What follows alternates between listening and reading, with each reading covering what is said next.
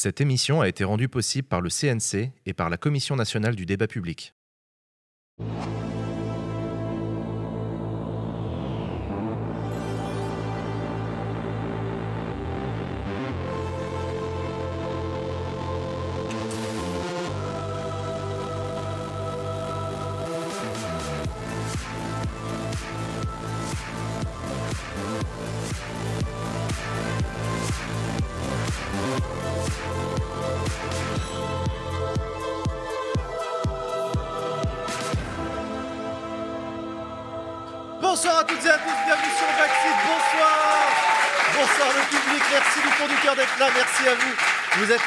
Merci. Bienvenue sur ce plateau, le plateau de Backseat. Bonsoir si vous nous regardez en direct sur Twitch. Bonjour à celles et ceux qui nous regardent en replay sur YouTube. Et bonjour à celles et à ceux qui nous écoutent de plus en plus nombreux et nombreux en podcast. Chers amis, ce soir, une émission exceptionnelle euh, qu'on va commencer avec un before exceptionnel puisque le before euh, est sponsorisé, sponsorisé par notre partenaire du jour, le, Conseil national du débat public. On va en parler. La commission nationale du débat public, ouais, c'est ça, c'est commission. Je sais, il fallait que je me plante. Il fallait que je le fasse une fois, je l'ai fait en intro. Maintenant, je me planterai plus. On va en parler. Pourquoi? Parce que la CNDP, comme on l'appelle de son petit nom, organise un débat et veut que vous y participiez. Un débat sur le sujet de la mer. On va parler de tout ça. Vous allez tout comprendre avec les invités que j'ai autour de ce plateau du Bifort. Je suis avec Sylvie Dufour. Bonjour Sylvie.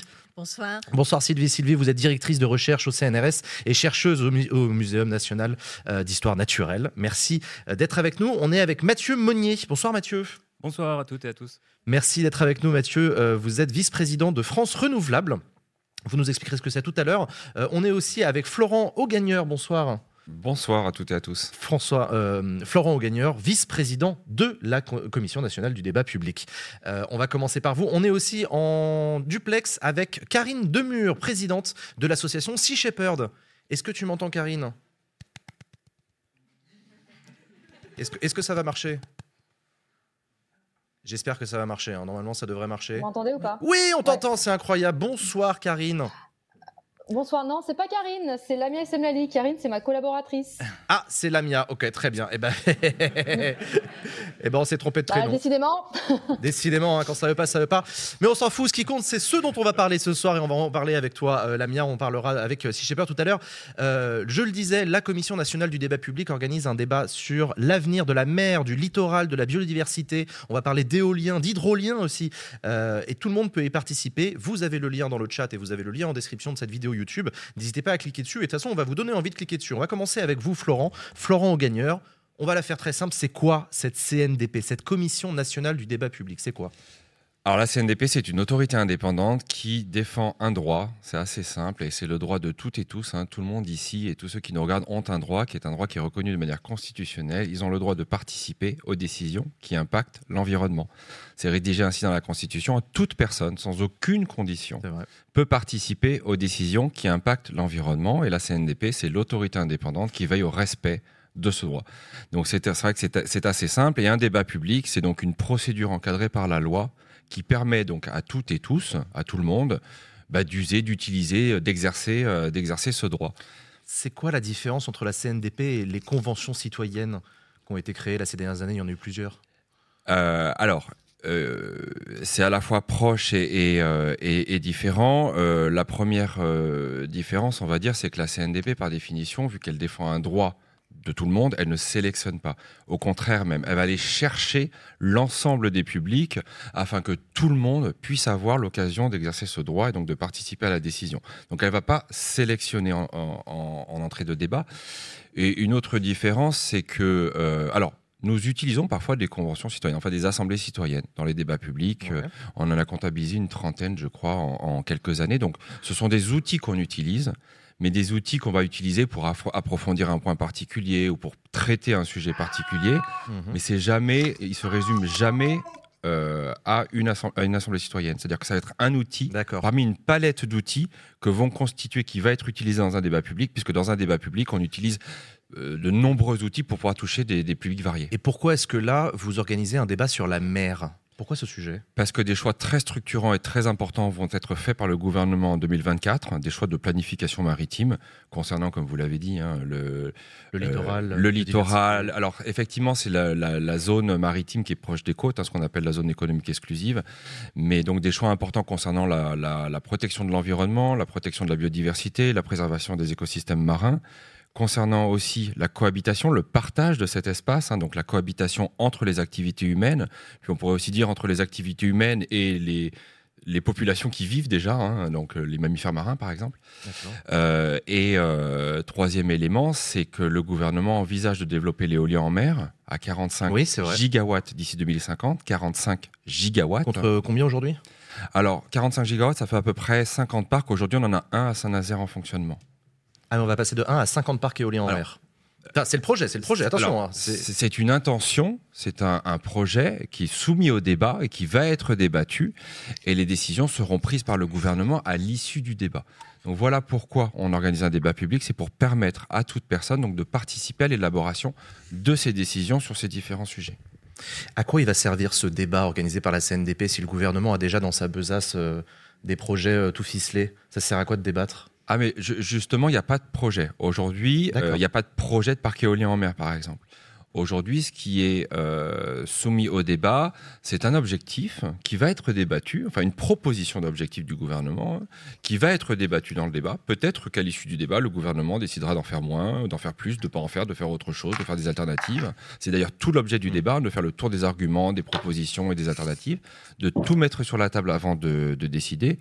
Et alors, on parle d'éolien en mer, mais c'est un angle du débat, mais aussi d'autres sujets extrêmement importants dans ce débat, notamment concernant l'identification de d'aires marines protégées, de zones bah de protection fortes pour protéger la biodiversité, notamment. On ne peut pas foutre des, des, champs éoliens partout, et ça doit faire l'objet d'un débat. Je me tourne vers vous, Sylvie Dufour. Euh, est-ce qu'il faut s'inquiéter de la situation écologique en mer? Alors, c'est une très bonne question. Il faut s'inquiéter de l'état de l'océan. Euh, en ce moment, c'est l'actualité avec euh, la COP qui vient de se terminer. Et je pense qu'il y a plus beaucoup, à part quelques dictateurs, peut-être de personnes qui sont euh, climato-négationnistes, on peut les appeler comme ça. Hein. Mais euh, donc la majorité de la population humaine comprend maintenant ce qui se passe avec le changement climatique. Il y a un nouveau genre de climato-scepticisme, mais en tout cas, sur l'urgence, c'est Globalement, il y a de plus en plus de monde quand même qui comprend cela et qui le connaît, mais c'est quand même beaucoup plus récent et beaucoup moins connu le rôle que joue l'océan dans le système et les impacts que ça a sur l'océan. Alors pour faire euh, clair, parce que c'est pas compliqué, hein, euh, les, études démontrent que dans ce cadre du réchauffement climatique dû aux gaz à effet de serre, hein, jusqu'à présent, on estime que l'océan a absorbé plus de 90%, 90% de l'excès de chaleur. C'est énorme. D'accord. Ça veut dire que si l'océan n'avait pas absorbé cela, on serait déjà dans une situation dramatique aujourd'hui. Il a aussi absorbé directement, on estime à peu près à 30% de l'excès de gaz carbonique émis.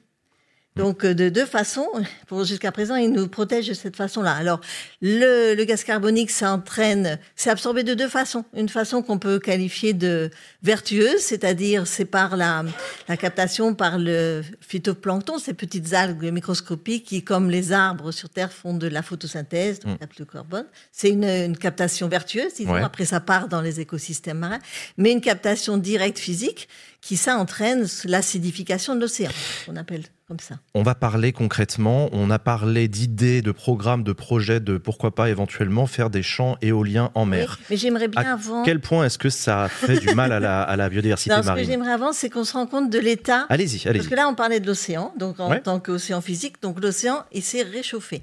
Et ça a des conséquences... Euh, sur euh, son niveau, vous avez dû entendre parler de ça, hein, le niveau global monte, ça monte pour deux raisons.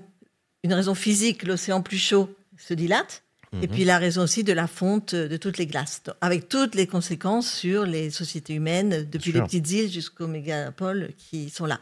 Et ça a une conséquence, donc aussi ce réchauffement, cette acidification, sur la biodiversité marine. Alors une première chose très simple à concevoir, hein, c'est que la, la grande majorité des organismes, organismes, c'est-à-dire les êtres vivants marins, ils ne sont pas capables de réguler leur température. Mm. Nous, les humains, en gros, il y a nous, les mammifères, dont les humains, et les oiseaux. Non, mais c'est très a- important. Il y a quelqu'un dans le chat qui demande euh, est-ce que la mer est plus mal en point pro- proche des côtes, près, de, près des littoraux, qu'en qu'en haute mer?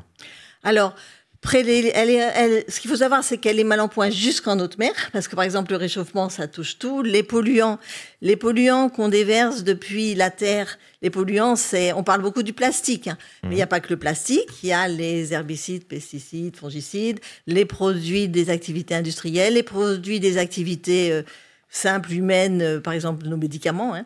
Tout ça, c'est lessivé, ça part dans les rivières, les estuaires, l'océan. Donc, euh, ça touche tout cela. Pour les côtes, on a des facteurs supplémentaires qui sont le, toute la dégradation des côtes. Mais ça, ça implique, par exemple, l'expansion de marina. hein. C'est beaucoup de choses qui, Ouais, qui ouais, font ouais. le- la dégradation des côtes. Est-ce que les champs d'éolien euh, en mer, ça fait partie des choses qui dégradent?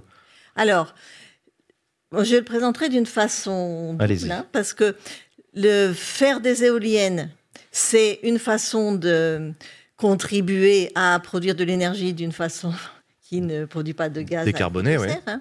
Euh, faut le mettre dans un contexte où il faut garder à l'esprit, de mon point de vue, qu'une sobriété énergétique est quand même toujours à garder à l'esprit. hein. Mais ce qu'il faut se, c'est pour ça que je vais continuer à insister, il y a une double situation donc euh, dans ces décisions de, de nouvelles énergies, c'est qu'à l'heure actuelle, donc la biodiversité marine est extrêmement affectée.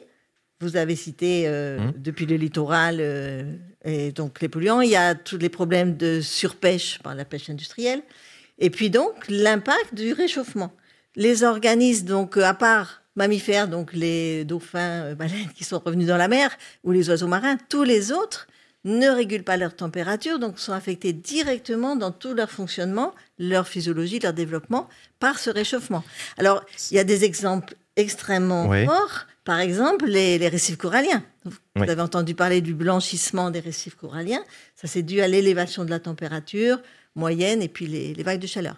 On considère qu'il y a euh, 30% de la grande barrière de corail euh, qui, a- qui est détruite. hein. C'est quoi le euh, bon état écologique de la mer? Dans- dans- dans- ça, ça voudrait dire quoi euh, que la mer est dans un bon état, Alors, si on y arrivait déjà, faut se dire que le réch... elle va pas se refroidir. hein. Donc, euh, le réchauffement qui s'est déjà accumulé, ça va pas revenir en arrière. Donc, euh, on on peut pas dire qu'on va réaméliorer ça, mais faut, faut pas l'empirer. Ça, c'est sûr qu'il faut pas l'empirer. Et après, il faut absolument euh, réduire euh, toutes les sources de pollution. Mhm. Et puis euh, réduire toutes les sources de surexploitation des ressources, c'est-à-dire la, la, le résultat des pêches industrielles par rapport à des pêches artisanales qui sont beaucoup plus vertueuses. Mathieu Monnier, je me tourne vers vous. C'est quoi France Renouvelable? Expliquez-nous. Alors, France Renouvelable, c'est l'association des acteurs économiques de l'énergie éolienne, terrestre et en mer, Ok, des acteurs du solaire, donc le photovoltaïque au sol. c'est un lobby. Euh, bah, ça rassemble les acteurs économiques, donc les industriels. Donc, Ok, ok, d'accord, d'accord. On- ça on défend peut- les intérêts de ceux qui veulent mettre des éoliennes. Exactement, Ok, donc euh, ceux qui font les projets en fait, Ouais. sur l'ensemble de la chaîne de valeur. Donc il y a les porteurs de projets, Euh, vous avez euh, EDF par exemple en France, Ocean Winds, vous en avez d'autres. Et puis vous avez aussi toute la chaîne industrielle, c'est-à-dire ceux qui ont des usines implantées sur le territoire français, Mhm. des sous-traitants, des bureaux d'études. On a aussi des universités, des écoles. On a vraiment toutes les parties prenantes intéressées par les projets, euh, alors au, au sens de- de- du secteur privé. Et alors, est-ce que vous pourriez nous présenter l'intention du coup des acteurs euh, de, de développer l'éolien en mer de, à passer- en pensant à 45 gigawatts? Vous Ouais. nous en parlez un peu C'est quoi le projet là? Oui, bien sûr. Alors, en fait, le- la commande à la base, c'est ce qu'on disait sur la COP, c'est de décarboner euh, notre consommation d'énergie. Alors, on a aujourd'hui dans le mix énergétique français, donc ce qu'on consomme, on a deux tiers d'énergie fossile. Donc, c'est euh, le gaz, le pétrole essentiellement. On n'a plus beaucoup de charbon en France. Et pour la production d'électricité, on a 25%. L'électricité, c'est 25% de l'énergie. Et là, c'est très décarboné grâce au nucléaire et aux énergies renouvelables. Et donc, en fait, on va aller chercher les deux tiers d'énergie fossile pour les remplacer par des énergies bas carbone, dont l'éolien en mer. Et donc développer l'éolien à terre et en mer, ça répond à cette commande-là. Donc c'est augmenter la production d'électricité. Donc je vous ai dit tout à l'heure 25%, c'est l'augmenter à 50, 60% pour faire en sorte qu'on baisse nos émissions de gaz à effet de serre. Il y a quelqu'un dans le chat qui demande si utiliser la force des marées, c'est pas moins polluant que les éoliennes finalement. L'énergie marémotrice, comme on dit, c'est pas mieux que les éoliennes? En, fait, euh, on a une palette de solutions dans la production d'énergie. Donc, j'ai mentionné euh, l'éolien, le solaire, le nucléaire. Il y a aussi le marémoteur. Mais alors, le marémoteur, c'est la fameuse usine de la Rance que vous connaissez. Mmh. C'est très spécifique. En fait, ça concerne vraiment des situations géographiques très particulières. Et donc, c'est pas que c'est. D'ailleurs, ça a des impacts écologiques assez forts. Hein, euh, de ce point de vue-là. C'est bas carbone, mais ça a d'autres impacts écologiques. Donc, en fait, il faut peser les, pour et les contre de toutes les énergies, et l'État va faire appel finalement à toutes les énergies bas carbone, va faire un mix, on va équilibrer euh, ces solutions pour produire l'électricité. Combien est-ce qu'il y a aujourd'hui de parcs et, combien est-ce qu'il y a de projets de construction de parcs éoliens en mer? Alors en France, comme le disait Florent Gagneur, on a un parc en service euh, au large de Saint-Nazaire, donc c'est 80 éoliennes. Et on a euh, à peu près euh, 5 parcs en construction. D'accord. Alors ça, c'est des parcs qui ont été attribués il y a 10 ans. Donc les temps de développement sont vraiment longs. Euh, c'est pour ça qu'aussi on a quand même pas mal de retours sur expérience sur ce qui se fait en France, les études d'impact, mais aussi en Europe. En Europe, on a 6000 éoliennes qui tournent et donc on a déjà un certain nombre d'informations, notamment en lien avec, euh, avec l'environnement. Et l'objectif, comme on disait tout à l'heure, c'est une cinquantaine de parcs, peut-être un peu moins, ça dépend de la taille des parcs. Saint-Nazaire, c'était 500 MW. Maintenant, la taille de parc, ce sera 1000 MW, 2000 MW. C'est ce qu'on observe en Europe. Et l'idée, c'est justement de réduire le nombre de parcs pour réduire le nombre d'impacts. Je voudrais qu'on écoute Lamia euh, Essem Lali, donc, euh, que, je vous ai présenté tout à l'heure, de Sea Shepherd. Euh, bonsoir Lamia, est-ce que tu peux nous présenter, s'il te plaît, Sea Shepherd? Bonsoir, vous m'entendez bien? Oui, très bien. Oui. Donc Sea Shepherd France, c'est une ONG euh, qui défend l'océan. de manière générale, alors a priori, nous, notre, euh, notre spécialité, c'est plutôt le braconnage et la surpêche. Et on est arrivé sur le dossier des éoliennes en mer euh, assez récemment, en 2021. En fait, parce qu'on a été alerté euh, bah, par pas mal de nos sympathisants et puis par certains pêcheurs qui s'inquiétaient du développement des éoliennes en mer. Du coup, en, en, travaillant sur le sur le sujet, je vous avoue qu'on est un peu tombé de notre chaise de voir à quel point, à l'heure actuelle, en tout cas en France, euh, la politique de développement de l'éolien euh, en mer, elle consiste finalement à sacrifier la biodiversité au prétexte de lutter contre le changement climatique. Et c'est nous, c'est surtout ça qu'on dénonce. C'est-à-dire qu'aujourd'hui, euh, les, les, lieux d'implantation de, de éolien en mer sont destructeurs de la biodiversité pour vous? Alors c'est pas c'est pas pour nous, c'est que en fait aujourd'hui il y a différents critères d'attribution euh, de zones euh, qui sont pressentis pour euh, pour accueillir ces, ces éoliennes. il y a il y a des critères techniques, financiers évidemment, paysagers, trafic maritime, zone militaire, etc. très clairement, la biodiversité aujourd'hui est la dernière roue du carrosse. Il n'y a pas d'inventaire suffisamment précis qui a été fait du littoral pour déterminer en amont euh, les zones qu'il faut absolument préserver de ces chantiers industriels. Donc on est sur des euh, couloirs de migration, des zones de nidification, euh, des, des, zones de nourrissage, des aires marines protégées, des zones Natura 2000 dans lesquelles ces projets sont censés s'implanter. Et puis surtout ce que le ce que l'opinion publique ne sait pas, c'est que ces projets bénéficient de dérogations, c'est-à-dire d'autorisation de destruction d'espèces et d'habitats protégés donc euh, sur un cas euh, d'école qui est celui de Saint-Brieuc euh, dans les Côtes d'Armor, le projet éolien en question a obtenu 59 dérogations de destruction d'espèces et d'habitats protégés, dont des espèces en danger critique d'extinction hmm. et dont des populations d'oiseaux marins dont la survie n'est pas assurée si le projet va à son terme. D'ailleurs, ce qui fait de ces dérogations des dérogations illégales.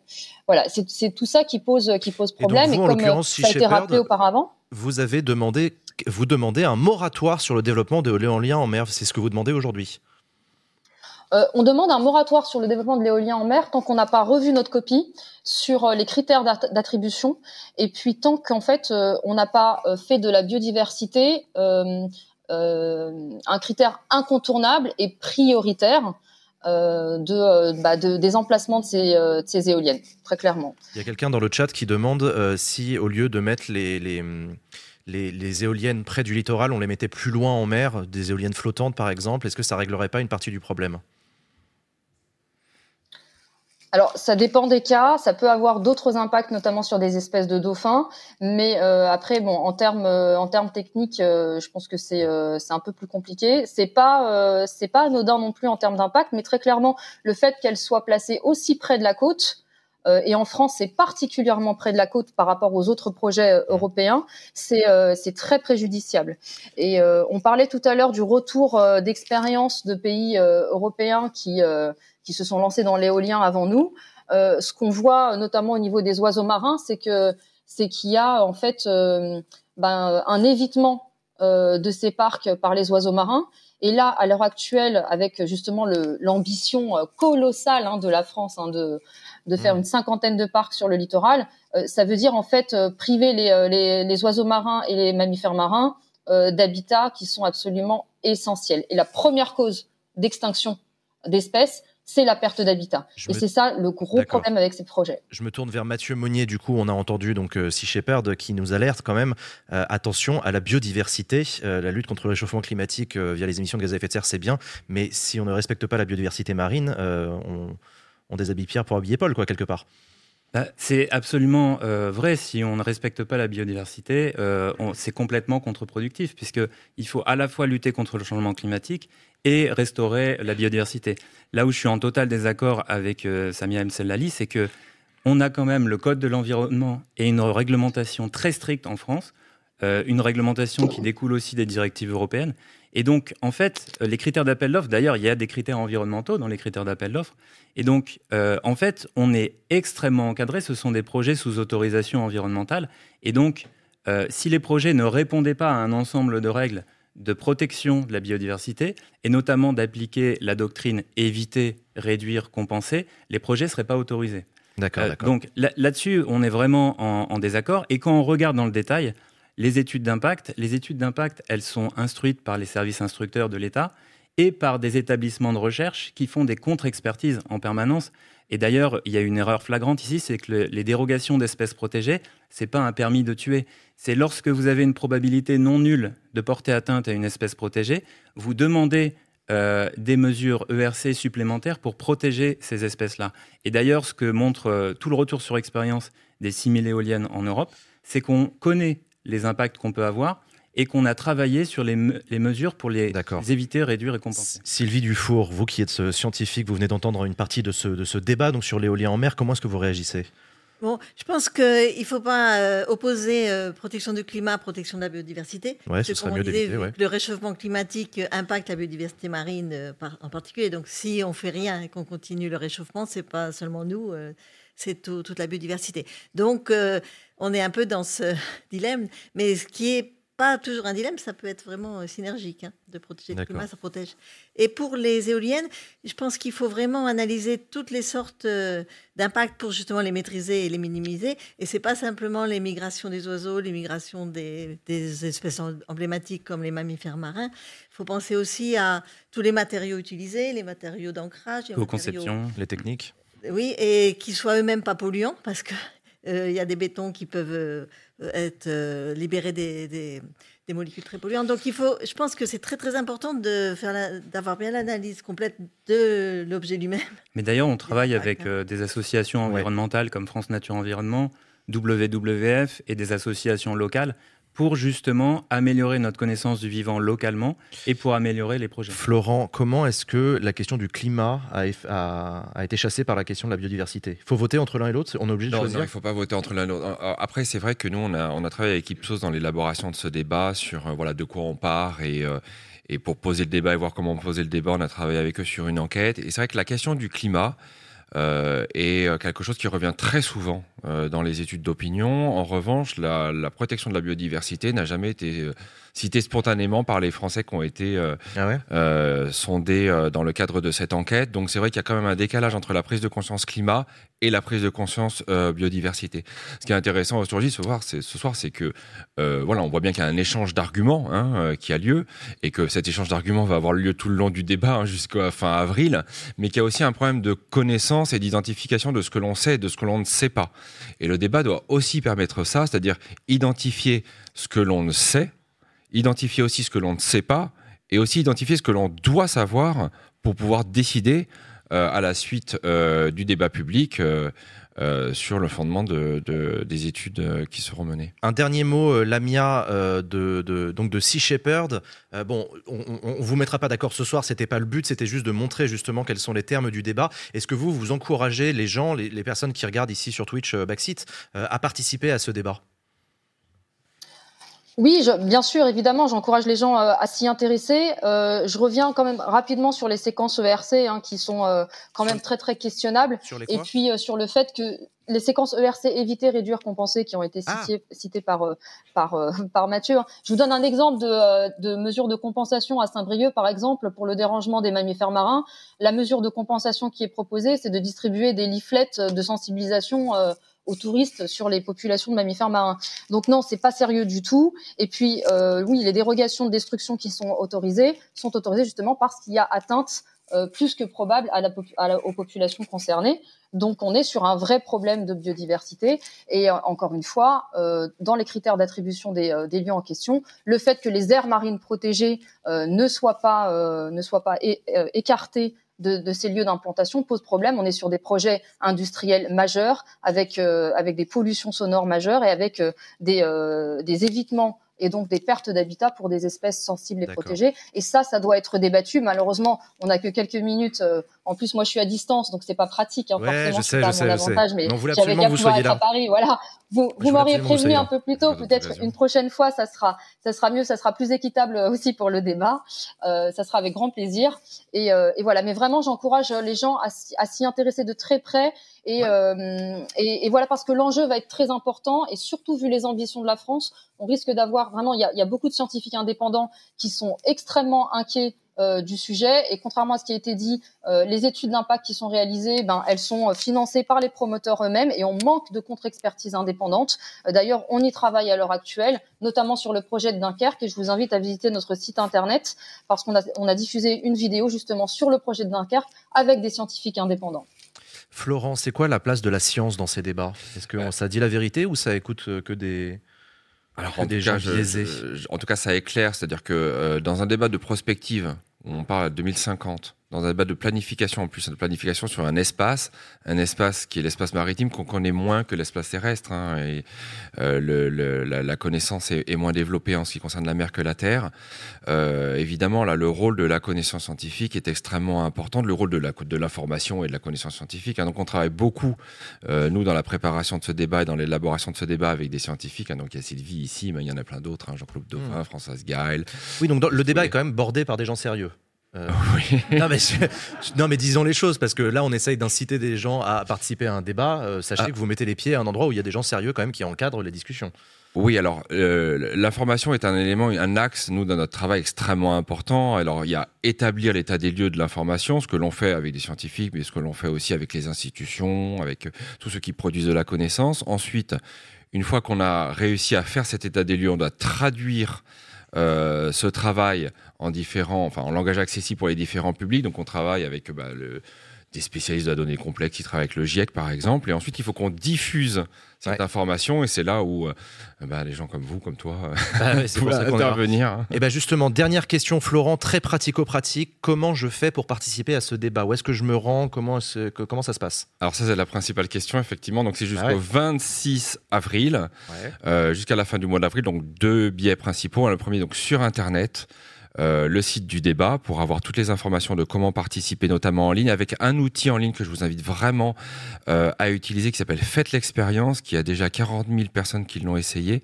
On aurait bien atteint les 50 000 pour Noël. Le lien est dans le chat, hein, je précise pour ceux qui nous écoutent que dans le chat, vous avez le lien, cliquez dessus, allez-y. Ça vous permet de manière euh, assez simple d'avoir un apport d'informations et de vous situer dans le débat et de pouvoir apporter des arguments, de vous, de vous positionner et d'apporter des arguments, parce que c'est principalement, principalement ça que, que, que nous nous cherchons, c'est d'obtenir des arguments de votre part.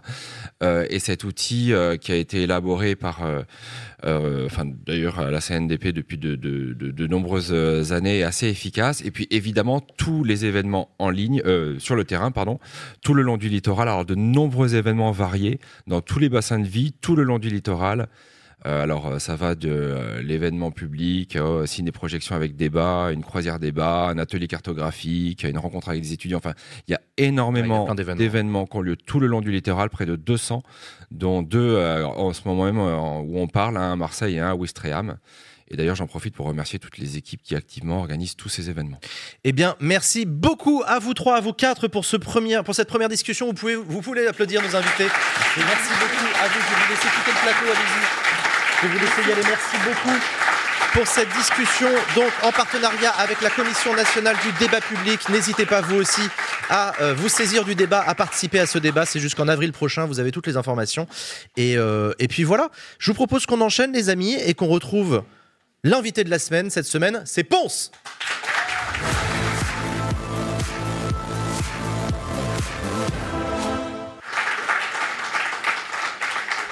Salut Ponce, Salut comment tu vas Bah écoutez, ça va très bien, merci. Ça fait plaisir de te, de te revoir sur le plateau de Backseat. T'étais déjà venu pour la première saison Exact, je savais plus quand c'était, mais c'est 2021. c'est Ouais, ce qu'on s'est dit tout à l'heure. 2021, avant la présidentielle, je m'en souviens. Euh, Ponce, on te retrouve régulièrement dans Popcorn. Tu étais en octobre dans le, dans le MSF Quest. Euh, T'étais là donc sur la saison 1. On va en parler tout à l'heure, mais tu as lancé ton label de musique qui s'appelle Floral Records. Tu fais toujours le tournoi des fleurs sur Mario Kart le dimanche. Tu fais le jeu Le Maître des Fleurs. Tu fais un milliard de trucs. Ouais, ou comme pas mal de jeux comme toi d'ailleurs, euh, Jean. Mais euh, oui, oui, il y a beaucoup de trucs. Bah, ça fait du bien aussi de se dynamiser un petit peu. Puis là, t'as résumé des années aussi. euh. J'ai pas mal d'années. Ça fait combien, combien de temps, toi? Que c'est mon métier Ouais, que c'est ton métier. Janvier 2019. C'est pas si vieux, hein. Ouais, c'est pas si- Enfin, j'avais. Par rapport à d'autres euh, streamers et streameuses, on va dire que j'en ai fait mon métier un peu plus tard, quoi. Tiens. Effectivement. On va faire un truc génial pour la planète, c'est que tu vas bouger la bouteille d'eau et je vais te filer une gourde Backseat. Hop là. Incroyable, ni vu ni connu. Et tu, m- tu me la donnes Euh, pas du tout, il va falloir que tu nous la laisses. Ah oui, d'accord. ok, très bien. Non, si les gens commencent à embarquer les gourdes et tout, ça va Je comprends, je galère comprends, après. je comprends, je comprends. Euh, Qu'est-ce que je voulais dire? Alors, t'as venu ce soir sur le plateau de Backseat, tu l'as annoncé de cette manière-là, on écoute.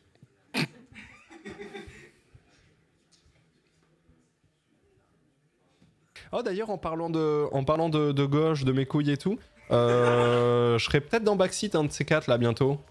Possible, possible participation dans Backseat. Et là vous allez voir si jamais vous voulez vraiment savoir si je suis de gauche ou pas, là vous allez voir dans Backseat ce qui va se passer. Mais en fait, je savais pas si ça a été annoncé, donc euh, j'étais en mode bon, je dis quand même que Non, je non, mais si, si, si, bien euh, sûr. Je sais pas trop. Aucun euh, problème, t'as le droit d'annoncer ta venue, n'y a pas de problème.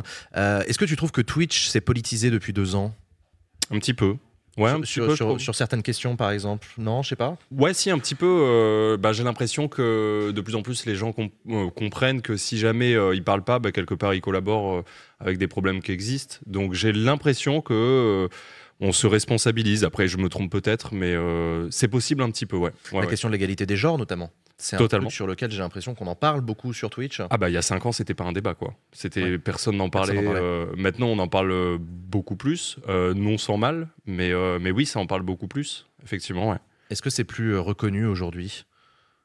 Dans La- quel sens? bah, la notoriété publique sur la plateforme, le fait que le fait qu'il y ait des victimes, le fait qu'il y ait du cyberharcèlement, etc. Reconnu? Oui oui je pense que c'est reconnu. Après euh, je pense que l'immense majorité des gens ne se rendent pas compte de la réalité. À quel point c'est encore pire que ce qu'on peut penser. Pour les, pour les victimes? Ouais, pour les victimes. Je pense, bah, évidemment, euh, notamment aux femmes, par exemple, Mm. je pense qu'il y a beaucoup de gens qui se rendent absolument pas compte de, de- de ce qui se passe, ouais. Même si euh, plus, plus les gens parlent, plus on arrive à, à comprendre un petit peu, ouais, effectivement. Est-ce que c'est une responsabilité pour toi d'être d'être moteur sur ces questions? Tu, tu- En- tu sens que tu as une charge, tu sens que tu as un poids, tu sens que tu as un sacerdoce, euh, je sais pas, appelle ça comme tu veux. Non, non, non, non. Euh, mais, euh, mais par contre, tu as raison, il y a, il y a quelques années, euh, je, je, je pensais pas spécialement à ça. Et euh, c'est surtout que j'avais aussi moins de notoriété, forcément, avant que ce soit mon métier, que ça se développe et tout. Mais c'est juste que je me suis rendu compte au fur et à mesure du temps que, que beaucoup de gens, dans l'inaction, étaient complètement complices, en fait, de ça. Et surtout que c'était souvent des hommes et ça leur convenait, forcément. Mm. Donc, euh, au bout d'un moment, ouais, je, pas, je me sens pas obligé dans le sens sacerdoce, comme tu dis, etc. Non, non, je vois ce que tu veux dire. Mais euh, d'un point de vue euh, purement personnel et valeur, en fait, ça fait chier, quoi. Ouais, ouais. Plus ça, tu vois. par ailleurs, euh, on- j'ai remarqué, euh, on a remarqué que tu avais pris position sur la réforme des retraites. Et t'étais pas le seul d'ailleurs. Ça aussi, c'était Bah, surprenant. Ouais. Bah, Pour, un- pour une plateforme où on dit que tout le monde est dépolitisé, que tout le monde s'en fout, que tout le monde a peur, etc., sur la réforme des retraites, il y a eu quand même pas mal de prises de parole contre la réforme des retraites. De pas mal de gens, ouais, mais parce que c'est quand même euh, la, la mouvance globale, c'est-à-dire que ça a vraiment aucun sens de. de- Enfin, je vais pas redire ce que j'ai déjà dit, mais je trouve que ça a pas trop de sens de pousser l'âge de la retraite quand on voit tout ce qui se passe à côté, avec l'enrichissement des, des ultra riches encore plus, etc. Donc oui, forcément, euh, position. Après, c'est une position qui était quand même extrêmement facile à prendre vu qu'elle est partagée par l'immense majorité des gens quand même. Enfin, ouais. J'ai l'impression.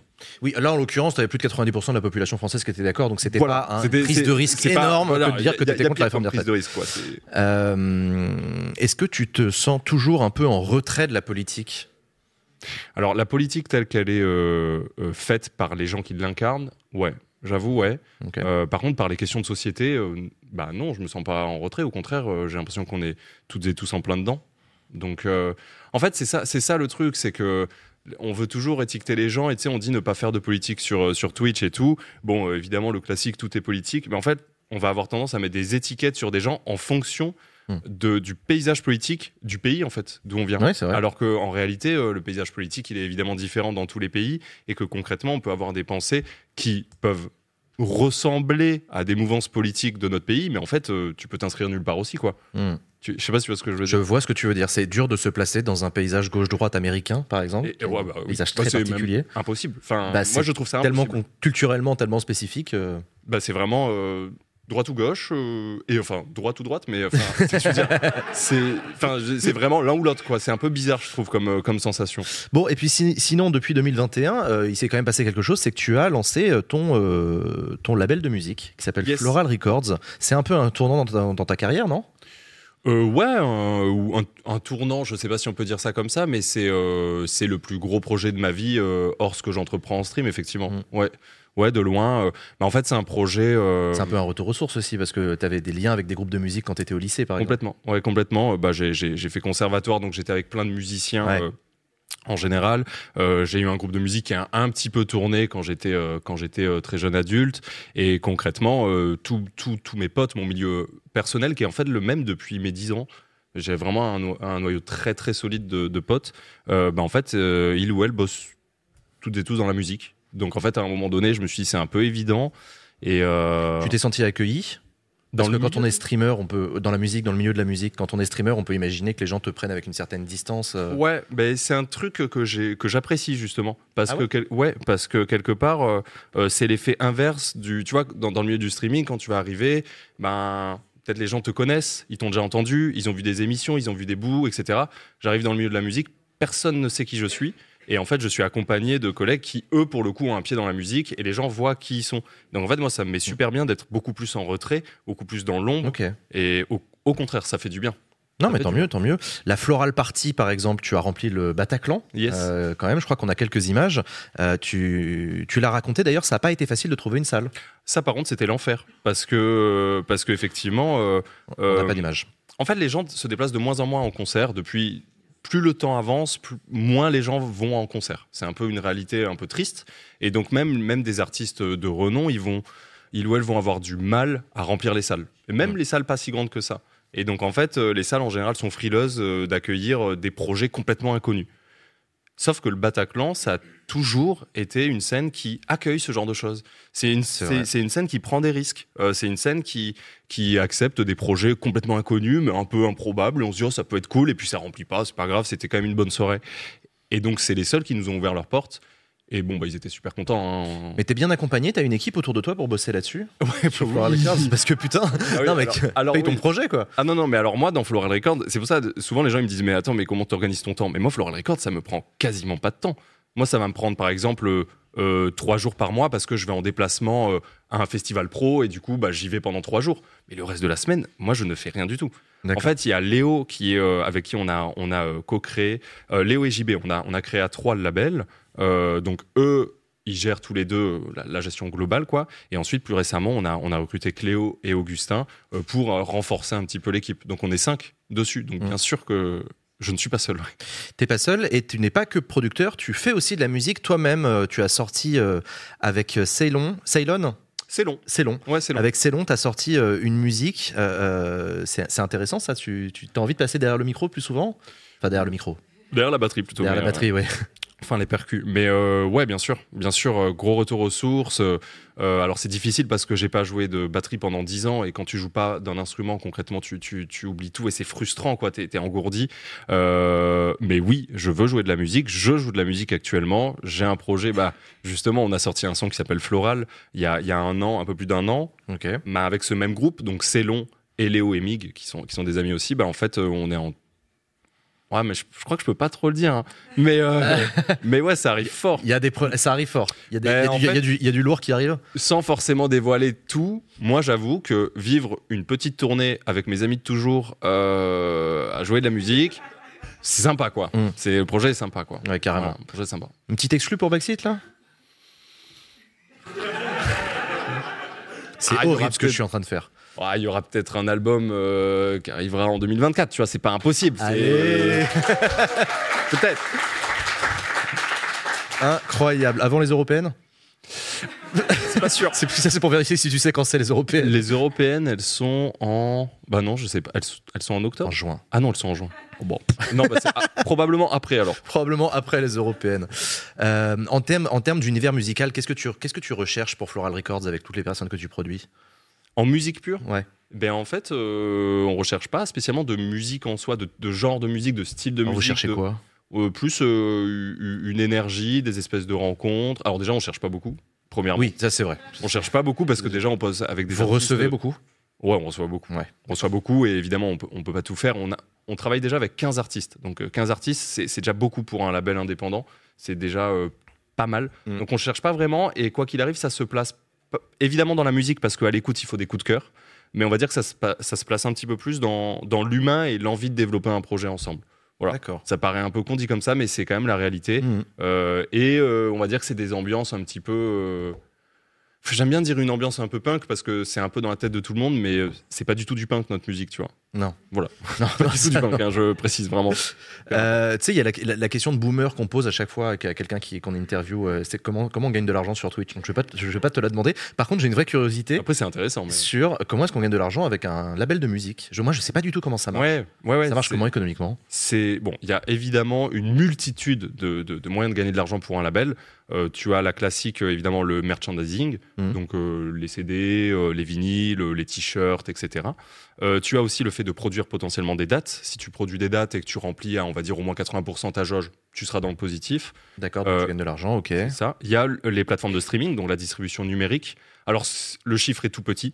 euh, c'est minuscule, mais ça représente quand même voilà, des entrées. D'accord. Et euh, ensuite, tu as ce qu'on appelle l'édition, donc euh, tout ce qui fait référence aux, aux ayants droit, les droits d'auteur, la SACEM, etc. euh, qui ça représente aussi pas mal de, Mm. pas mal de, de- de thunes, dans le sens où, par exemple, quand un groupe joue euh, sur une scène quelconque, eh bien, en fait, ce groupe-là va recevoir de l'argent de la SACEM, parce qu'ils ont joué quelque chose qui est déposé. Même si c'est déposé par eux et interprété par eux, bah, ils vont recevoir de l'argent en retour, D'accord. par exemple. Puis il y a ça, Donc les droits d'auteur, ok. Ouais. Et ensuite, et on espère que ça va durer, les subventions qui représentent Ah. ouais, les subventions. Alors nous, on est un nouveau label, donc évidemment, il faut un certain nombre d'années d'activité et prouver euh, des choses pour avoir des subventions, mais on commence à en débloquer. Mais concrètement, les labels indépendants en France, ils vivent grâce aux, sub- aux subventions. C'est c'est leurs subventions annuelles qui font leur budget annuel, tu vois. Donc, euh, donc voilà. D'accord, ok. Donc c'est un peu tout ça. Et puis bon, après, euh, j'imagine qu'il y a plein de- de- d'autres petites choses, mais dans l'idée, c'est ça. Il y a quelques semaines, on a reçu sur ce plateau euh, Lutti, euh, Lutti qui va se lancer dans l'impro Yep. IRL, en l'occurrence en salle. On a vu Avamind aussi qui mixe maintenant. Exact. J'ai l'impression, dis-moi si j'ai une connerie, mais qu'il y a un espèce de mouvement des streamers qui commence à, de plus en plus en tout cas, qui commence à faire des trucs hors ligne. Et tu veux dire dans la musique ou Musique, euh, impro, euh, impro, c'est pas, pas forcément de la Oui, musique vrai, oui, pour Lutti, raison. tu vois, mais euh, de la scène. Je sais ouais, ouais, je- franchement, je sais pas. Moi, ça fait pas si longtemps que c'est mon métier par rapport à d'autres. C'est ce que Ouais, je te disais, tu vois. Genre, si, si tu regardes des Domingo, des Erator, enfin, ça n'a aucun rapport, quoi. Donc, Mm. ça fait beaucoup moins longtemps. Euh, mais euh, je pense qu'il y a l'envie, chez un peu tout le monde, quelque part, de se dynamiser. Moi, je sais que j'ai ressenti, bah, par exemple, pendant le, le confinement, à la, la fin des confinements, je ressentais une, une fatigue, c'est-à-dire que je n'avais plus rien à raconter, Ouais. tellement je vivais rien, tu vois. Il y avait vraiment ce truc-là. Et je trouve que quand on suit quelqu'un, on apprécie aussi euh, ce qu'il ou ce qu'elle fait ailleurs. En tout cas, moi, perso, j'aime bien voir quelqu'un qui sort un peu de, ce qu'il ou ce qu'elle fait. Et euh, concrètement, moi, j'avais besoin de dynamiser. Et à mon avis, c'est le cas d'autres personnes. Tu vois, de faire d'autres choses, quoi, de sortir de ce, de, de aussi ce truc qui peut devenir une routine, et donc tu peux aussi te lasser de ce que tu fais, alors qu'à la base c'est ta passion. Moi, j'ai pas envie de ça. Je préfère être préventif là-dessus, tu vois, et, euh, et faire d'autres choses, quoi. Ponce, tu restes avec nous. On va discuter d'une association extraordinaire qui lutte contre les violences sexuelles et sexistes en milieu festif. On en parle juste après. Le PowerPoint de Vincent, mesdames et messieurs.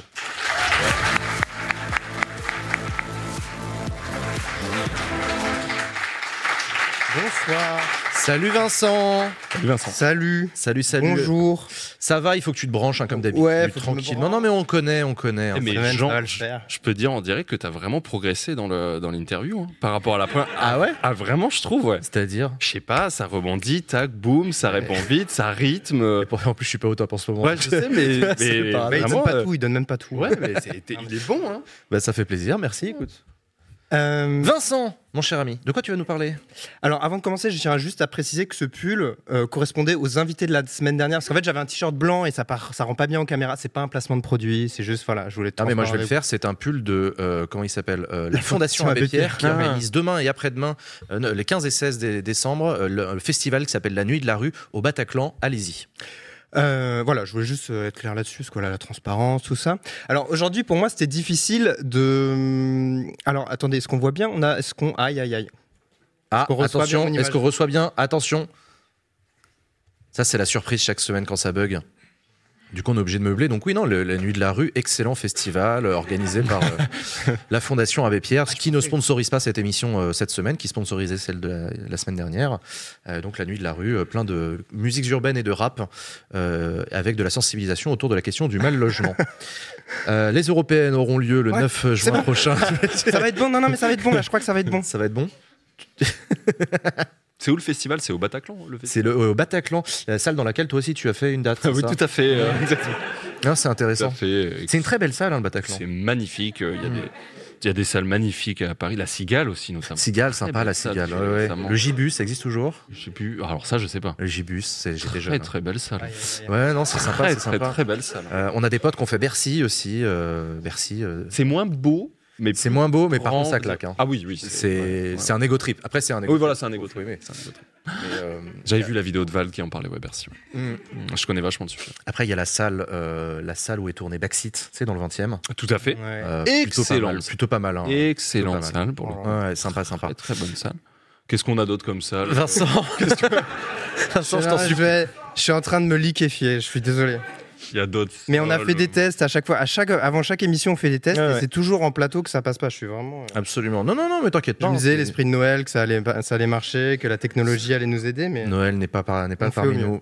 Euh, pourtant, on a mis une jolie guirlande, t'as vu euh, C'est pas mal, hein, ça, ça vous Et plaît sinon, et sinon pour, la, pour la régie, si vous voulez, au pire du pire, vous avez le lien de la présentation et vous le faites de votre côté et vous passez les slides au fur et à mesure en fonction de mon Mhm, texte. mhm. Vous avez tout ce qu'il faut euh, normalement. Voilà. Euh, Les salles, de, termes salles de- de prière aussi. Salle de prière aussi, ouais, tout à fait, tout à fait. Mais il y a- Salle à manger. on salle en a de- croisé plein. hein, salle de bain. Salle de bain. Salle, euh, salope. Bon, pas ouf. Pas ouf, pas ouf. Salle, ouais, la salle quoi. Ouais, ouais, la salle, ouais. Allez, à, allez, Salle. allez à la salle, la salle. Est-ce que Vincent connaît des salles ou C'est quoi vos desserts préférés? Eh, les shampoings, euh, c'est quoi vos shampoings préférés? Ceux qui lavent. C'est bien. Non, je demande ce que sur internet, tout ça. Enfin, bref. Mm, mm, mm, mm, mm. Ah, Ça va, on n'est pas, en- on n'est pas en train de prendre du retard en plus. C'est. Nous on est bien sur l'édito là, c'est top. Ah, hein. sur dios, on est parfait. Ah, voilà, t'inquiète. c'est- Non, on n'a pas du tout glissé. Eh ben, c'est- c'est ma dernière chronique, tout simplement. Voilà, j'ai envie de dire, euh, on, peut, on peut officialiser. euh, C'est fini. je vais juste faire des remerciements, en fait. Mais non, c'est pas fini. Euh, Je suis désolé, je. Ils sont en train de télécharger le PowerPoint en régie. De le télécharger? Ouais. Mais le Euh, PowerPoint fait 4 gigas le parce mot que de passe tellement d'informations dedans et de sources. Qu'est-ce que t'as mis dans ton PowerPoint pour que ça prenne autant de temps? T'as encore fait un truc surchargé? Non, c'est que des images normalement, et mais le, tout le texte. Après, moi, je vous le fais, euh, je vous le fais a cappella si vous voulez. donc, hein. donc Vincent quitte le plateau? Je vous fais juste le texte, y a pas de problème. euh. D'accord, d'accord. Bon, eh, tu sais ce qu'on va faire, Vincent, c'est que tu vas rester avec nous. Et pendant qu'il règle le programme, on va accueillir sur ce plateau l'association Ah oui. que euh, voulait nous présenter euh, Ponce. Sans plus tarder, je vous demande un tonnerre d'applaudissements pour Juliette de l'association Cypher.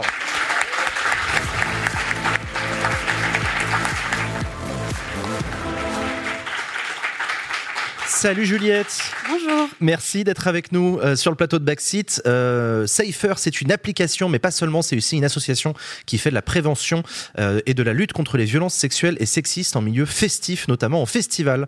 Euh, vous êtes sur Mars Attack, sur Wheel of Green et sur 60 autres festivals. Explique-nous un peu d'où est venue l'idée de créer cette association, cette organisation.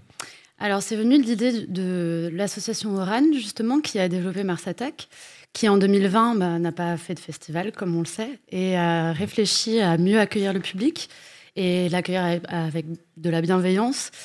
Et euh, du coup, a décidé de développer. euh, pardon, je- Non, mais il est, il va, il va bien. Il va bien. Pardon. Mais ça, il s'explique- il s'explique pour d'autres pour d'autres raisons. S'il vous plaît, je vous en supplie, désolé.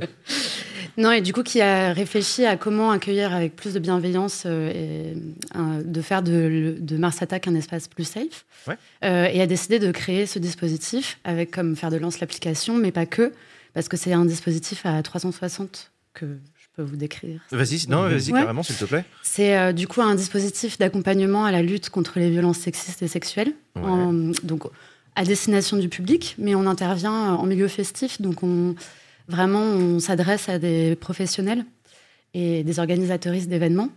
Donc on a plusieurs choses. euh, en fait, l'idée c'est que c'est une boîte à outils dans laquelle ils peuvent, euh, ils, elles peuvent piocher Ouais. et euh, on est un centre de ressources qui peut euh, les aider à vraiment euh, faire de la lutte contre les, pardon, contre les violences sexistes et sexuelles une vraie, un vrai enjeu sociétal. Donc on a plusieurs choses. On a à la fois euh, un MOOC qui est un, qui est Un un, truc de formation, Ouais, c'est formation en ligne. Ouais. Euh, Enfin, c'est pas formation, pardon. Justement, c'est important de le préciser parce que c'est de la de la sensibilisation. sensibilisation. Ouais, on a donc c'est pour sensibiliser le, le staff et les bénévoles. Ouais. Euh, et on a aussi également euh, donc du coup les applications dont vous avez parlé, euh, qui euh, donc une application euh, gratuite euh, pour le public qui Mhm. permet de se géolocaliser si les témoins ont victimes de violences. Euh, et donc une prise en charge ensuite euh, par, euh, par les équipes de sécurité et les bénévoles sensibilisés.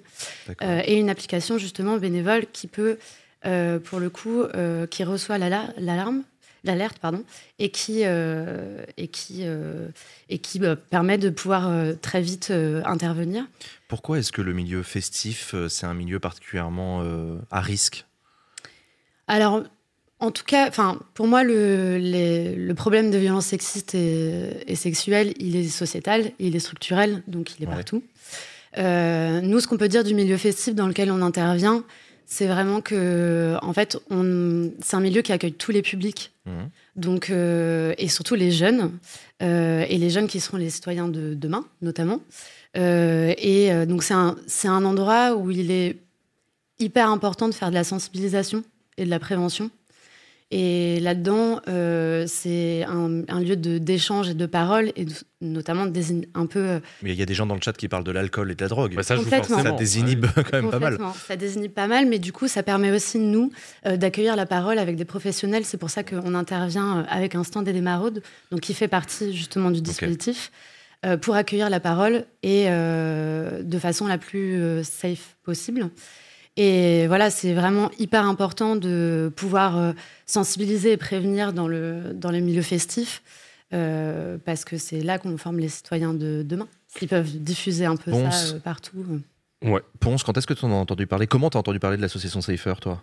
Alors du coup, bah, ça a été fait par l'association qui travaille avec Mars Attack Mhm. et, euh, et nous avec Floral Records, on travaille avec euh, une artiste qui s'appelle Violet Indigo euh, et qui est gérée par la Mars Attack Agency.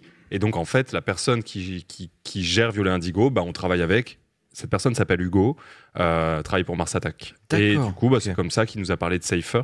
Et, euh, et en fait, bah, c'est tout simplement des, en fait, c'est des choses qu'ils ont, qui, qui sont mises en place euh, à certains endroits aussi, un petit peu. Tu vois, au niveau géographique, ça, ça bouge un peu. Et euh, ben, venant du sud et voyant que ça vient aussi du sud, je me suis dit que c'était cool aussi de mettre ça en avant. Bah ouais. Et puis, parce qu'on en parlait tout à l'heure, mais concrètement, ce qui se passe souvent dans les festivals ou les lieux festifs ou autres, en fait, euh, quand il se passe euh, une violence, euh, c'est la personne euh, qui est, enfin, c'est le, coupable de cette, de, de cette violence-là qui se fait retirer par les agents de sécurité souvent. Et en fait, la victime, elle, elle est là et elle est en mode bon, bah, ok, cette personne est partie. Ouh, allez, on reprend la soirée, tu vois. Et c'est c'est aussi pour ça que c'est important, c'est d'écouter les victimes et de, de, de, de les prendre en charge aussi pendant les événements et de rassurer ces, ces victimes-là, quoi. Donc c'est important. On a une petite vidéo de présentation que vous avez faite il y, a, il y a quelques années, je crois. On la regarde et on en parle juste après.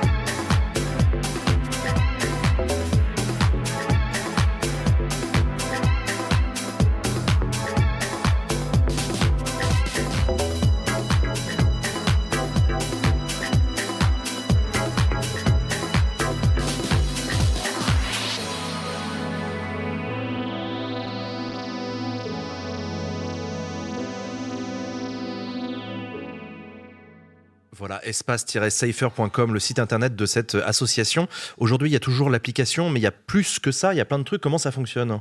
Bah, En gros, euh, nous, on, accompagne, on a un dispositif d'accompagnement.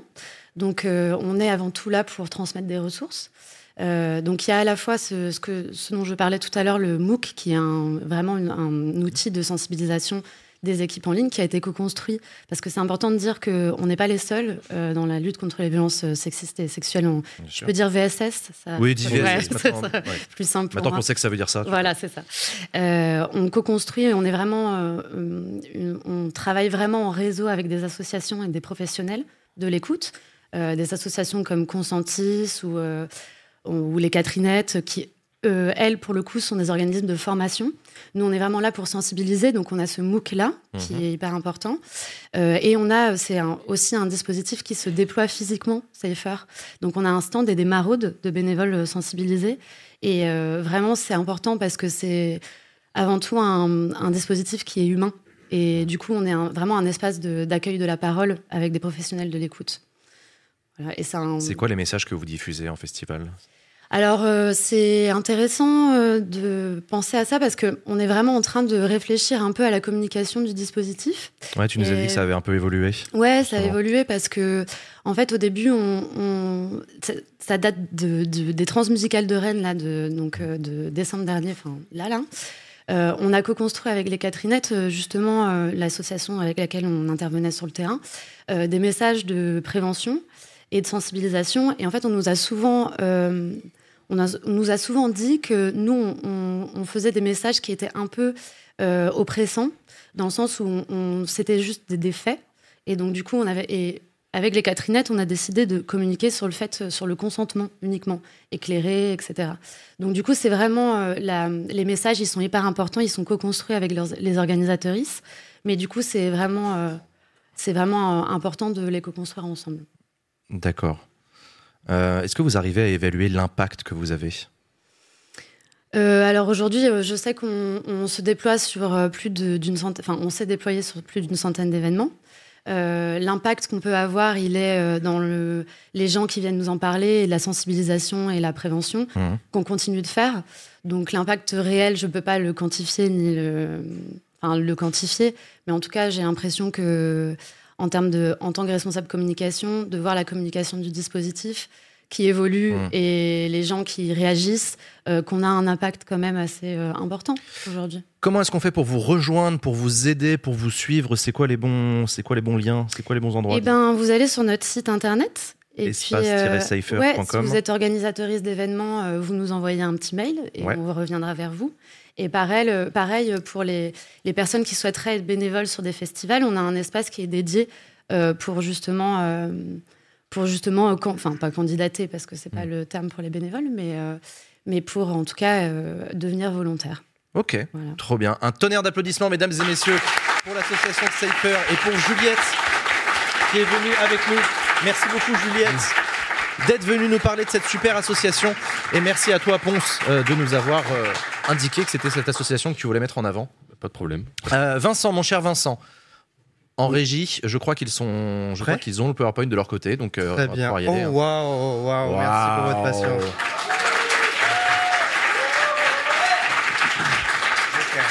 Ça va être génial à découper sur YouTube, ça. On va, bref, vas-y. on va le faire donc à l'ancienne, effectivement. Donc, ça sera en régie qui vont passer les slides. Donc, il y aura peut-être un petit, un petit décalage. Mais aujourd'hui, bah, c'était difficile, en fait, pour moi de pas évoquer un sujet qui touche à la fois aux créateurs de contenu, mais aussi au journalisme et à la recherche. Euh, en fait, le point de départ, euh, c'est une vidéo de 4 heures du youtubeur britannique H. Bomber Guy où il dénonce différents types de plagiat euh, proférés par des vidéastes anglophones. Le constat est un peu surprenant en, vrai pour les gens du milieu, hein, malheureusement, où le vol de contenu est assez récurrent, mais sa vidéo a euh, au moins mis un coup de pied dans la fourmilière, comme on dit. Dans la foulée, en France, des personnes du milieu YouTube ou du milieu jeux vidéo euh, ont ensuite accusé d'autres personnes de plagiat ou leur ont reproché l'absence de sources sur euh, leur travail. Et parmi eux, un nom qui est revenu assez souvent, c'est celui de The Great Review. Alors, Augustin Helio, c'est son nom, est salué par les vedettes du milieu comme étant le meilleur storyteller euh, du YouTube euh, francophone. Et c'est vrai que ces vidéos euh, assez longues, hein, il y en a qui durent une heure et demie, une heure, deux heures, etc., sur, sur Call of Duty, sur une équipe e-sport du nom de Rox Tiger ou Shadow of Colossus comme, comme jeu vidéo, bah, c'est vrai que c'est assez fascinant à regarder, même si on ne connaît pas le jeu vidéo à fond. Sauf que bah, cela fait des mois qui provoque des débats dans le milieu Internet et jeux vidéo. Taleb, qui travaille dans le milieu et que je connais d'Internet, hein, comme on dit, je tiens à le préciser quand même, a décidé de publier un thread pour lui reprocher de ne pas avoir euh, cité et renvoyé vers l'ouvrage d'un ancien journaliste, Sébastien Delayette, dont le youtubeur s'est pourtant euh, inspiré pour sa vidéo de Call of Duty. Dès lors, certains fans de The Great Review ont répondu à Taleb euh, que le youtubeur s'en est seulement inspiré a beaucoup travaillé derrière, hein, ce, qui est, vrai, on n'en doute pas. Et donc, selon eux, les sources ne sont pas si importantes que ça face au, à un bon storytelling qui est devenu une vraie méta sur YouTube euh, actuellement. La polémique a d'ailleurs pris un tournant assez dingue quand The Great Review a lui-même répondu avec un certain ton, il faut le dire, euh, dans une vidéo de 17 minutes adressée à Taleb. On a un extrait. Quand tu fais de la recherche, c'est deux mois pendant lesquels tu as 35 onglets ouverts en même temps du matin au soir. Tu trouves une info stylée, tu la check, elle a l'air de tenir, tu l'ajoutes au script, une heure après, tu découvres que ça rentre pas dans ton montage, tu la sautes. J'amende le script 150 000 fois par jour. S'il fallait que j'amende euh, la liste des sources en même temps, ce serait un travail titanesque. Que j'étais de fait content de pas faire jusque-là. Et je trouvais pas ça moralement répréhensible parce que je sais que je picore juste du savoir, parce que je sais que je cravache assez sur mes vidéos pour que jamais quelqu'un ouvre mes vidéos en se disant mais attends, mais c'est mon article. Personne ne se sentira jamais volé en regardant ce que j'ai fait. Ça, j'en suis sûr à 2000%. Mais en vrai, c'est toujours une bonne idée de devenir plus professionnel, donc je vais commencer à citer mes sources. Je pense honnêtement que ça ne me protégera pas plus des dramas. Voilà, bon, on en pense ce qu'on veut, on a chacun un peu notre avis, je pense, sur la question. Précisons également que d'autres personnes du milieu ont pris la parole à ce sujet. L'ancien journaliste en question, Sébastien Delahaye, dont j'évoquais le livre, mais aussi un autre vidéaste américain qui a inspiré une autre vidéo de The Great Review, Jacob Geller. Ils ont répondu en fait rappelant l'importance des sources. Mais malheureusement, bah, les débats ont fini par devenir assez bordéliques. hein. C'est Twitter, hein, et c'est le Twitter de- d'Elon Musk euh, encore plus. Au point où je me suis dit que c'était intéressant de creuser le sujet du crédit qu'on accorde aux autres, et donc de poser une question les youtubeurs doivent-ils citer leurs sources? Alors c'est une question, je sais que vous vous posez tous, voilà, je pense qu'il y, a il y a une forme d'unanimité sur ce sujet-là. Donc pour moi, forcément, des formations professionnelles euh, obligent. Ah, les typos ont changé parce qu'on a dû le télécharger. Ah, c'est dommage. J'aime moins l'esthétique, mais c'est pas grave. C'est pas grave. Euh, Tu l'as pas plagié cette typo. euh, non. Qu'est-ce que le plagiat Finalement. Vous avez 4 heures. Non, en fait, citer ses sources, pour moi, bah, c'est en fait la base. C'est- plus qu'une politesse, c'est la reconnaissance du travail des autres et l'assurance qu'on ne dit pas de la merde, en gros. hein. Et puis, ça prend pas tant de temps que ça, euh, en vrai, de mettre des liens en description ou encore mieux, des mentions en vidéo. Je trouve que Last Week Tonight, bon, ils ont toute une équipe derrière aussi, il faut, faut le préciser, mais ils le font très bien, sans tomber dans une euh, nomenclature académique qui peut parfois être complexe, difficile à lire, etc. Mais avec juste des caps écran directement euh, dans la vidéo. hein. Très clairement, moi, quand je fais mes PowerPoint, je mets des caps écran avec le nom du média, etc. et le titre de l'article. Mais laissons la politesse de côté, parlons obligation. Comment ça se passe du côté du droit? Parce que je pense que c'est important de revenir un petit peu euh, au droit, de prendre un peu de recul. Pour avoir des réponses, j'ai contacté Héloïse Wagner, qui est euh, avocate spécialisée en droit du divertissement, euh, notamment, et qu'on peut retrouver aussi sur l'excellente chaîne 911 Avocat, je vous conseille de suivre. Alors, elle m'a dit que de façon Pourquoi générale. tu dis 911 alors que c'est français?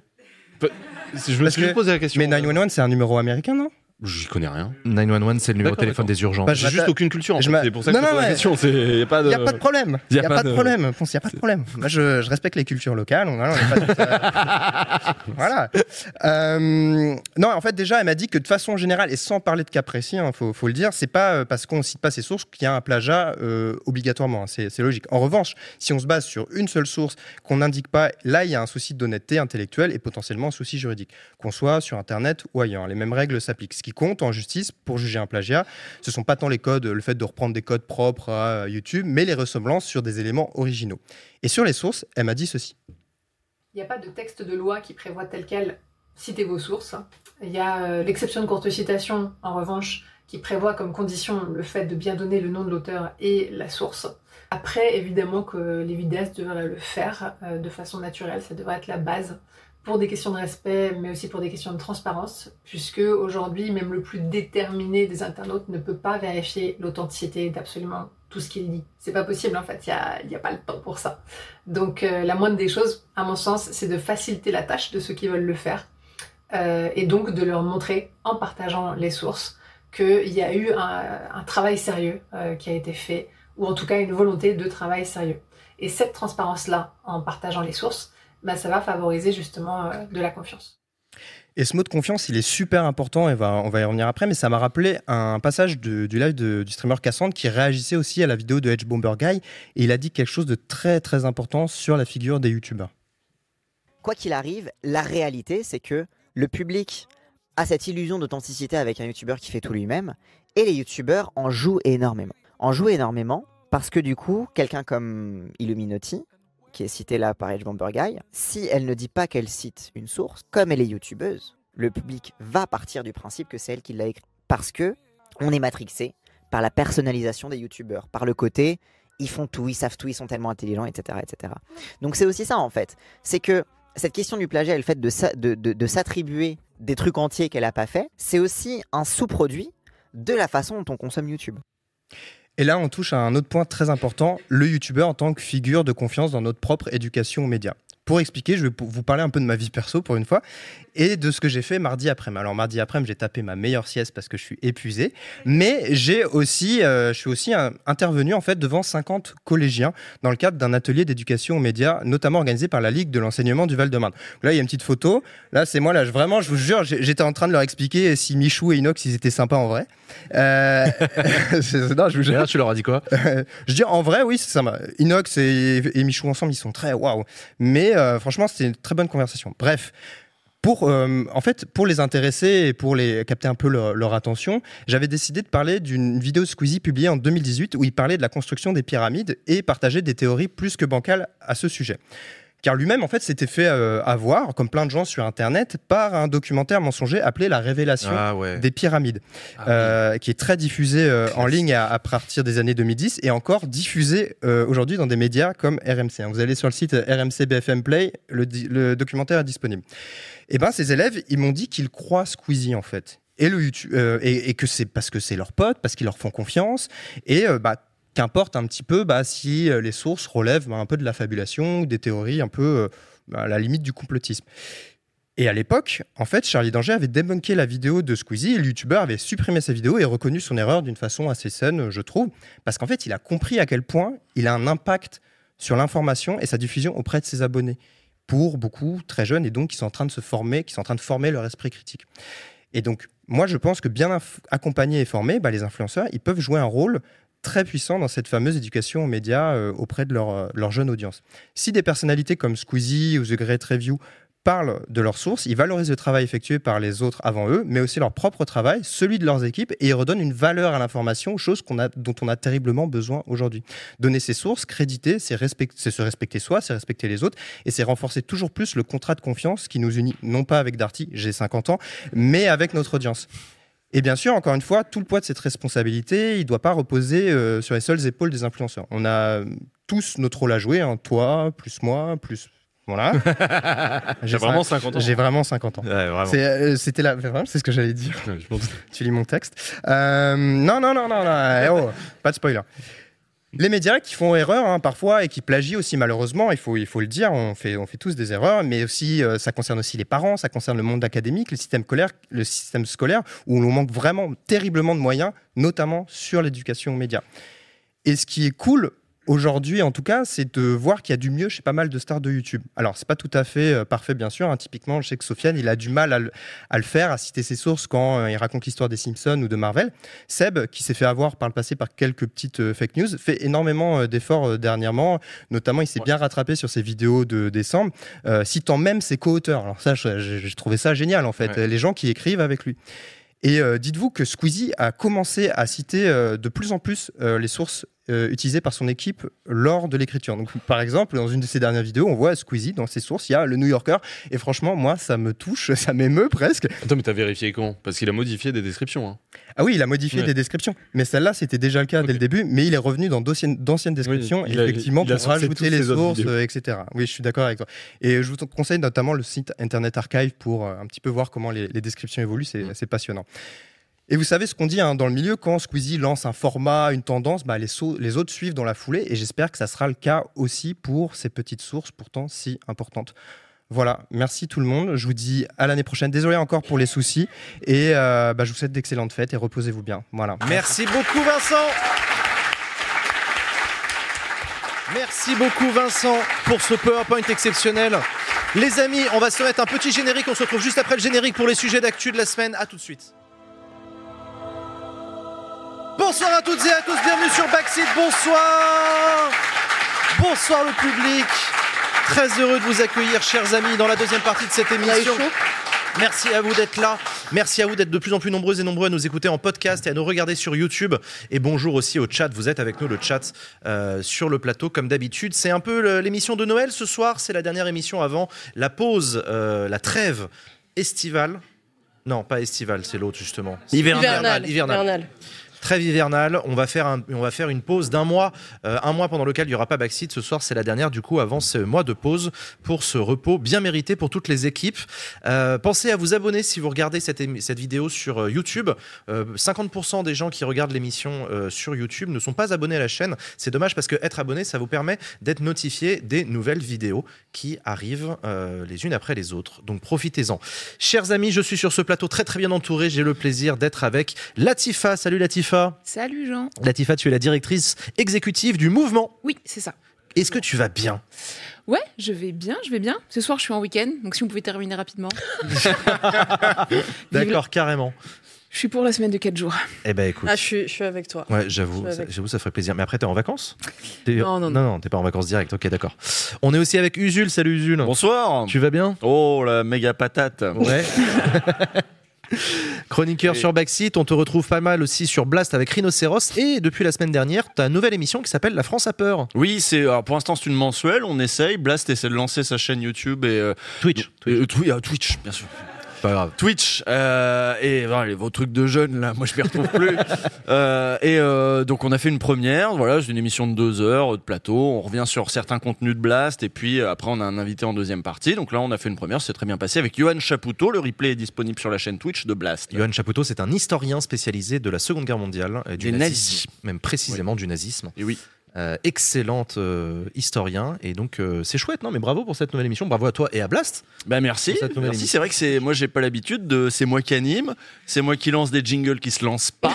Toi aussi tu ressens cette solitude infinie c'est ça, mais, mais c'est très sympa à faire. hein. C'est très marrant. Je comprends euh, que tu que tu, tu te plaises ici Bah, euh, ouais je dans cet plais. exercice. En tout cas ça me fait super plaisir de vous avoir sur le plateau avec moi on est aussi avec Sacha salut Sacha Salut Jean. ça va Ça va et toi? Ouais Sacha tu es journaliste sport à France Télé Euh, est-ce que tout roule pour toi? Oui, oui, oui. Moi aussi, je suis en week-end ce soir. bientôt les Donc, euh, vacances? pareil que Latifa, si, euh, si à 22h, on peut avoir tout bouclé, c'est cool. Non, je rigole.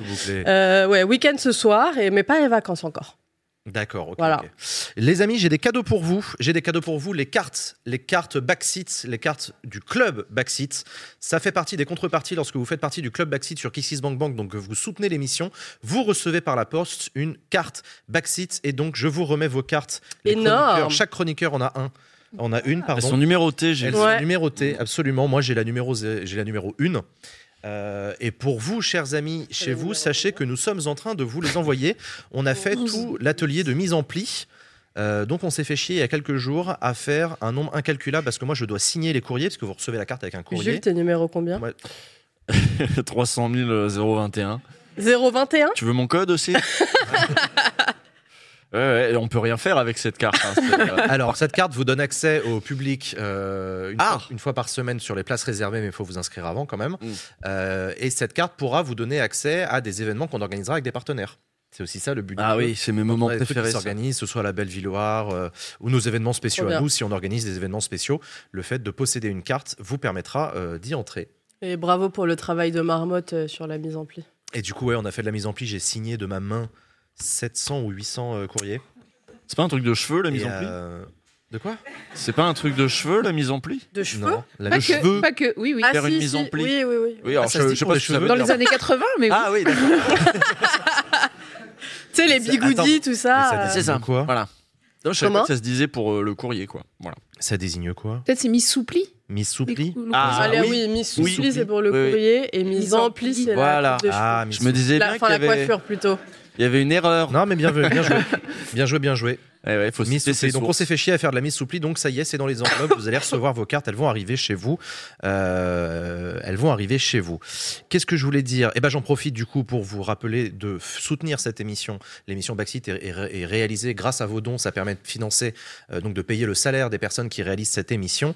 Euh, Rendez-vous sur KissKissBankBank. Vous avez le lien dans la description de cette de la vidéo YouTube, du podcast et dans le chat. Vous avez le lien également. Vous aussi faites un don euh, mensuel pour soutenir Backseat. C'est grâce à vous et à nos partenaires qu'on réussit à faire cette émission.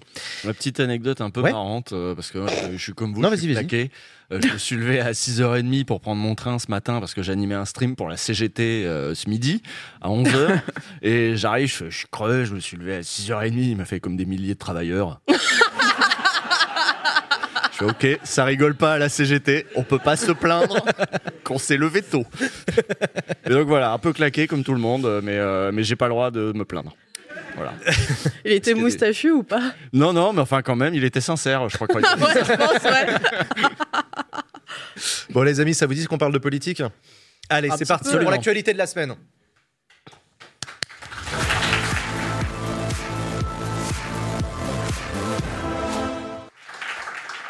Bon alors premier, sont fatigués. premier sujet, ouais, ouais, on, est, tous claqués, on est tous claqués, mais de toute façon on va parler d'un sujet qui va nous passionner, c'est le gouvernement. Allez. On adore. Mmh. Non, le premier sujet, c'est qu'est-ce qui s'est passé, bordel de merde, lundi, lundi, journée difficile pour le gouvernement et particulièrement pour Gérald Darmanin, le ministre de l'Intérieur.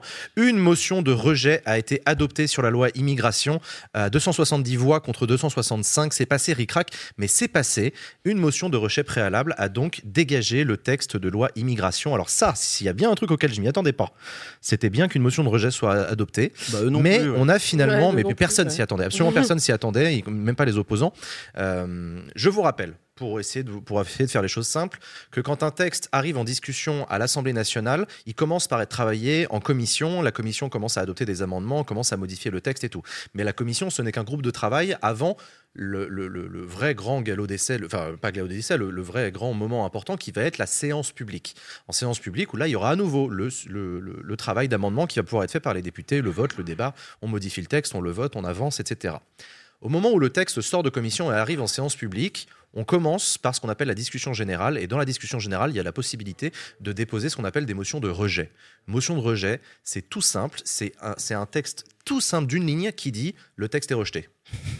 Mais il est un- motivé quand même, truc- faut le motiver. euh. Oui, il faut le motiver. Oui, il faut le motiver. Là, mais en l'occurrence, c'était motivé. La raison pour laquelle, la raison pour laquelle, euh, il y a toujours une motion de rejet qui est, dév- qui est déposée par les opposants euh, au gouvernement. C'est normal parce que ça donne l'opportunité aux oppositions de prendre la parole une première fois sur le texte, Mm. sur l'ensemble du texte, avant d'entrer dans le détail, pour dire globalement à quel point on n'est pas d'accord avec le texte.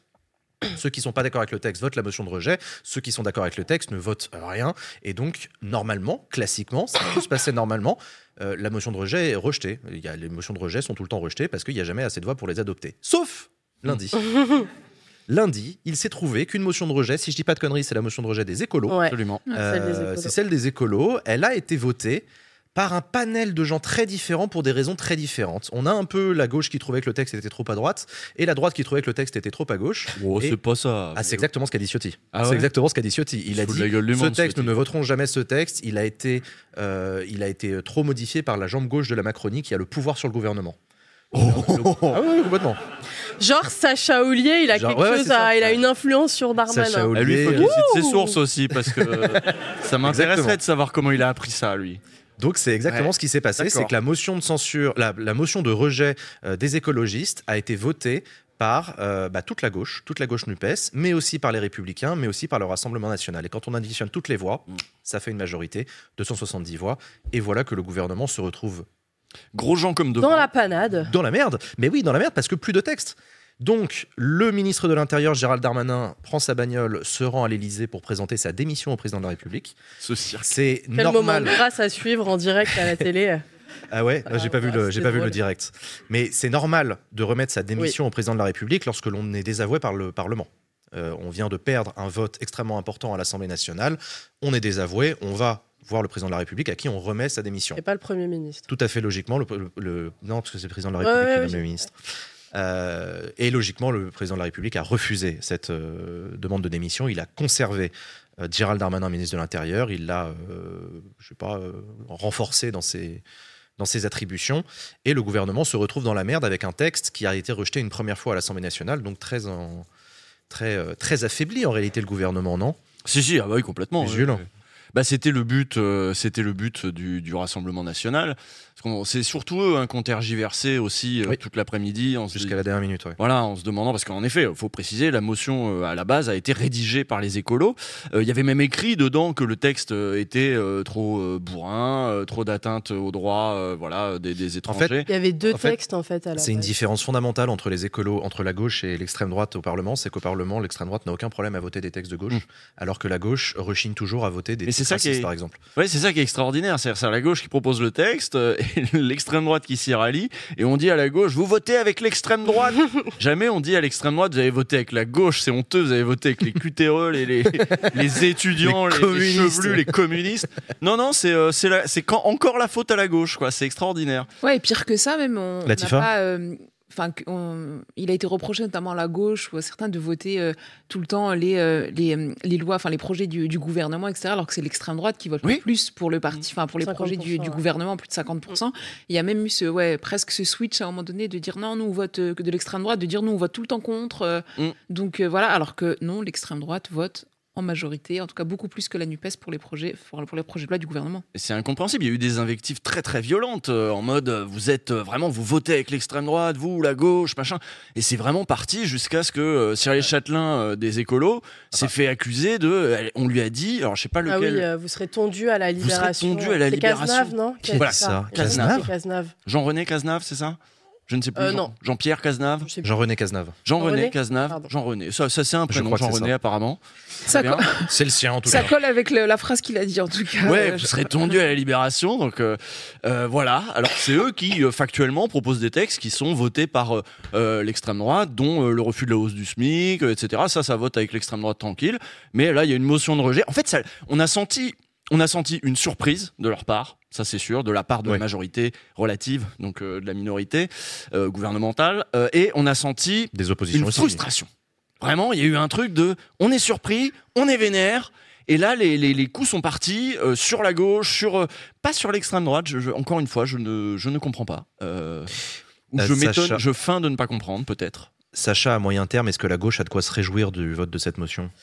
Alors pour moi, non. Euh, vraiment, c'est c'est pour ça que dans un premier temps, on voit les premières réactions et on se dit, euh, à, à ce- à cette motion de rejet, on se dit, euh, c'est cool, il y a un peu un, un regain de démocratie Ouais. enfin au sein de cette Assemblée, euh, alors que ça gouvernait à coup de 49-3 euh, depuis quand même plus d'un an. Et puis quand on prend un peu de recul, on se dit, mais maintenant qu'il y a une CMP, euh, le- le- une commission mixte paritaire, pardon, euh, le texte n'en ressortira que plus dur a priori. Et c'est d'ailleurs ce que Sacha Ollier a, a admis lui-même euh, ce matin sur France Inter, si je dis pas de bêtises. Le texte n'en ressortira que plus dur parce qu'il est évident que le gouvernement ne va pas choisir la ligne un peu plus à gauche de ce texte et ils vont peut-être même se rapprocher de la ligne du Sénat euh, avec notamment la suppression de l'AME, tout ça. Tout ça. Donc, euh, non, je, je, vois pas la gauche être gagnante là-dessus. Et surtout, la gauche se, se- voilà, s'est réjouie de cette motion de rejet, mais elle n'a pas été très proactive non plus à faire des propositions euh, sur le thème. Quoi. Donc, euh, Voilà, je. je- Mais après, le, le gouvernement peut tout à fait dire euh, bon, bah, ça ne passe pas, rejet, rejet du texte, on le, on le met ce, de côté. Emmanuel, c'est ce qu'Emmanuel- c'est ce qu'Emmanuel Macron a dit. Si ça passe pas en CMP, abandon du texte. C'est-à-dire que Euh, si le texte revient plus dur, que ce soit à cause de la CMP ou ça aurait pu être aussi un autre cheminement où il serait revenu aussi plus dur, c'est le Ah. gouvernement qui le Ah, décide, ça. ah oui. C'est pas la Ah oui. gauche. La gauche, elle a voté. non, mais la gauche, elle fait pas elle grand présente. chose. Pour préciser, effectivement, le texte maintenant va passer en commission mixte paritaire entre le Sénat et l'Assemblée nationale. La commission mixte paritaire, mixte paritaire est à majorité à droite. Mm. Le gouvernement va avoir intérêt pour ne pas avoir à nouveau un camouflet comme ils viennent d'avoir, parce qu'ils peuvent pas se le permettre. Ils peuvent pas se permettre de l'avoir une deuxième fois en deuxième lecture. Ils vont modifier le texte en le rapprochant du texte sorti du Sénat, c'est-à-dire en le droitisant. Va- le texte va ressortir de la CMP droitisé. Il, il faudra que cette droitisation soit suffisante pour que les députés LR ne votent pas la motion de rejet en deuxième lecture. Et alors, même en le droitisant, je pense que ça va pas être si simple que ça de faire voter les députés LR, parce que le Figaro a sorti ce soir que euh, les trois chefs, euh, donc Marlex, Retailleau et Ciotti, des Républicains, ont envoyé une lettre à Emmanuel Macron, alors qu'ils ont, ils ont rencontré Elisabeth Borne ce matin, si je dis pas de bêtises, Mhm. en lui disant il n'y a qu'une seule solution pour, euh, pour, pour l'immigration, c'est une réforme constitutionnelle. Et nous n'accepterons que la réforme constitutionnelle sur l'immigration. la, ils Ouais, veulent sur l'immigration, le référendum. Ils veulent Le le référendum. Oh là là. et- Ah, il lâche pas cette l'immigration. histoire. Il lâche pas du tout cette Ah, histoire. ah non. Donc, euh, en fait, on n'est même pas sûr que la commission mixte paritaire va bien se passer. Et qui va lâcher quoi à quel moment Euh, Ah je savais pas qu'ils étaient. euh, Donc en fait, ils se rangent à la, lit, la, stratégie du RN qui est on veut vous pousser à la dissolution. C'est la stratégie du RN. Le RN vote. Oui. Ouais, mais j'ai pas l'impression Oui, que ça. enfin, Le RN est quand, on, quand on a reçu Olivier Marlex sur ce de- plateau, je, je- je n'ai pas senti un, un Olivier Marlex qui cherchait à jouer à la non, je dissolution. crois pas. Je, je- je n'ai pas l'impression, c'est peut-être qu'une impression, mais j'ai pas l'impression que le- les Républicains euh, cherchent à aller en direction d'une dissolution. Le- le- L'extrême droite, c'est sûr, ça, le Rassemblement national, il votera toujours toutes les motions possibles, même les plus à gauche. Euh, il les votera tant que ça peut aller dans le sens d'une dissolution. Lui, C'est eux qui bordélisent. C'est, bah, en tout cas, ils ont une stratégie parlementaire qui, euh, qui décoiffe, ça c'est sûr. Latifa, est-ce qu'il ne manque pas un grand mouvement populaire Le mouvement Euh, Le mouvement, justement.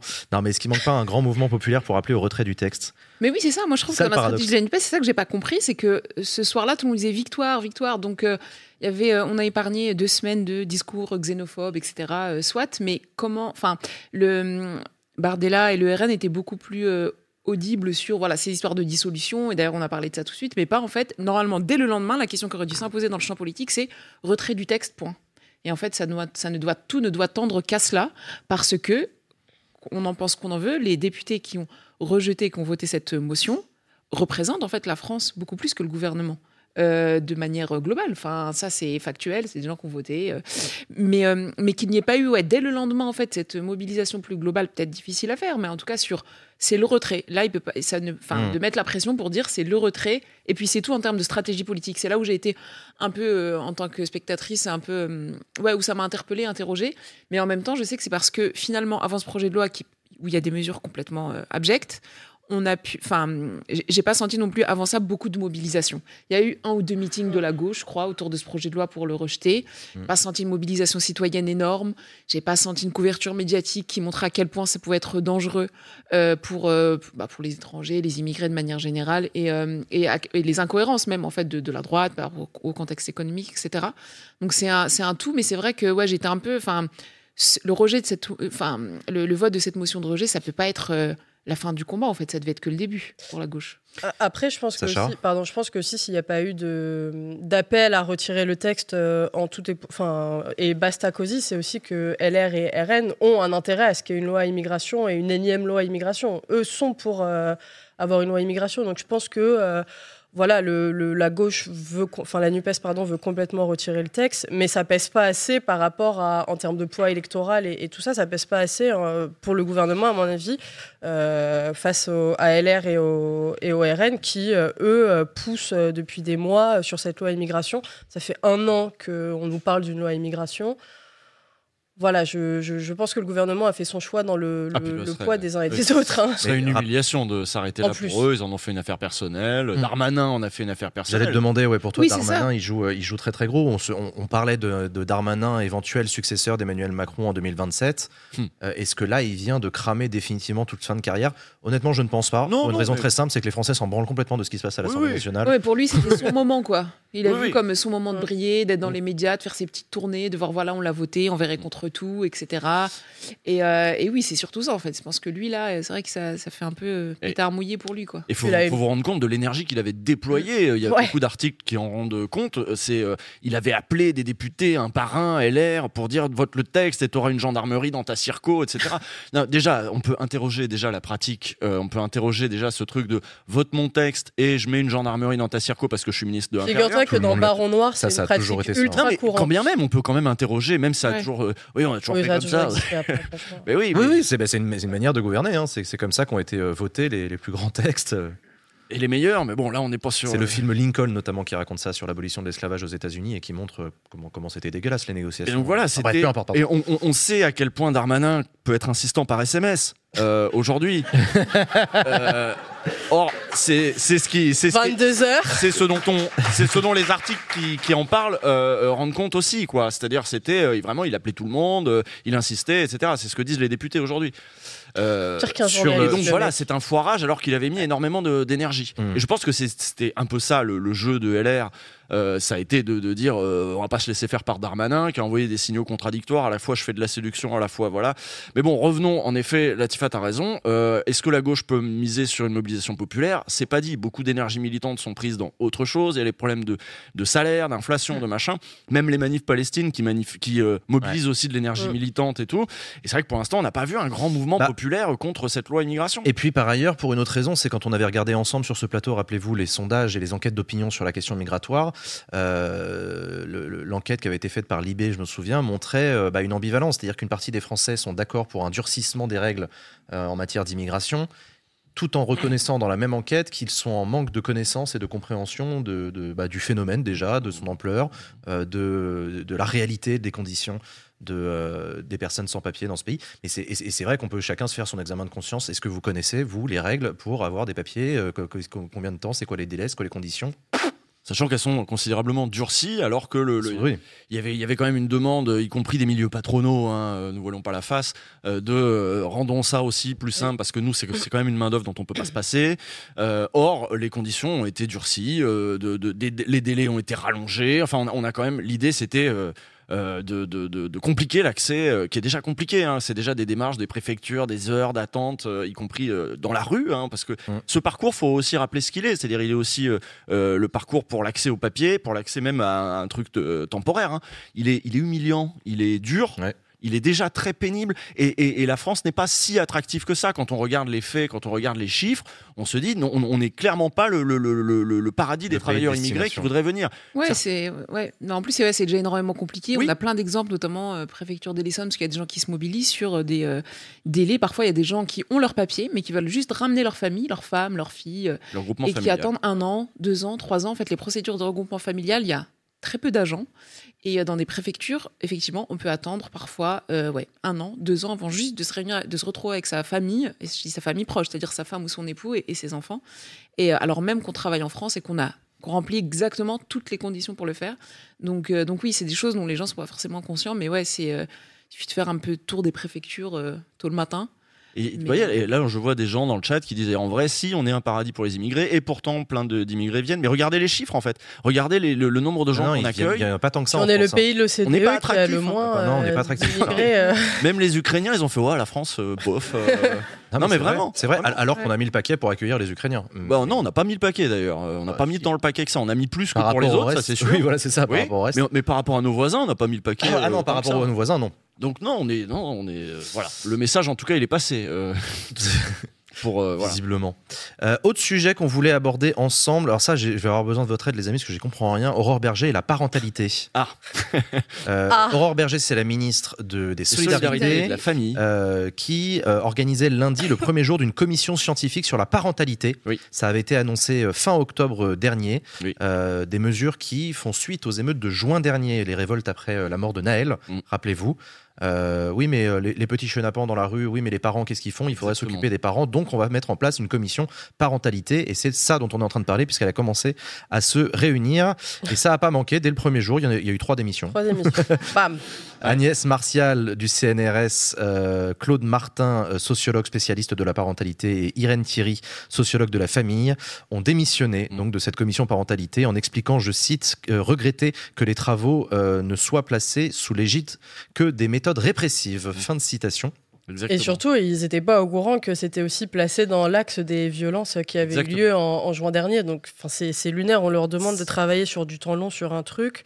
Et en fait, on se rend compte que ça va être une réponse politique euh, très courte Ouais, euh, un phénomène. problème qui a eu lieu il y a, il y a des mois. Enfin, Usul, c'est quoi cette histoire de commission? C'est quoi son Alors, rôle? C'est c'est, euh, du conseil scientifique, c'est-à-dire euh, bon, on va essayer de produire euh, des propositions, puis après le gouvernement euh, fait ce qu'il en veut, hein, on est comme d'habitude.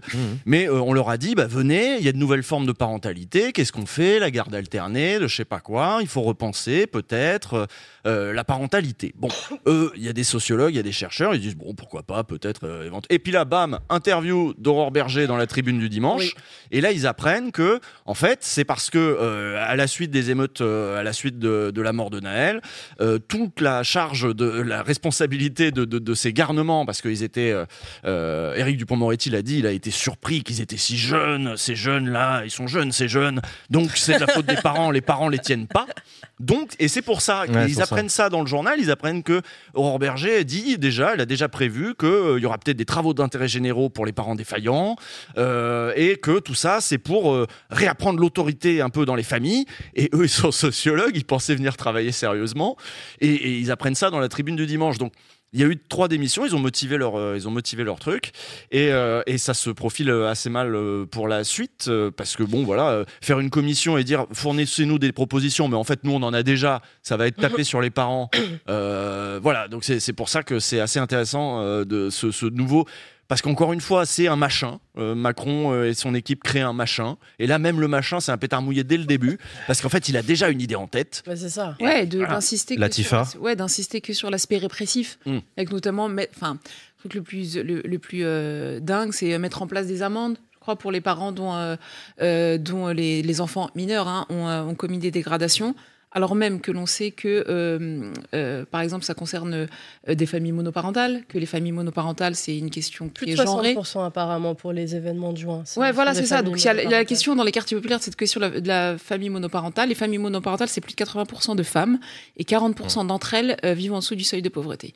Donc là, on est en train de mettre une amende en plus une, sur des gens qui sont déjà en fait dans la précarité, qui ont déjà du mal à euh, euh, payer par exemple la cantine de, de leurs enfants, euh, qui doivent et travailler des fois des horaires pénibles très tôt le matin, très tard le soir, euh, et, et s'occuper aussi de leurs enfants. Euh, et, et donc c'est euh, une question centrale en fait sociétale qui doit tous nous concerner. Sur il y a un collectif des mères isolées notamment qui s'est constitué, qui fait un projet de loi pour demander au même moment un statut spécifique pour les mères isolées, pour leur ouvrir droit à un certain nombre de, de, ouais, de, Ouais. de droits à, à plein d'égards. Et en fait, de l'autre côté, qu'est-ce qu'on a?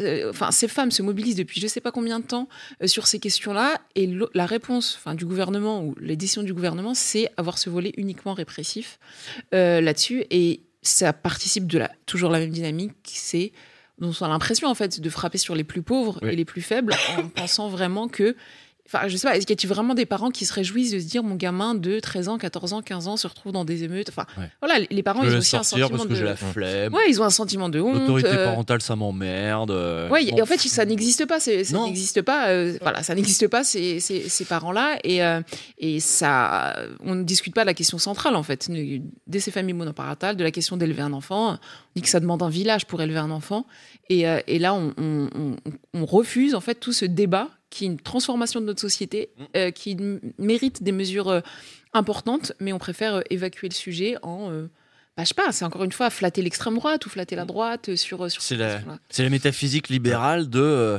euh, et parce que c'était ça le problème qu'ils avaient eu, c'est-à-dire que quand, quand- quand il y a les, les- les- magasins un peu pillés, les écoles brûlées ou je sais pas quoi, ils se disent c'est de la faute de l'individu euh, parce que c'est des libéraux, donc il faut punir les individus. Puis là ils se disent ah merde, il est l'individu c'est un enfant en fait, il a 16 ans, on est dans la merde. On va punir les parents. et ben on va punir les parents parce que c'est le, le libre arbitre, il faut responsabiliser les gens. C'est-à-dire qu'en fait le collectif, y compris l'État, et peut-être qu'on parlera euh, un petit peu plus tard aussi des- du département pour l'aide sociale à l'enfance et des trucs comme ça, n'a aucune responsabilité.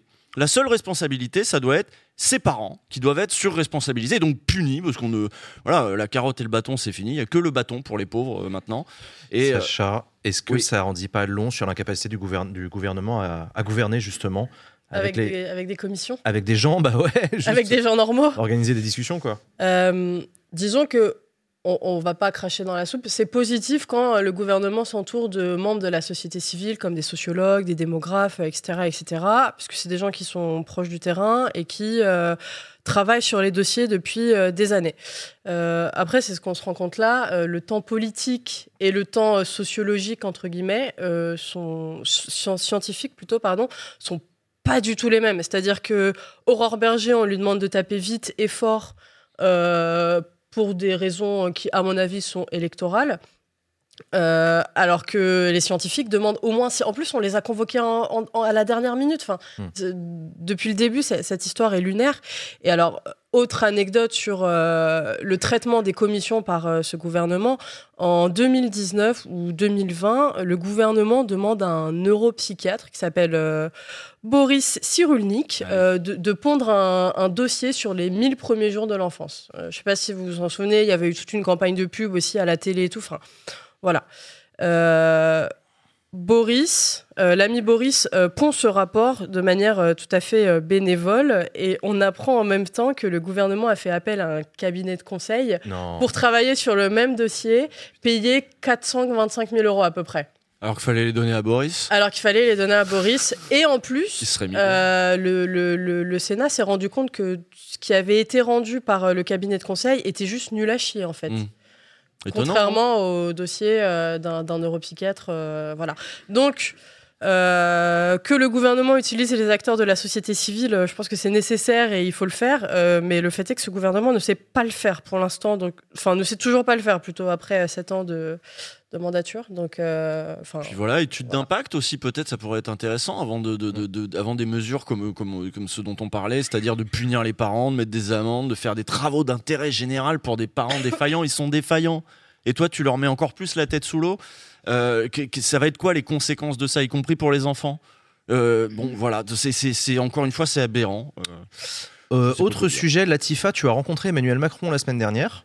C'est ceci, cette information est vraie. Cette Euh, ça information faisait suite à une tribune dont tu étais co-signataire dans Le Monde, euh, une tribune qui portait sur euh, la mémoire des quartiers populaires. Euh, et Macron a dit banco pour la création d'un groupement d'intérêt scientifique sur le sujet. De quoi, de quoi ça s'agit? Explique-nous. Oui, ça s'inscrivait donc dans le cadre, on est au mois de décembre 2023. En décembre 83, il y a eu la marche pour l'égalité contre le racisme qui a été menée par des militants notamment de, de Lyon euh, dans un contexte de crimes racistes en France, etc. Donc ils ont marché de Marseille à Paris pour dénoncer les crimes racistes. Ils ont terminé 100 000 à Paris euh, début décembre 83. Donc c'était cette tribune. elle- La elle- marche elle- des beurs, comme on Voilà, c'est ça. L'autre nom. euh, pour mais- l'égalité et contre le racisme. Ouais. Et en fait, elle a. Et, euh, et, et au- à l'occasion de cette 40e anniversaire, il y a une historienne, Naïma Yahi, un militant associatif, Salah Mokran, qui fait cette tribune pour demander voilà, la tenue d'états généraux sur la mémoire politique culturelle des quartiers populaires, un groupement d'intérêt scientifique, enfin, pour qu'on puisse inscrire la mémoire des quartiers populaires de manière euh, claire dans l'histoire du pays. Et, euh, et notamment l'histoire de cette marche qui a été aussi un hold-up politique, faut le dire, de la part de, la part de la gauche, où en fait Mitterrand a bien joué. euh, aucun de- des militants à l'époque de cette marche qui ont été à l'origine de cette marche, y compris bah, les jeunes de quartier populaire ou le père Christian Delorme, Toumi Jaija, bon, bref, les, différentes personnes euh, n'ont eu de responsabilité politique après ça, etc. C'est-à-dire qu'ils ont représenté une avancée et en même temps pour le pouvoir en place une crainte qui a décidé de pousser, de donner beaucoup d'argent à une association qui s'appelle SOS Racisme, notamment Harlem Désir et Julien Drey, euh, et, pour euh, voilà créer ce- la, la- la conséquence principale de, de- de ça, ça a été euh, la création des SOS Racisme et la carte de séjour de 10 ans. Mais bref, en tout cas, dans le cadre des commémorations de, de là-dessus, j'ai voulu signer cette tribune. Euh, et euh, après ça, effectivement, j'ai eu un mail dans ma boîte du président de la, enfin, de la présidence de la République pour m'inviter à participer à un échange. Et je pensais qu'on serait plusieurs. J'avoue, je sais pas d'où ça sortait, mais j'avoue, je suis arrivée, j'ai vu le plan table, j'ai dit ah, Vous étiez combien? On était, bah, nous militants, on était 7 et eux, ils étaient 5-6. Ah ouais, d'accord. Oh, c'est vraiment une discussion, quoi. Ouais, un petit café. Un petit café. Alors Euh, et il y avait donc des marcheurs de l'époque, il y avait et puis avec d'autres personnes. Moi, je représentais plus les héritiers de ces combats-là liés au quartier populaire et à l'immigration. Euh, et, euh, et voilà. Après, le président a écouté tout le monde discuter. euh, ça a duré une petite heure, mais euh, et il a ouvert, voilà, comme il dit, un chantier présidentiel. Euh, il y a eu un papier là-dessus cette semaine dans l'IB sur euh, la mémoire des quartiers populaires, à quel point c'était important pour les habitants de quartiers populaires ou issus de l'immigration de voir comment ils peuvent s'inscrire dans une histoire plus grande, qui est l'histoire de la France, en fait, tout simplement. Euh, et, voilà, enfin. ça, c'était important, mais on a conscience aussi que la question mémorielle est la plus simple à aborder, parce qu'il il veut faire la même chose que pour l'Algérie. Mais la question mémorielle pour la quartier populaire est aussi simple à aborder si elle ne s'accompagne pas de mesures politiques plutôt claires et importantes pour les habitants des quartiers populaires. Moi, c'est bien ce. Enfin, voilà, j'ai beaucoup travaillé sur les travailleurs immigrés, etc. Donc, c'est quelque chose pour lequel je, milite. Et, si ce projet se concrétise, c'est très bien. Euh, mais en plus, voilà, personne n'était dupe sur le fait que. L'idée, c'est quoi? C'est de changer, mettre des noms de rues, euh, mettre des. C'est ça le mémoriel, non? Euh, Ouais, c'est enfin de créer un groupement scientifique, du coup, de voir comment ça peut être bon. Mais les propositions simple, finales. Intégrées dans des manuels d'éducation, de l'éducation nationale, tu vois, genre sur les vagues d'immigration des années 60, les ouvriers issus de l'immigration, de montrer que c'est pas un désert politique les quartiers populaires, que déjà les travailleurs immigrés mmh. se mobilisent à l'époque. Normalement, c'est pas au gouvernement de dire ce qu'il y a dans les manuels scolaires. Mais il y a tout ce qui est on va dire, comment dire, pas au roman national, mais comment on fait pour que cette réalité-là le récit existe en fait? Comment on fait pour que ce récit Mais d'ailleurs, c'était déjà le c'était déjà le cas du travail de Benjamin Stora qui avait fait euh, qui voilà, piloté tout un travail le, le sur la mémoire de la colonisation en l'occurrence. Oui, oui, le président a fait directement ce parallèle lors de la lors de l'entrevue en disant moi voilà, on, l'a fait sur l'Algérie, donc on peut le faire là-dessus. Voilà. Après, comme c'était dit dans l'article de Libé, personne ne crois plus au Père Noël parmi les personnes qui étaient présentes. Mm. Il y a d'ailleurs des militants de la marche qui ont refusé d'aller à cette rencontre, euh, ce que aussi on peut totalement comprendre. Après, c'est toujours des positions différentes quand on est militant. Euh, est-ce qu'on va rencontrer le pouvoir entre guillemets quand mm. il nous invite, ou est-ce qu'on décide de continuer à, enfin, de le boycotter complètement Et, du coup, tu t'as pas peur d'une récupération politique? Tu penses que le travail qui va être fait va être intéressant? On verra en fait. C'est peut-être ouais, affaire à suivre. On verra comment ça se, passe par la suite. D'ailleurs, c'est quoi le calendrier? T'as des infos? Eh ben, euh, apparemment, euh, rendez-vous en janvier. Pour en tout cas euh, Naïma, qui est l'historienne qui, qui, gère cela. Et voilà, mais, euh, mais euh, oui, ça, ça, reste à voir. Je vous redirai si je revois Macron. Bah ouais, ouais tu nous racontes. Hein. À chaque fois que tu vois Macron, parle-nous. Hein. nous, on veut savoir. Hein. Mais, mais voilà, en tout cas. Toi, Jules, tu penses que c'est une volonté de maîtriser le récit Ah oui, oui. Oui, non, ça n'a rien de, de, de, très étonnant. que, qu'il y ait une volonté justement de maîtriser le récit. Après, voilà, comme tu disais le plan, le plan Borloo pour les banlieues, il a été foutu à la poubelle directement. C'est-à-dire que là, encore une fois, on avait demandé une expertise. Le plan Borloo, il arrive, il est, il est, épais comme ça. Et puis Macron, pout, euh, ça dégage. En fait, c'est-à-dire, oui, s'il n'y a pas de plan derrière et qu'on fait juste de la mémoire, bon, c'est intéressant de voir euh, comment on l'intègre. D'accord, ok.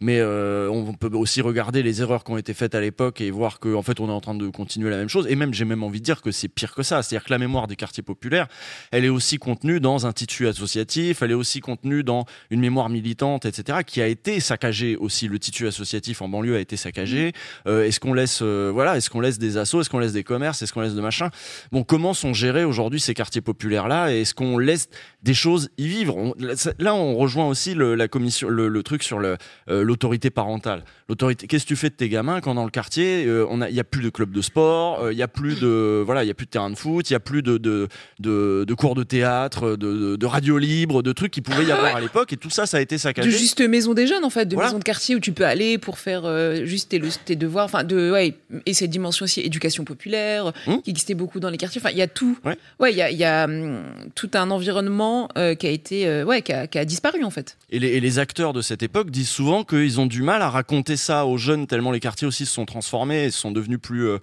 euh, plus durs, plus secs aussi au niveau de cette richesse qui était peut-être là avant, mais qui, qui, qui, a eu une effervescence à un moment, mais qui, qui n'est plus là. Et, et, et, donc du coup, oui, on peut faire de la mémoire des vieux trucs, mais ceux qui transmettent le mieux cette mémoire et qui la font vivre, c'est encore les acteurs, c'est encore les gens qui sont là-bas, quoi. Mmh. Et, et ceux-là, on les a pas laissés faire, en fait. Voilà. Alors, on va continuer. On voudrait parler un petit peu de climat. On va parler de la COP, mais on va surtout parler du climat dans les médias avec une invitée de la semaine. Chers amis, je vous demande d'accueillir sur ce plateau la cofondatrice du collectif Cota Climat, Eva Morel.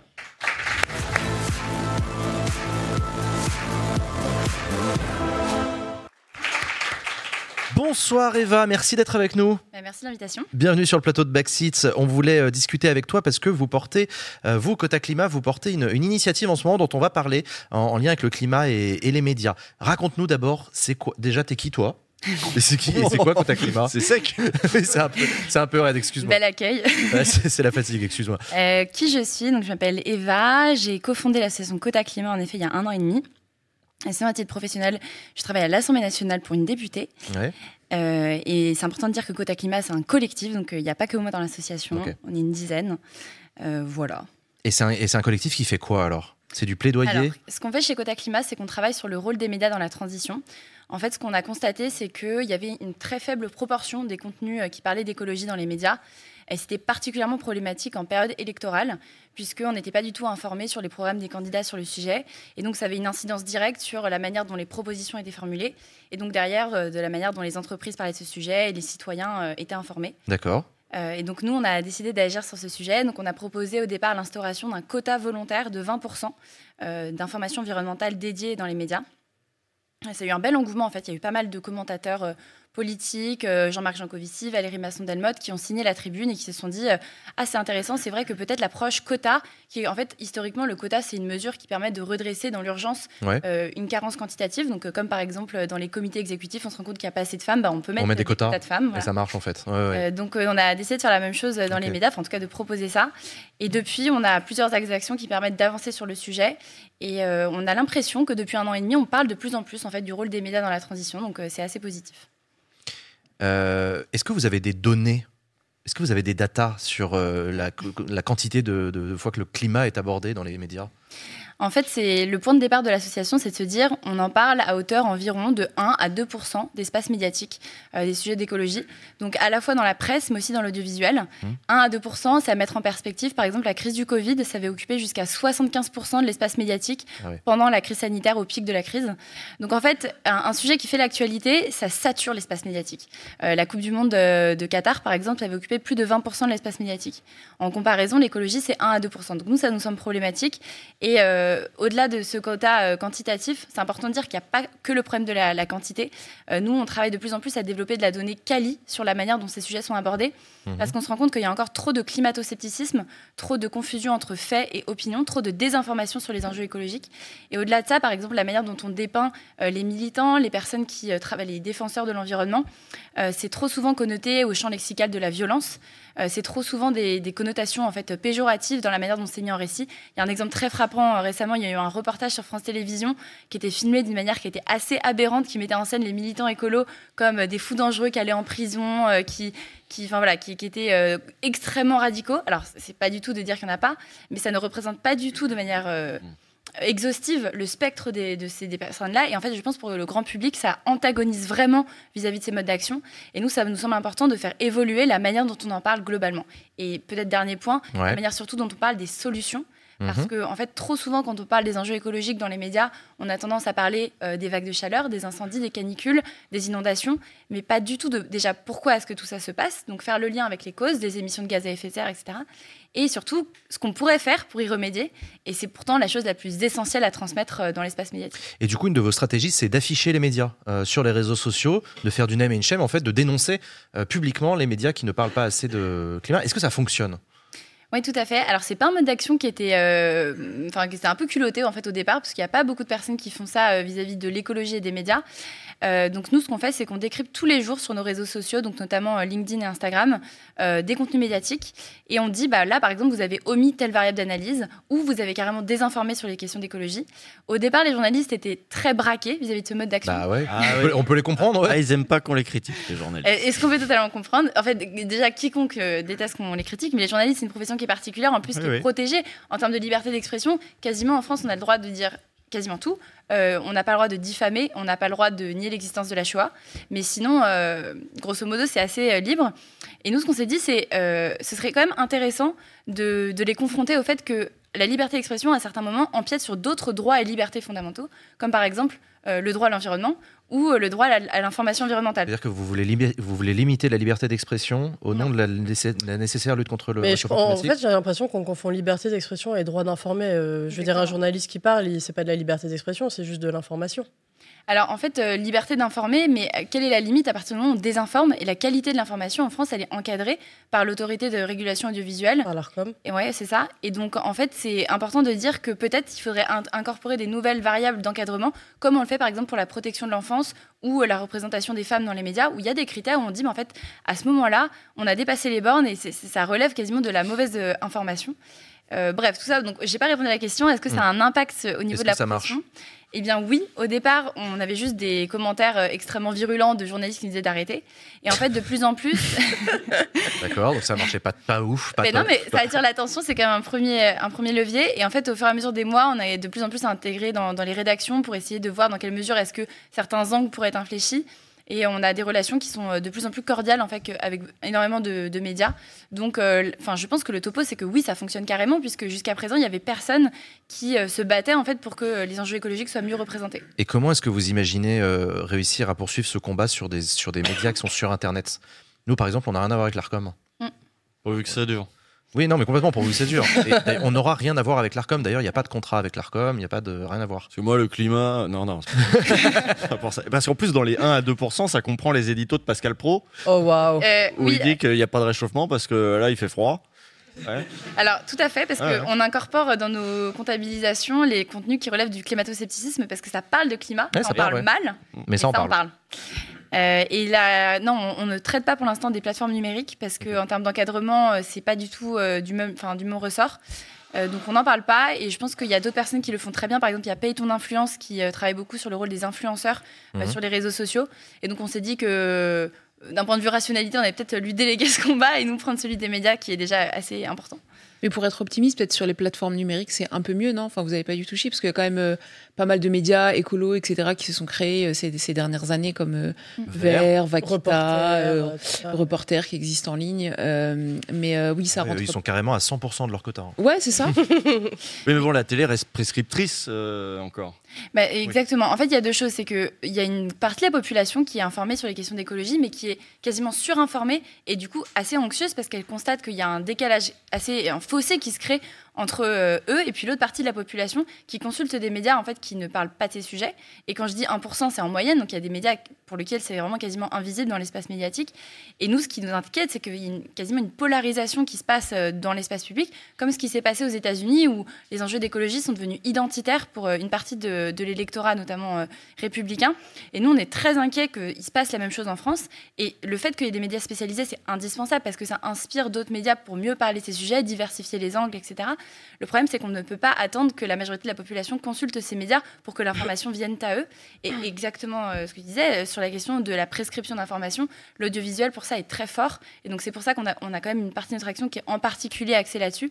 Quand on a un JT de TF1 qui diffuse un sujet euh, qui relève de la désinformation, par exemple, on a par- beaucoup parlé de technosolutionnisme dans le cadre de la COP28, euh, de solutions par exemple de capture et de stockage de carbone qui sont en réalité pas vraiment prescrites par les experts comme une solution hyper efficace. Euh, quand on a un sujet technosolutionniste qui passe sur un JT de TF1, c'est 5 millions d'individus qui se voient dire qu'en fait c'est une bonne solution pour le climat et donc qui se rassurent dans leur action. Sacha Euh, au début, tu, tu- vous êtes parti du postulat que euh, les médias ne parlaient pas assez des propositions politiques. Je vais retourner le problème. Est-ce que c'est pas plutôt les propositions des personnalités politiques qui sont pas à la hauteur euh, qui fait que les médias. C'est un peu le serpent qui se mord la queue à chaque fois. Et je te dis ça d'autant plus que tu es assistante parlementaire d'une députée Renaissance et qu'on vous attend aussi un peu sur le côté euh, écolo en ce moment. Donc euh, voilà, c'est- ma question. Euh, bah, si, totalement. Euh, en fait, euh, l'ensemble des acteurs dans la société ont des interactions entre eux. En fait, nous, le, le cadre conceptuel qu'on s'est donné, c'est celui du triangle de l'inaction, où en fait, on a les entreprises, les citoyens et les politiques qui se refilent la balle de la responsabilité et qui conduit à l'inaction. Et en fait, on s'est rendu compte qu'un des moteurs pour mettre en branle et faire de ce, de ce triangle de l'inaction un triangle de l'action, c'était les médias. Et donc, bien sûr que le discours politique impacte le discours médiatique. Oui, Mais les médias, ils sont tenus par qui? Mais ça, c'est un autre sujet. Ah, bah non, c'est un peu le même. Non, non, mais tout à fait. Le, le modèle économique des médias joue beaucoup sur euh, également la ligne éditoriale. Mm. Euh, nous, c'est un angle qu'on adopte dans nos, dans nos réflexions aussi. Je crois que c'est France coup- Télévisions qui a adopté une charte euh, assez ambitieuse en matière de, Oui. de contenu éditoriaux. Je ne sais, plus quand- je sais plus comment s'appelle le document, mais c'était assez. euh, Radio France aussi l'a fait. Euh, J'ai une question pour toi. Il paraît que vous avez euh, lancé une proposition de loi. Un truc transpartisan en Ah oui. plus. C'est ça qui a un peu euh, soulevé ma curiosité. Tu peux nous en parler de ce projet? Oui, tout à fait.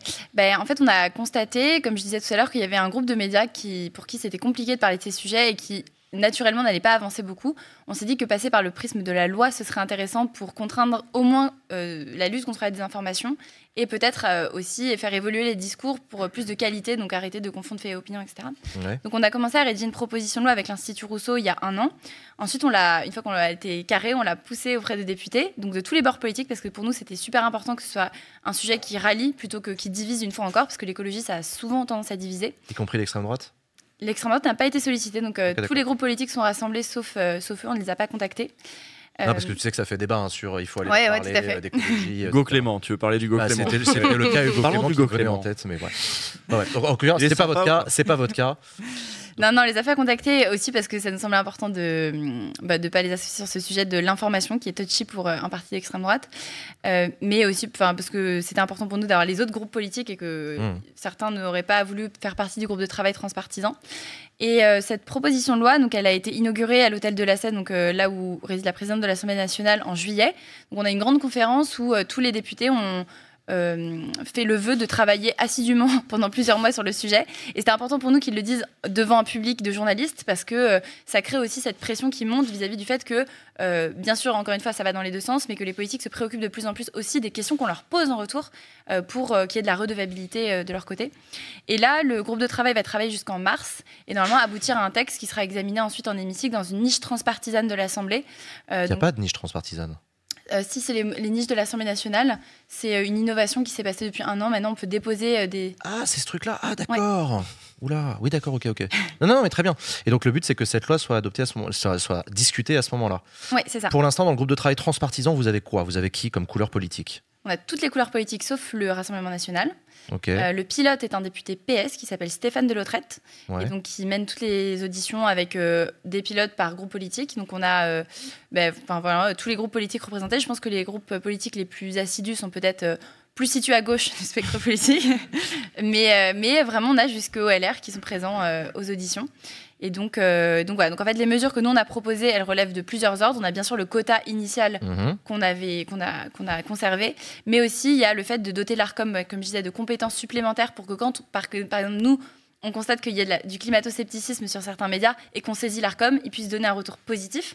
Parce qu'en fait, euh, souvent, ils sont complètement euh, démunis et donc ils sont juste euh, obligés de donner des suites négatives aux, aux saisines. Mais c'est pas un peu une porte ouverte à toutes les. Enfin, ça, pardon, mais si on le fait sur le climato-sceptisme, par exemple, est-ce que c'est pas une porte ouverte à. Est-ce qu'on pourra pas signaler l'ARCOM dès qu'il va y avoir un truc. euh, Enfin, je- Déplaît. pour le- Ouais. ouais, c'est ça. Enfin, Mais en fait, euh, vous avez c'est- pas peur d'ouvrir une porte et que tout le monde s'y engouffre en fait? C'est un argument qu'on nous, euh, qu'on nous soutient souvent. Là, c'est En- la journaliste qui parle. qui dit Moi, j'ai pas envie d'avoir un flic derrière moi qui me dit Il faut que tu fasses 20% sur. J'écris ce- pas sur le climat, moi, c'est Ouais. ok. Oui, mais elle va peut-être t'obliger.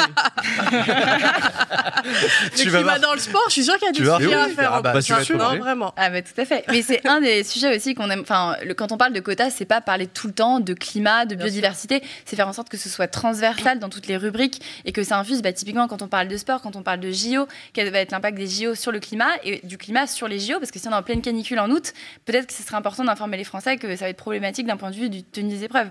Voilà. Donc c'est ce type de choses euh, qu'on aimerait bien euh, faire imprégner. Et euh, on n'a pas. Enfin. Je pense qu'il faut discerner le fait d'obliger les médias à parler de certains sujets et le fait de lutter contre la désinformation. Et nous, c'est plutôt sur ce niveau-là qu'on se situe. Et souvent, on a tendance à considérer que de dire que le, le réchauffement climatique n'existe pas, c'est OK, parce qu'en fait, c'est une liberté de penser. Euh, en fait, non, il y a quand même un consensus international de 99,9% des scientifiques qui disent que non. Euh, là, ça a été euh, récemment cité dans la- dans l'accord qui est issu de la COP28. Ça relève d'un fait. Et si on considère qu'on peut remettre tout le temps en débat tout, que tout est mou, que eh ben en fait, euh, c'est un problème démocratique quasiment. Donc c'est aussi pour nous important de dire ouais, ça c'est un fait, rehaussons le débat d'un- cran et ensuite ayons un débat véritablement sur les choix de société qui vont de- ouais, l'allocation des ressources, des solutions. Mais J'ai vraiment envie de dire pareil, c'est-à-dire sur tous les sujets, on entend n'importe quoi dans les médias. Quoi. Mhm. Donc en effet, euh, qu'est-ce que- qu'est-ce qu'on fait? Faut, faut repenser à ce moment-là la structure des médias. On va pas- ça va être difficile de demander à une émission euh, ayez des trucs écolos, et puis entre les deux, on laisse des pubs pour des bagnoles polluantes et tout. C'est-à-dire il faut repenser. euh, là, il y, a- il y a un sociologue qui est mort euh, il y, a- il y a deux jours, je crois, Patrick Champagne, qui avait euh, travaillé avec euh, Pierre Bourdieu, entre autres, et qui, qui avait euh, travaillé à la création du, de Acrimed, Action Critique Média. Euh, et là, il y a pas longtemps, j'ai réécouté en fait Pierre Bourdieu sur la télévision, et il disait le un des trucs qui, euh, c'est le dieu audimat en fait, qui, qui va dicter euh, qu'est-ce qui va être repris ou pas repris euh, dans les médias, qu'est-ce qui va intéresser ou ne pas intéresser. Euh, donc ces sujets-là vont être priorisés. C'est-à-dire il faut repenser toute la structure du truc. Tu peux pas juste, on peut pas juste mettre un, un gendarme derrière qui va, parce que il y a des chaînes qui vont dire, bah ça c'est bien, vous me faites faire 20%, mais moi je fais pas d'audience sur ces 20%. Or c'est mon outil de travail, ma chaîne, elle me génère du pognon. Vous êtes des libéraux, laissez-moi faire mon pognon avec ma chaîne. Euh, non, mais c'est tout le champ qu'il faut repenser, ouais. c'est tout le champ des médias en fait. à ce moment. Parce que là, ils pourraient tout à fait arguer de leur liberté commerciale pour dire, euh, moi je perds du pognon avec ce truc-là, donc vous allez me compenser. Mais alors si l'État compense ou je ne sais qui compense, bah du coup l'État a son mot à dire, mais je sais pas quoi. Enfin, il y a- il y a- ça, ça me paraît ouvrir une Et brèche même sur étonnante. la, la question de la liberté d'expression, le climato-sceptisme n'est pas répréhensible et puni par la loi. Enfin, on passe pour un gros Mm. con comme Pascal Pro quand on dit oh il fait froid, il n'y a pas de réchauffement climatique. Mais c'est pas contraire à mais la c'est loi. pas contraire à la loi. Quoi. Et déjà, même quand c'est même quand il y a des propos contraires à la loi, c'est compliqué. Tu vois. Enfin, même. c'est vrai. non, mais c'est vrai. Aujourd'hui, il y a des gens ils disent des choses Oui. complètement racistes Oui. à la télévision, Oui. et on n'arrive pas à, à lutter contre ça. Donc, je sais pas si c'est quelque chose qui. que l'Arcom peut mettre des, des amendes à Bolloré, et Bolloré dit très bien, je paye. hein. Voilà. Qu'est-ce Non, qu'on mais fait je, je Bolloré partage. peut dire, euh, moi je veux pas de trucs climat, ça m'emmerde, ça fait pas de vue. Euh, moi je veux Hanouna, euh, les, les, les, les, les trucs, euh, voilà, les trucs racistes, du Zemmour, du machin, et, et je payerai, tant, mieux, tant pis. L'Arcom pour l'instant, ou alors faut renforcer l'Arcom, plus gros Arcom. Eva, pour le mot de la fin, vas-y. Oui, pardon. Euh, non, mais je, je partage le fait qu'il y ait une crise de l'information et que ça dépasse le champ du climat. Je partage le fait que sur beaucoup de sujets, on entend tout et son contraire. Euh, par contre, il n'y a pas beaucoup de sujets comme le climat où on a un support factuel qui nous permette de discerner le vrai du faux.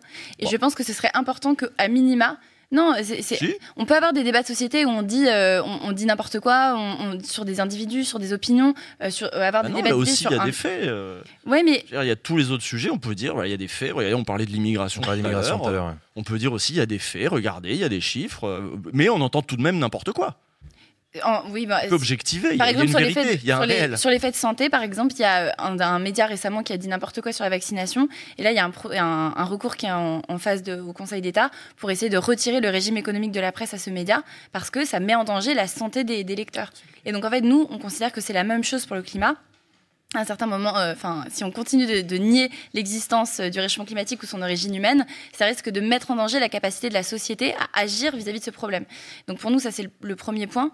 Et, euh, et ensuite, enfin, sur le fait que même quand quelque chose est interdit, en fait, on peut quand même le dire. Oui, mais je pense que ça a une force euh, assez importante de dire qu'il s'est passé quelque chose d'illégal sur un plateau. Ça, ça entame fortement la réputation euh, des personnes qui ont tenu ces propos et du média. Et même si une fois que quelque chose est dit, Hanouna dirait pas ça. Hein. Pardon. non plus. euh. sur un certain nombre de dans, dans un certain nombre de sphères euh, aujourd'hui politiques ou même de la société, euh, ce média il est un peu cornerisé. Comme, enfin, il y a beaucoup de personnes qui, qui considèrent qu'il y a des choses pas euh, très correctes qui s'y passent et ça a déjà une force prescriptive énorme. Et si ça, ça se produit sur l'ensemble des plateaux où on désinforme sur les questions de climat, et c'est, enfin honnêtement, on en est encore très très loin sur les enjeux d'écologie. Euh, ça aurait, ça aurait déjà, enfin, ce serait un progrès fort. Et en dernière chose, euh, il y a Ouais. aussi avec l'Arcom la possibilité, quand il y a vraiment de la désinformation avérée, d'émettre des sanctions. Je sais que c'est rare. Ouais, c'est très rare. Mais c'est aussi une possibilité pour laquelle on se bat. Merci beaucoup Eva Morel d'être venue sur le plateau de Backseat. Merci à toi pour nous parler de cette initiative Quota Climat dont on suivra les évolutions. Chers amis, je vous propose qu'on passe tout de suite sans attendre au jeu à la con. C'est parti pour le jeu à la con.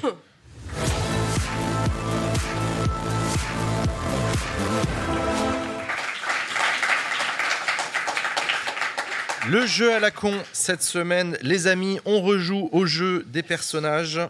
Hop, vous prenez tout ça. Tac, c'est le nom des- d'accord, oui. C'est le nom des deux autres. le jeu des post-it, mais sans le les- jeu des post-it sans post-it parce qu'on n'a pas de post-it. Euh, mais voilà, et moi je ne joue pas, j'anime. Et vous, le public, vous allez pouvoir répondre aux questions, évidemment, pour essayer de vous aider. Je crois que je vois le pattern. Euh, ouais. Essayer de vous aider euh, à deviner. Euh, oui, d'accord. Bon, qui commence? Euh, Allez. Moi, je vois pas Ah, le. stylo, punaise. Je vois pas le lien, mais. euh, Euh, Vas-y, tu peux commencer toi. Ouais. euh, Est-ce que je suis un homme? Non. Non. Non. Bon, très bien. Euh, ah, est-ce que je suis une chanteuse? Non. Non, est-ce que je suis un homme? Euh, oui. Oui. euh, attends. Moi aussi, je suis un homme? Oui. Oui. Oui. Ok. Est-ce que je suis au gouvernement? Non. Député? Euh, alors attends. Oh, euh, putain. non. Non. Euh, c'est dur de réfléchir et de répondre aux questions. Ah, mais non, toi, du coup, tu réponds aux questions. Ouais, moi je réponds aux que- questions. ouais. Ah ouais Bah, c'est ah. c'est aussi le public en face. hein, on- Ah oui, Moi, je suis bah au oui. gouvernement ou pas Parce que là, ils sont là, ils font rien. Là. Non, non t'es pas au gouvernement. Je suis pas au gouvernement. Moi, j'ai jamais des gens qui ont du pouvoir. Je suis situé où politiquement? Je, je réponds que par oui ou par non. hein. ah, Est-ce Ah, que je suis à, à droite de l'échiquier politique? Ça dépend pour qui. Ouais, ouais, ouais, ouais, ouais. Moi, je suis un Sacha, homme il faut politique. bien que tu parles dans le micro. Pardon. Je suis un homme politique. Ah oui. Oui. Ok. Hum, alors, donc, je suis une femme. Merde. Ok, donc moi je suis un homme, pas au gouvernement, pas député, et on sait pas où je me situe politiquement. Euh, à gauche. Est-ce que je suis une Ah politique si, à gauche du coup Oui. Ah oui. Tu t'auto-positionnes à Ouais, gauche. ok. Est-ce Est-ce que je suis une politique de gauche? Non. Oh là non. Oh là. que je suis Manuel Valls? Non. Oh pitié, merci. Moi, je suis à gauche. chaud à un moment, ouais. Ah, je suis à gauche. Un homme de gauche? Ah, Il y en a pas beaucoup. Ça devrait aller vite. Oui, si, oui, toi, oui. Bah pareil, on est toutes les deux des hommes de gauche du coup. Oui. Pas, pas, pas la même gauche.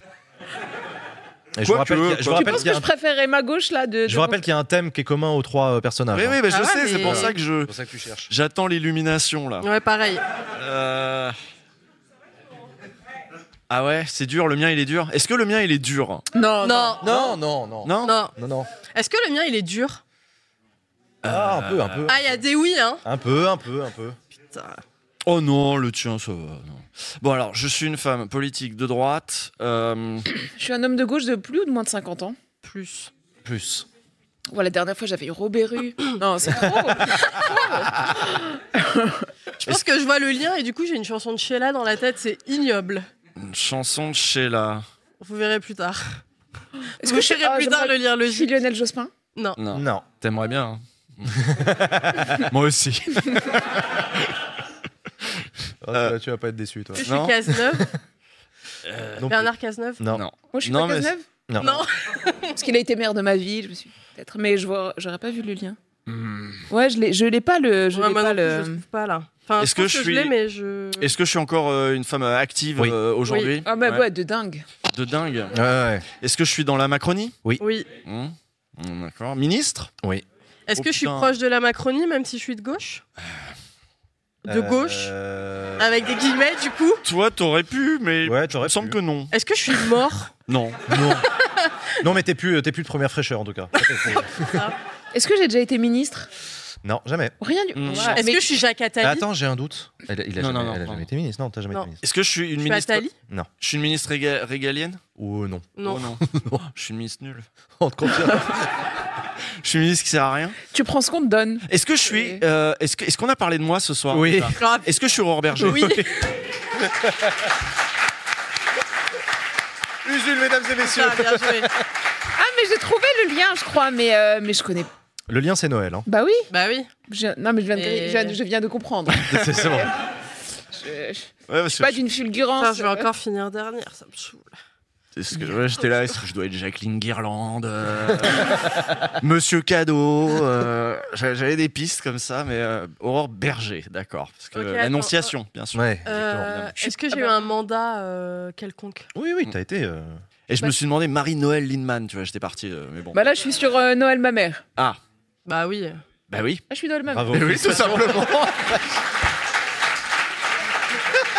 C'est aussi simple que ça. Alors, Euh, Sacha, Ah, comment je on sais peut pas. t'aider Je- Si, bah si. euh, je- Euh, la, la thématique. euh, Bah Noël, ouais. Pour mais- t'aider un Et indice, toi, c'est- une citation qu'il a dite, je, je cite, quand on ne va pas assez loin, c'est déjà qu'on va quelque part.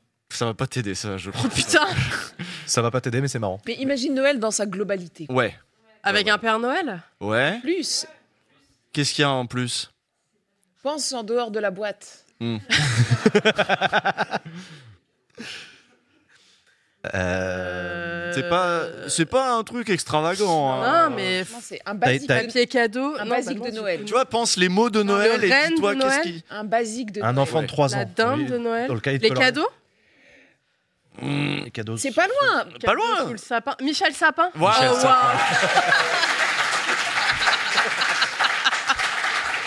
Félicitations oh, on à pouvait tous pas les faire trois. plus fade que Michel Sapin. Ok. Euh, terrible ce jeu parce que je le plus prends ça, un c'est peu absolument personnellement terrible. du coup. plus ça repousse la pause club, donc moi je trouve vite. Je J'en profite pour vous rappeler que cette émission est rendue possible grâce à vos dons. Participez euh, au financement de Backseat pour payer les salaires des personnes qui réalisent ces émissions. En vous rendant sur KissKissBankBank, vous pouvez faire un don mensuel pour nous soutenir. Et si vous faites partie du club Backseat, le club Backseat, les personnes qui nous euh, soutiennent avec 15 euros par mois, vous recevez une carte chez vous que vous pourrez avoir dans votre portefeuille, que tous les chroniqueurs ont en ce moment.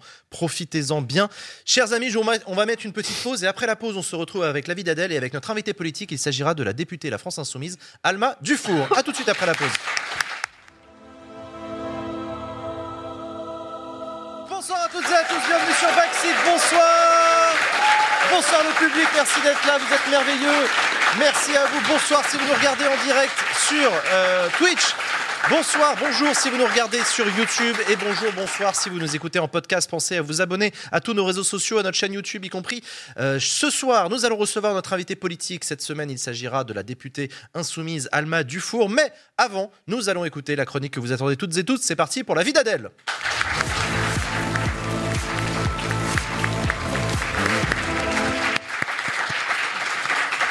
Salut Adèle. Bonsoir, bonsoir, bonsoir, ça va?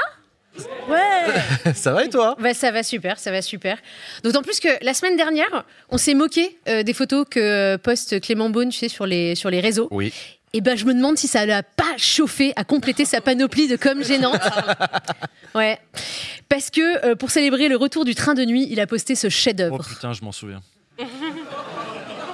Ah oui, ah oui. Ouais, ouais, ouais. Ce n'est pas une IA, hein, c'est une vraie, vraie photo. Elle est titrée Oui au train Attends, de c'est nuit. Jean Castex euh, en bas à gauche Ah, mais oui, bien sûr, ouais, ouais. Mais qu'est-ce qu'il fout? Ah, la, Ouais, en fait, il est à la RATP, c'est pour ça. Est-ce qu'on n'a pas un peu l'impression que le titre, ça devrait être Saint-Clément du transport ferroviaire? On dirait une, une icône religieuse qui tient entre ses mains. Alors donc, euh, entre ses mains, il y a Christophe Fanichet, le patron de la SNCF, euh, qui est euh, juste au-dessus de Jean Castex, patron de la RATP.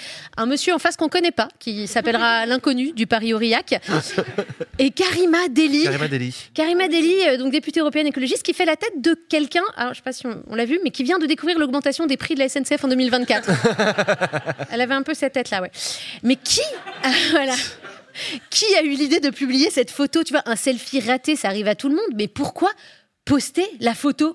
Il y a deux options. Les équipes de com de Clément Beaune, où ils se sont pris pour des galeristes d'art contemporain, tu vois, genre ce réalisme brutal à la Martine Parr avec cet éclairage néoclassique, c'est très Annie Leibovitz. Ou alors, la réunion était beaucoup plus basique. Tu sais, bon, bah, c'est la seule photo où le ministre est potable. Donc, même si les autres ont des gueules de cul, vas-y, on balance. En revanche, à aucun moment, ils se sont demandé si ça servait la cause qu'ils défendaient. Tu peux difficilement euh, faire une photo qui te donne moins envie de voyager dans un train de nuit. J'ai- À part montrer un élevage de punaises de lit dans la cabine ou un contrôleur qui ressemble à Nordal Lelandais, enfin, je vois pas comment tu peux faire pire. Mais Clément, L'éclairage est glauque, ouais. Ouais, c'est vraiment, c'est, elle est horrible. Et pourtant, Clément, il défend le projet à donf. Et aussi des prix qui soient attractifs et un service qui soit de bonne qualité. C'est pour ça qu'on continue la rénovation. Ils sont mieux qu'avant, mais on va changer les couettes, changer les oreillers, on a déjà mis des prises. À la fin, vous avez ri, mais il a dit à la fin, on a mis des prises. Le luxe, quoi. Et c'est pas fini, on va changer les couettes et les oreillers. Les, trains ont pas roulé depuis 20 ans. Donc, euh, oui, changer les couettes et les oreillers, c'est la base. Merci Clément. On va aussi, aussi pardon, changer de sujet. Semaine, euh, la semaine, elle était un peu dingue, non, quand même, cette semaine, les amis. Pour moi, c'était un ascenseur euh, émotionnel permanent. Mardi, au réveil, sous ma douche, à l'Assemblée nationale, on rejette le texte sur l'immigration. Waouh mais on continue l'examen en CMP. Oh. Gérald Darmanin a démissionné. Waouh Mais en fait, non. oh. La gauche et la droite ont voté ensemble contre les macronistes. Waouh Bon, en fait, non, ça c'est logique. Parce que c'est le principe même d'un macronisme réussi, être détesté de tous en même temps. Voilà. Vous avez parlé de l'adoption, euh, la motion de rejet tout à l'heure, hein, qui permet de stopper l'examen du texte avant toute discussion ou menace de 49.3, et c'est ce qu'on appelle dans le petit jargon politique un contre uno. voilà. On a quand même toujours des moyens incroyables pour ces montages. Donc tout ça, c'est grâce au député écologiste des Yvelines qu'on vient de voir euh, et que personne ne connaît, qui s'appelle Benjamin Lucas, qui est l'auteur de la motion. Et comme quoi, on s'est moqué d'eux aussi la semaine dernière. Mais le bouddhi thérapie, vraiment, ça, ça produit des effets de ouf.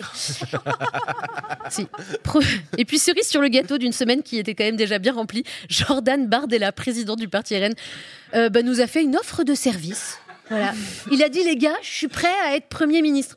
Non, merci Jordan, personne ne te Nous, demande rien. Non, vraiment. Non, mais si, si je peux rendre service. Non, Jordan, vraiment, ne te pile pas, c'est bon. Non, mais en cas de dissolution, si après, il y a une nouvelle élection et que du coup, il y a une cohabitation. Non, c'est bon, Jordan, arrête d'insister, t'es lourd. Est-ce que Jordan, c'est pas un peu euh, Patrick Chirac dans Camping? T'as l'impression qu'il va sortir un gros. Alors, on n'attend pas Jordan? Quand t'as dit ça, je me suis dit, il va y avoir un photomontage. Bah oui, Et ouais, évidemment. ouais, il va être en slip, c'est obligé. Ouais, ouais, ouais, c'est logique. Ouais. Bon, ça fait du bien, moi, je sais pas. Ah, je, Ouais, oui, ça- bon, on n'a Bon. pas les mêmes. euh, Mais oui, d'accord. Euh, bref, c'est un peu le bazar quand même cette histoire de projet de loi immigration et c'est pas facile de comprendre. Et pour vous l'expliquer plus simplement, précédemment, dans Los Republicanos. L'ambiance est électrique au sein de la holding France International Incorporated, alors que Don Larcher de la Touretta se consacre à la gestion de la branche sénatoriale du clan, désormais classée première plaque tournante de la drogue du pays.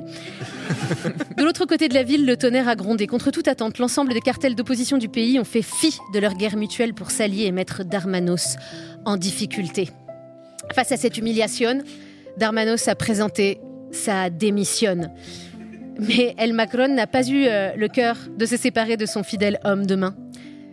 No, mio Geraldo, tu ne peux pas partir ainsi. Et après tout ce que nous avons vécu d'homme à homme, las revoltas, los atentos et les hauts et les bas de los amigos de la tierra, je t'en prie, reste Geraldo, ça va bien se passer.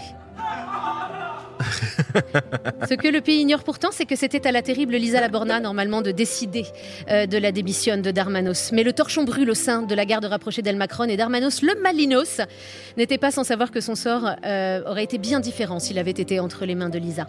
C'est donc Lisa Laborna qui reprend les rênes de la négociation avec Los Republicanos. Mais combien de temps encore Los Republicanos célébreront-ils le baiser de la muerta qu'ils ont infligé à Darmanos? Cette victoire aiguisera-t-elle les appétits des fantômes du passé, comme on le voit?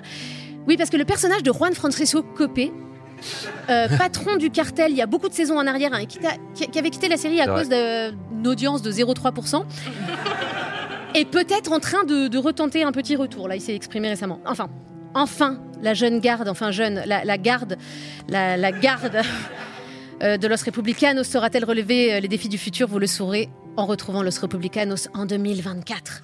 voilà, bon retour à la réalité. Ça donne envie. hein. Ouais. Ah ouais. Bah, je sens, je te sens Mm. vraiment euh, On a passionné suivre. par cette nouvelle série. Ah, les trois là. Alors ce soir, ce soir, vous recevez Alma Dufour, députée de Seine-Maritime, et qui est ma sœur cachée. Voilà, comme l'ont noté certains followers de Backseat. Et oui, c'est ma sœur de frange, apparemment. Oui, absolument. Absolument, voilà, je pense que c'est très clair. Et on connaît mal Alma, qui avant d'être députée euh, depuis 2022, a avant été porte-parole des Amis de la Terre. Voilà, Euh, bah, et Wikipédia euh, indique un très gros CV. hein. Études de droit, de géopolitique, d'environnement. Elle a aussi bossé chez Suez dans la restauration et en même temps auprès de bureaux européens de l'environnement. Enfin, elle a vraiment fait beaucoup de choses, mais le mieux, c'est quand même de la laisser se présenter elle-même. Donc moi, à la base, j'étais euh, activiste pour le climat. J'étais aussi gilet jaune. Euh, j'ai été condamnée euh, pour avoir décroché les portraits d'Emmanuel Macron euh, il y a quelques années. Ouais, ça fait un, un- un petit CV pas banal euh, pour une députée. Ouais, c'est vrai. Euh, pas banal parce qu'elle a été condamnée avant euh, d'entrer en politique. Ce qui lui donne quand même un sérieux avantage hein, sur euh, la majorité des, des autres députés qui attendent d'être au pouvoir, évidemment, pour ne pas respecter les lois. Euh, après, Alma, elle est aussi très dédiée à sa circonscription. D'ailleurs, elle organise un événement demain. Petit moment promo. Salut à tous, Euh, je fais cette petite vidéo, c'est une invitation personnelle si vous êtes de Cantley ou de Marom. Vendredi entre 19h et 23h, on organise un On organise quoi Et on organise quoi Bah, C'est on une devinette, je sais que vous aimez bien. Hein Jules, d'habitude, t'aimes bien les Ouais. quiz. Et on organise quoi entre Cantleux et Marom demain? Bah. Un apéro aussi, hein. Une- Un apéro, un apéro, raclette, une réunion raclette, publique, un- une réunion publique. Un apéro raclette, ok, on peut, on peut faire une, une fusion. Non, il y a du sport, un bowling. euh, T'es pas, t'es Hein pas loin, pas loin du, du sport du jeu, t'es pas loin du Ouais. concert. Un Attention- loto. Attention la régie. Ah, On s'avance. on, ça- on est très Un près. Alors est-ce que tu veux Un bingo bingo, loto On a dit concert, c'était pas loin. Ah, un blind test. Un blind test, bravo. Oui. Un blind test. On organise un blind test. Tu vois, tu joues pas, mais tu as gagné le jeu. Euh, musique française, et oui, il en faut pour tous les goûts. Et oui, parce que pourquoi euh, Alma, elle pourrait pas aussi ajouter animatrice radio à son CV Euh, Donc, euh, Cantilien et Maromet, euh, demain, n'oubliez pas, vous avez un blind test. Euh, D'ailleurs, bah, là, je crois que vous avez l'interview de DJ euh, Alma et ses platines. Euh, quant à moi, il est temps de vous quitter pour euh, vous donner rendez-vous, non pas demain à Canteleu, mais en janvier ici même. Et en attendant sur les réseaux, at Adèle Barbers. Merci Adèle. Merci beaucoup Adèle pour cet avis d'Adèle extraordinaire. Merci beaucoup. Et on retrouvera Adèle en 2024 euh, dans Backseat, évidemment, pour la vie d'Adèle. Chers amis, je vous propose que sans plus attendre, nous accueillons sur ce plateau notre invité politique cette semaine, la députée LFI de la Seine-Maritime, ancienne porte-parole des Amis de la Terre, Alma Dufour.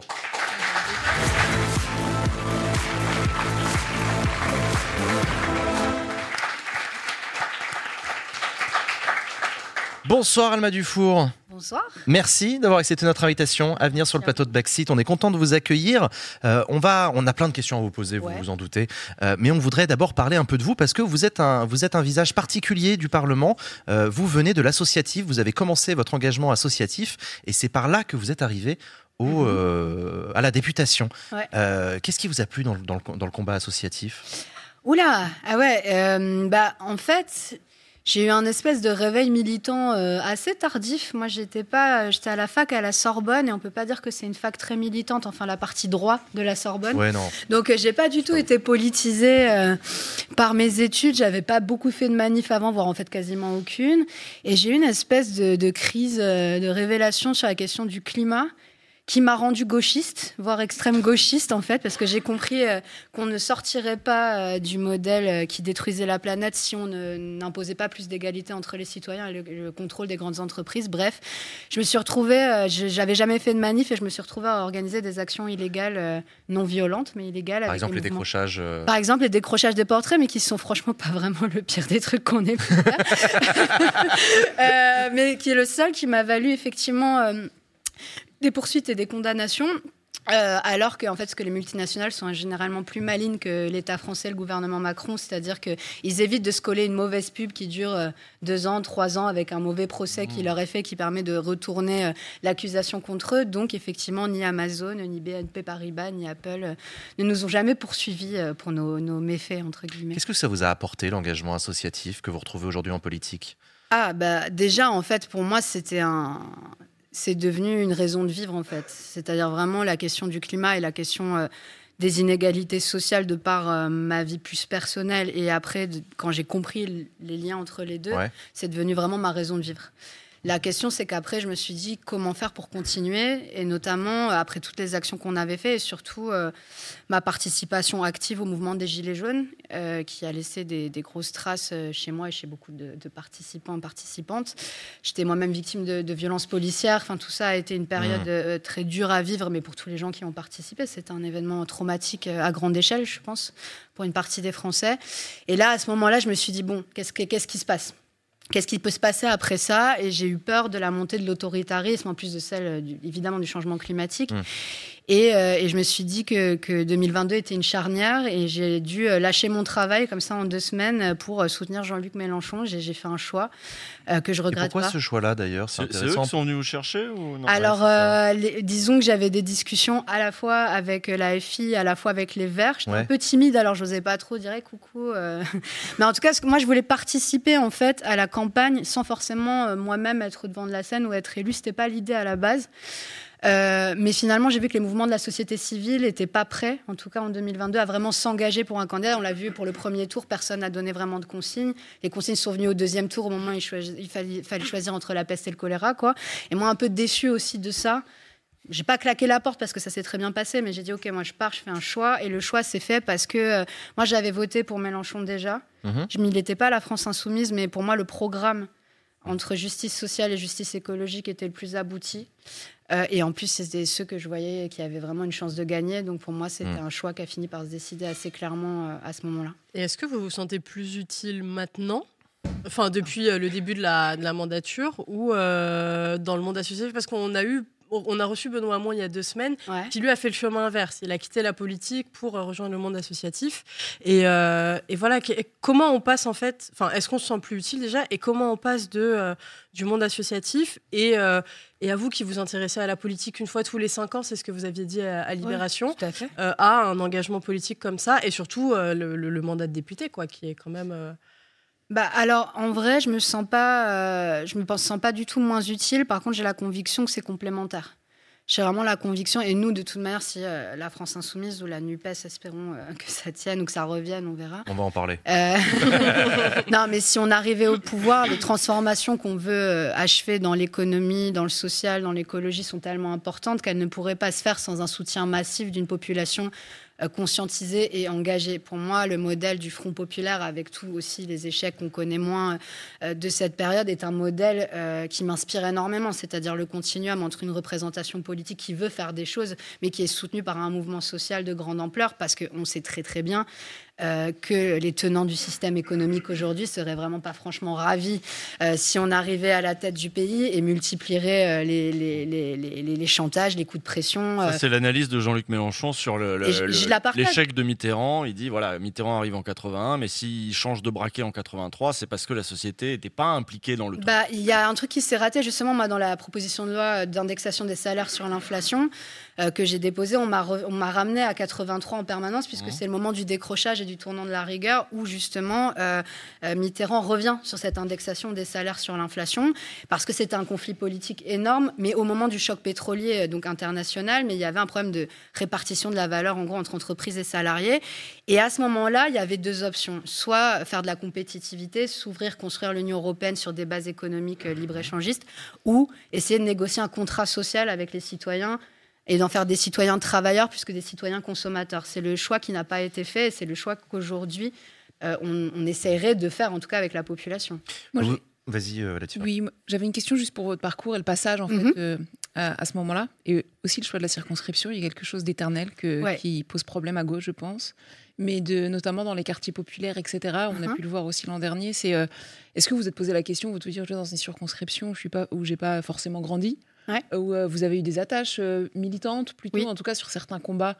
Euh, et voilà, c'est une question que je voulais vous poser parce que c'est vrai que moi j'ai toujours ce sentiment un peu de parfois déception vis-à-vis de la gauche euh, quand Mhm. j'ai vu atterrir dans beaucoup de circonscriptions maintenant à travers euh, plusieurs élections de, de personnes. Voilà, je, je connaissais d'autres personnes qui étaient locales et qui et auraient pu porter ce combat de gauche. Et on a vu arriver d'autres personnes. Ça veut pas dire qu'elles sont moins compétentes ou quoi, mais, Mhm. euh, mais c'est vrai que c'est quelque chose qui crée euh, quand même beaucoup de ressentiment à gauche euh, et, et dans, et dans les milieux militants. Et je voulais savoir si vous aviez eu cette réflexion euh, euh, l'an dernier.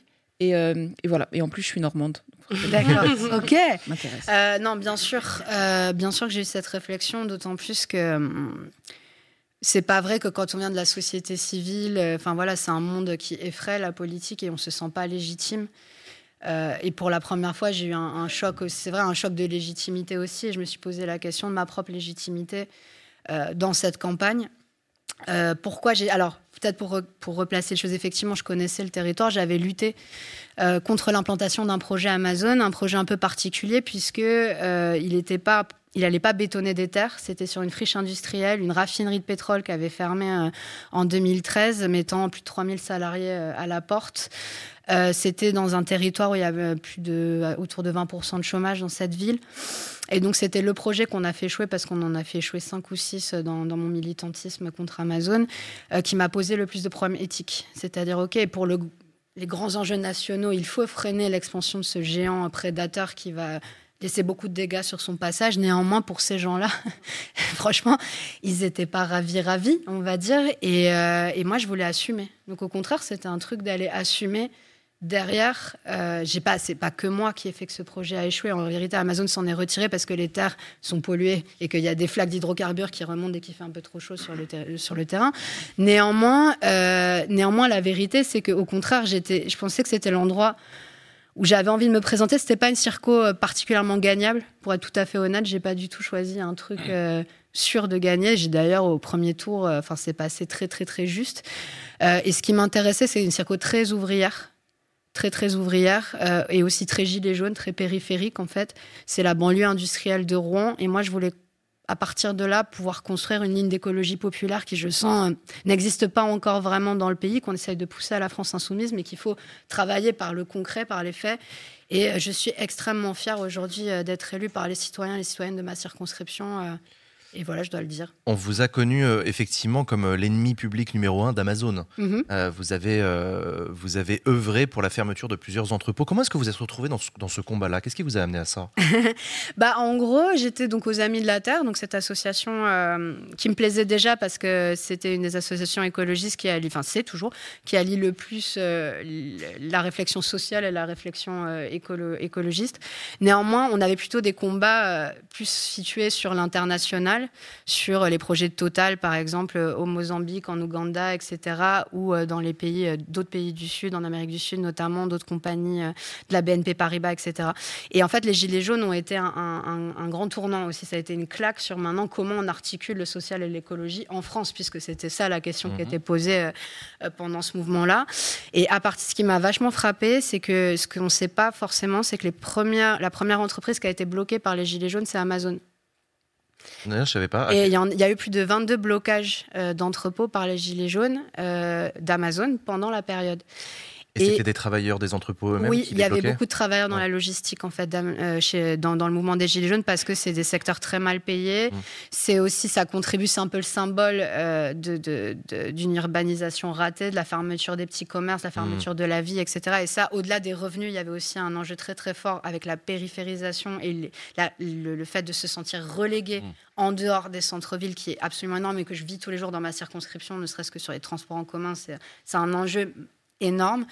Et pourquoi Amazon? Bah Parce qu'en fait, je me suis rendu compte que ce sujet-là, c'était une aggravation de ce qui existait déjà, une aggravation de la fast fashion, de Apple, de, etc.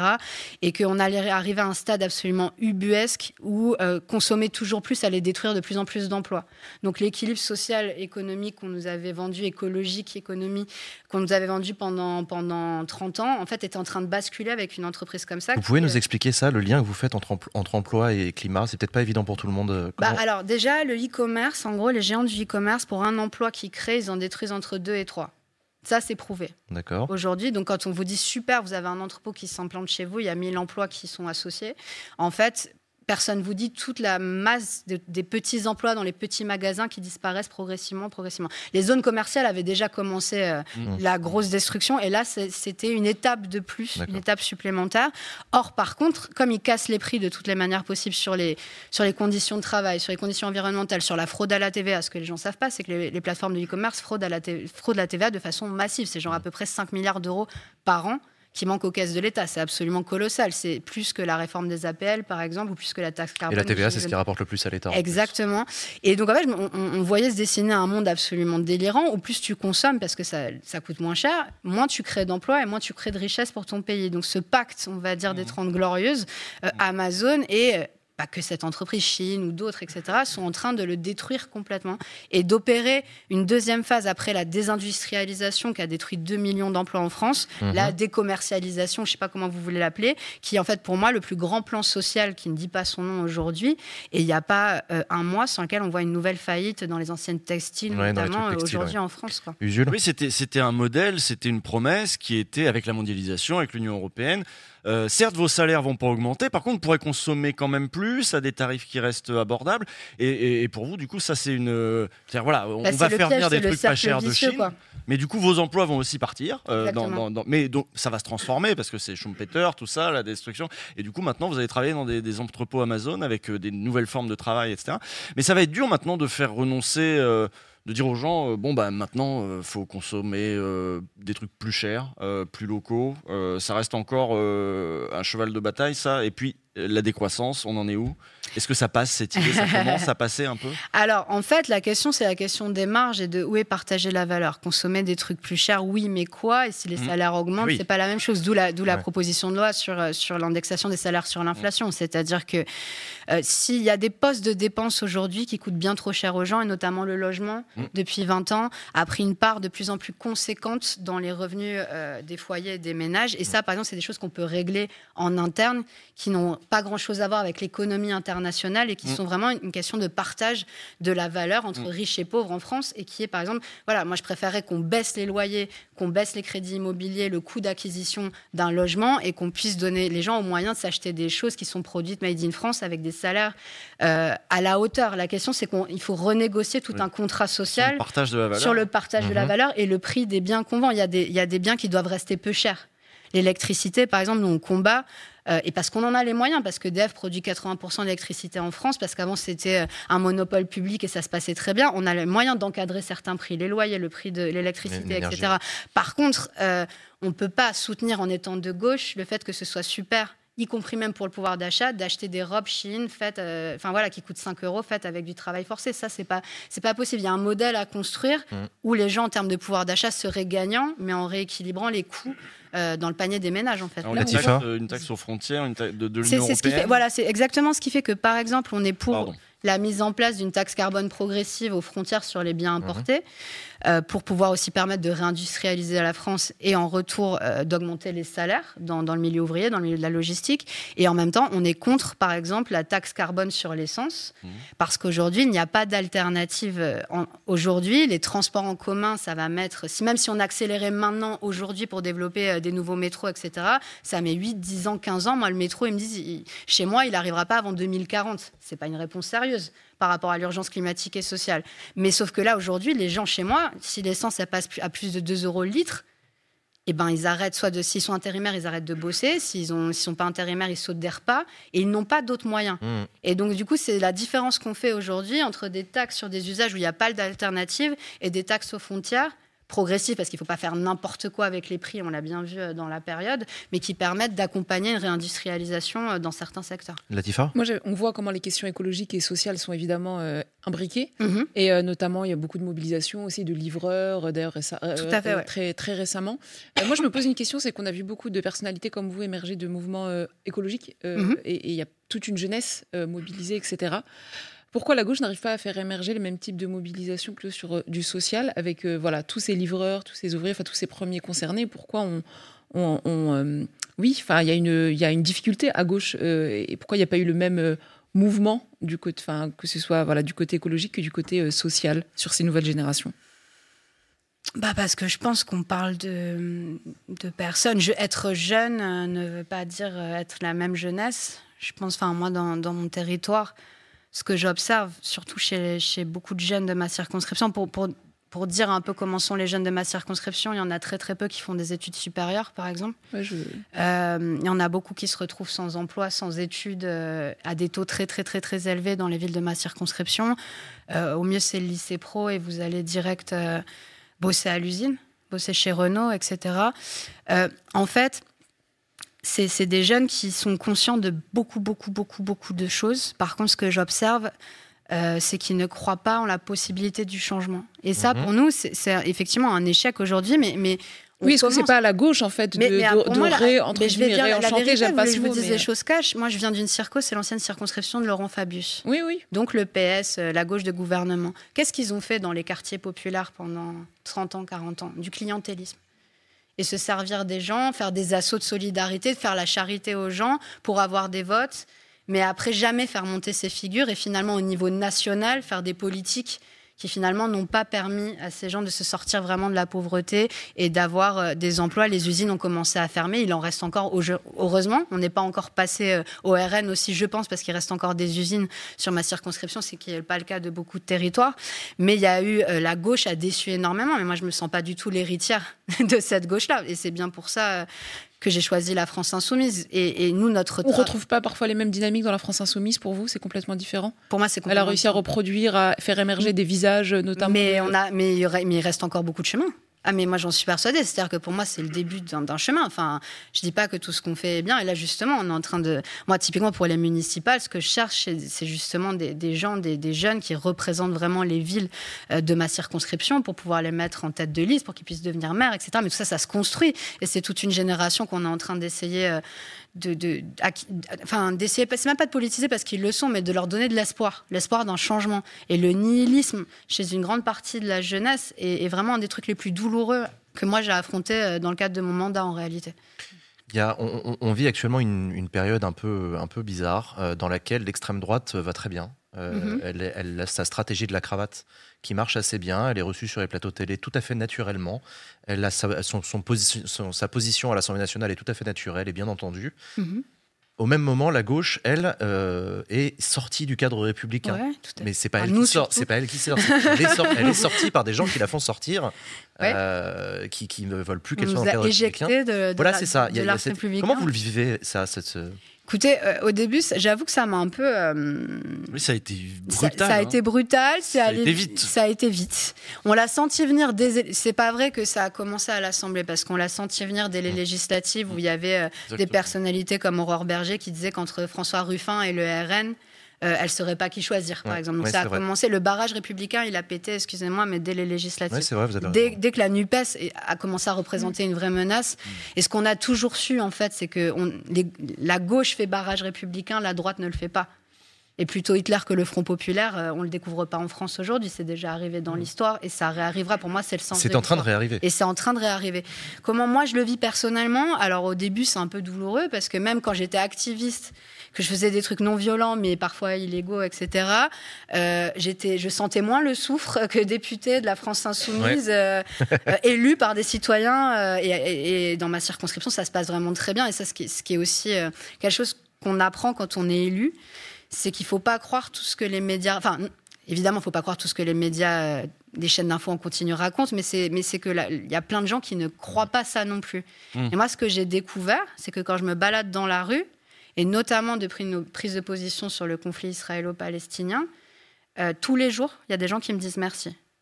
Dans le métro, à Paris, à Marseille, Ça dans ma fixé autour du- autour du Donc, conflit, euh. il y a aussi des gens qui nous détestent. Hein, je suis pas en train de. Mais ce que je veux dire, c'est qu'en fait, ça Ceux-là, ils se sont hardis aussi. Et Ceux ceux-là, qui- se- ah mais on est. Ceux on qui est- vous détestent se sentent d'autant Bah, plus fondés à vous détester qu'il y a de grands discours Très nationaux. honnêtement, qu'à la France insoumise, on a le nombre d'élus qui sont le plus menacés de mort. Oui. Et, et ça, personne n'en parle, mais Et la seule personnalité politique qui a failli être assassinée, c'est Jean-Luc Mélenchon. Et, et les gens ont pris 18 ans ferme, donc ça veut dire que c'était pas, c'est pas un, un délire, c'est-à-dire Mm. qu'ils étaient sur le point de le faire, ainsi projet. que le rappeur Medine, euh, qui est, qui est un ami aussi. Et donc ça, ça, ça, on vit avec, on vit avec, mais on s'habitue. Et moi, pour aujourd'hui, franchement, vu la tête de l'arc républicain, pour moi, c'est une légion d'honneur de ne pas en faire partie euh, dans leur bouche. Alors justement, moi je suis assez d'accord avec ce, avec ce constat qui est que euh, faut pas non plus. Il y, a- il y a certainement un grand décalage entre l'opinion et la circulation aussi, voilà, des, des- des idées, et des opinions dans la population et, et le bloc élitaire là qui est en train de se regrouper et de, de devenir de plus en plus violent euh, avec la gauche. Euh, et que voilà, bon, il y a, il y a peut-être des choses à mobiliser, mais justement, euh, est-ce que là, la gauche, au sens large, hein, pas seulement les insoumis, euh, mais elle, elle n'est pas en train de subir euh, mais c'est-à-dire ne, ne, ne prend pas l'avantage, ne, ne, ne remet pas sur le, le devant de la scène euh, des thématiques. Là, moi, pour moi, je, je- je suis assez sidéré de voir avec tout ce qui est en train de se, se passer, des, des, des groupes de néofascistes qui se mobilisent dans nos villes. Moi, je suis à Lyon, j'habite à Lyon, donc je, je- je suis un peu aux premières loges. Et donc, c'est un, peu- c'est un peu une obsession pour moi de, de- de me dire, je n'ai pas vu de réponse. Euh, je ne vois pas de réponse face au climat raciste qui est en train de monter. Tout à l'heure, avec Latifa, on parlait de, de la marche de 83. Euh, on, on- on se dit, c'est à tonnes. La gauche subit. Pas que la gauche, hein, je, je pense aussi au mouvement syndical, euh, je pense aussi au secteur associatif, etc. Et, et la suite, elle est funeste pour tout le monde. Il y a un bien un ennemi commun, c'est la fascisation, qui va taper aussi bien sur le syndicaliste derrière que sur les fait. travailleurs, que sur tout le monde. Et il n'y a pas de réponse. Euh, Qu'est-ce qui se passe? La Alors- gauche ne se parle pas, le mouvement social ne se parle pas. Il Bah. n'est pas possible d'établir une réponse commune? Alma Mais en fait, on a l'impression que vous avez été, euh, pardon, sonné par euh, l'échec de la réforme des retraites. Depuis, euh, depuis euh, la réforme des retraites, il se passe plus rien en termes de mobilisation, etc., etc. Alors, je sonnais, oui, ça c'est clair. Euh, mais c'est pas que la gauche qui a été sonnée, c'est le mouvement syndical dans son entier qui a été Et sonné. Je voudrais juste Et- ajouter un truc. J'ai une impression. J'ai une impression. Là, pour le coup, ça concerne particulièrement les insoumis. C'est-à-dire que la stratégie du pouvoir et de l'extrême droite de justement focaliser sur les insoumis a fait que ça a peut-être aussi manqué de solidarité dans le reste de la gauche, Ah, mais y compris au Ah, PS et, et chez les Verts, Ah qui oui. tant qu'ils se prenaient pas de balles disaient ouh, celle-là elle passe pour les insoumis, mais euh, nous on réagit pas. Et, euh, et- est-ce que vous dialoguez encore? Est-ce qu'il y a encore moyen Oui. d'établir une réponse commune, ou est-ce qu'ils commencent à sentir le vent du boulet eux-mêmes? Alma Dufour. Et je voulais ajouter un truc. Non, c'est pas vrai. c'est pas vrai, c'est pas vrai. Je note toutes vos questions. après je fais une synthèse. C'est faux, allez-y. Non, non, allez-y, allez-y. Non, non, mais c'est pas vrai, c'était une vanne. Ah, non, non. Allez-y, Alma euh, je vais pas, enfin, je suis pas là pour taper euh, sur les autres partis euh, Non, qui composent ou qui composent pas la Nupes. On sait plus trop. Il y a un dialogue toujours possible et il y a une volonté de maintenir la Nupes en vie du côté du groupe parlementaire, euh, enfin des groupes parlementaires qui ont été élus. C'est les seuls en fait qui ont été élus sous l'étiquette Nupes, donc par un électorat qui a voté pour ça. Donc nous, on est tenus aussi, et la majorité en réalité Mhm. des députés euh, des différents groupes à l'Assemblée nationale sont plutôt pour qu'on travaille à maintenir cette alliance. Ça n'a jamais, ça n'a jamais vraiment totalement été le cas des autres partis qui la composent. Déjà, le PS, il s'est scindé en deux. hein, très clairement. Enfin, je veux dire, c'est vrai, le PS est Et scindé, scindé en en deux. deux. Ouais. Euh, et moi, je, sais- je le sais, puisque je vis euh, dans ma circonscription et dans la métropole de Rouen, qui est Ah, bah dirigée oui. par Nicolas Meyer-Rossignol. Tous les maires de ma circonscription sont anti-NUPES. Voilà, pour, pour être très clair, je ne veux pas vous raconter. Enfin, c'est quand même difficile. Et ça, ça allait depuis le début. J'avais un dissident PS contre moi euh, à l'élection, par exemple. Euh, Oui. Les communistes, en fait, on apprend que Fabien Roussel, depuis le début, il avait l'intention. euh, de partir quand même à la présidentielle, etc. Les Verts, c'est plus compliqué. Les Verts, ça se joue dans le cadre des primaires, ça se joue à qui gagne ou pas. C'est un parti euh, assez, c'est vrai, démocratique qui fait beaucoup euh, de sollicitations de ses adhérents. Donc moi, moi, moi ce que j'attends, c'est effectivement que, les Verts, j'espère dans l'intégralité du parti et pas que les députés qui sont plutôt proches de nous, euh, reviennent en fait dans, le champ d'un- d'une centralité, parce que pour moi, le centre de gravité, il se situait surtout entre l'alliance entre la France insoumise et les Verts à la base, et c'était et c'était vraiment entre eux, en tout cas que que les jeunes comme moi euh, hésitaient un petit peu pendant les élections. Enfin voilà, et, et- et j'aimerais que ça se passe comme ça. Et oui, effectivement, la désolidarisation de nos partenaires à des moments chauds et à des moments clés.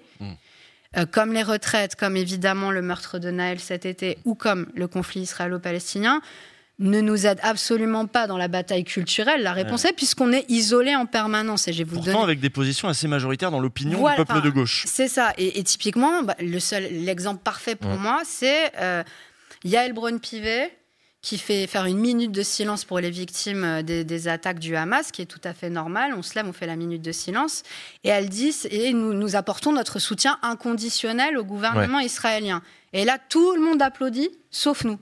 Et c'est quoi les titres après? C'est La France Insoumise, euh, seule à ne pas applaudir, et ça se traduit dans la tête des gens. La France Insoumise ne fait pas la minute de silence pour les victimes du Hamas. Et ils ont joué là-dessus. Ils ont joué là-dessus, alors qu'ils savaient très très bien nos positions, que dès le début, on les a prévenus du drame humanitaire qui, était, qui, était, qui allait se dessiner sous nos yeux et qu'il fallait réagir très vite et, euh, et- et être très très offensif sur la politique qui allait se dessiner de la part du gouvernement Netanyahou. Et pour moi, ça, c'est effectivement des choses qui nous aident pas à progresser euh, dans la bataille sociétale, puisque les gens, quand ils regardent la télé, ils se disent s'il y en a juste un qui est tout seul de son côté, c'est forcément lui qui a tort. Vous voyez ce que je veux dire?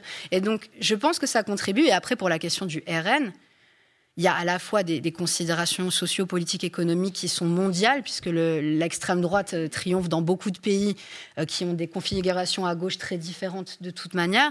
Et puis les chaînes d'information en continu, les médias ont un rôle prédominant dans la manière dont ils orchestrent le débat.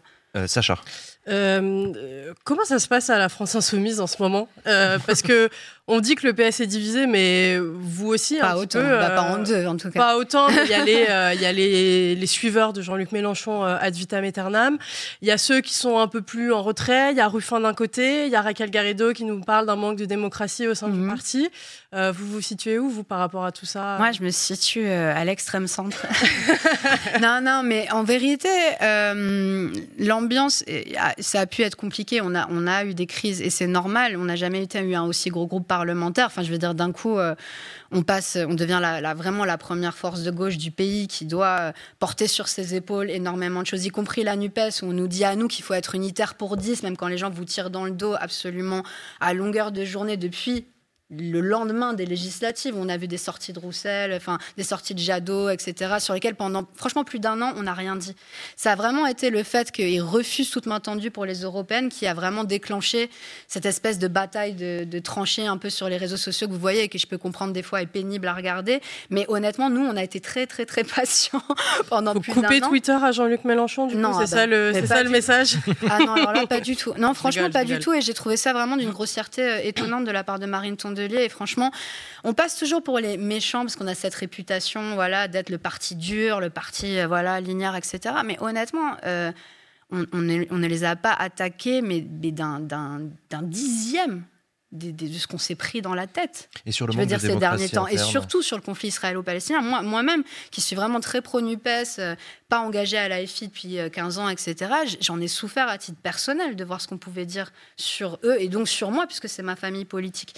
Euh, pour, pour ce qui est de l'ambiance, franchement, elle est meilleure que ce que laissent croire les entrefilets dans la presse et le fait que, justement, encore une fois, les médias voulant éclater la NUPES, les médias, les télés, euh, ils invitent toujours celui qui va aller nous taper dessus. C'était Roussel. Et D'ailleurs, depuis que Roussel, je ne sais pas si vous avez remarqué, a acté un peu sa sortie de la NUPES, il est moins invité Eh oui. qu'avant. Non, non, mais vraiment. Non, c'est vrai. Et, C'est vrai. et, C'est euh, vrai. et donc, du coup, euh, Raquel Garrido a été très invitée ces derniers temps parce qu'elle avait des choses à dire contre nous.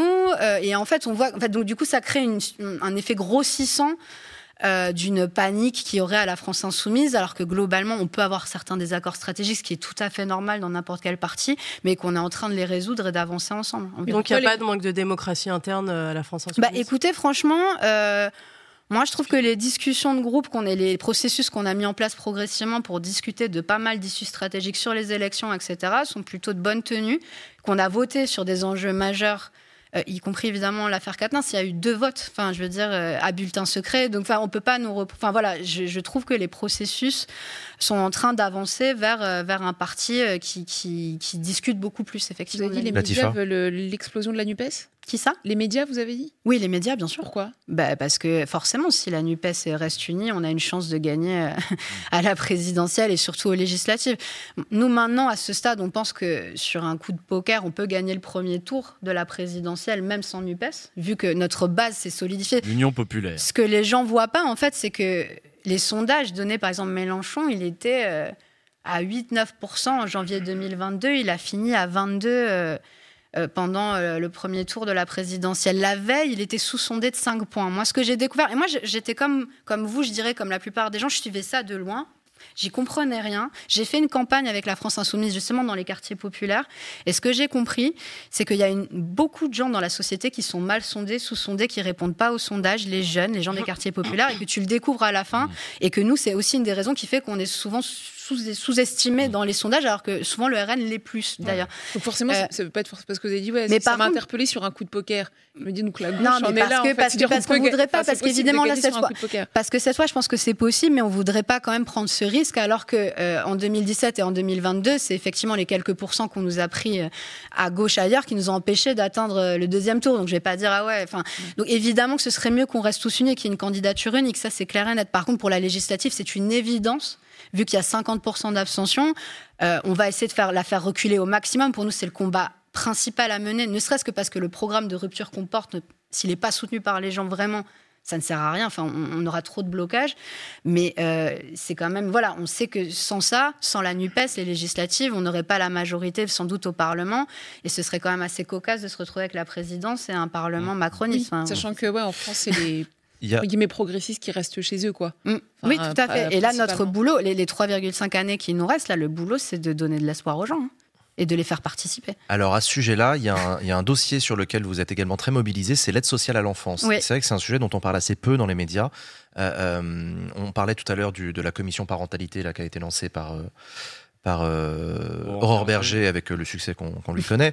Euh, vous dénoncez notamment un manque de moyens. Qu'est-ce qui permettrait euh, de, de- de pallier ce manque de moyens dans l'aide sociale à l'enfance? Qu'est-ce qu'il faudrait faire pour améliorer l'aide sociale à l'enfance selon vous? Ah bah des investissements euh, massifs et tant déjà sur l'ouverture de places parce que ce qu'on ne dit pas aujourd'hui c'est qu'il y a mot et là c'est des estimations que je fais moi puisqu'on n'a pas de chiffres nationaux ce qui est quand même un peu euh, déjà ça relève un peu du problème. Mmh. euh, comme pour les violences policières et les condamnations euh, des policiers à- au titre euh, voilà de la on n'a pas de statistiques nationales. Oui. le ministère de la justice c'est quand même très très très problématique.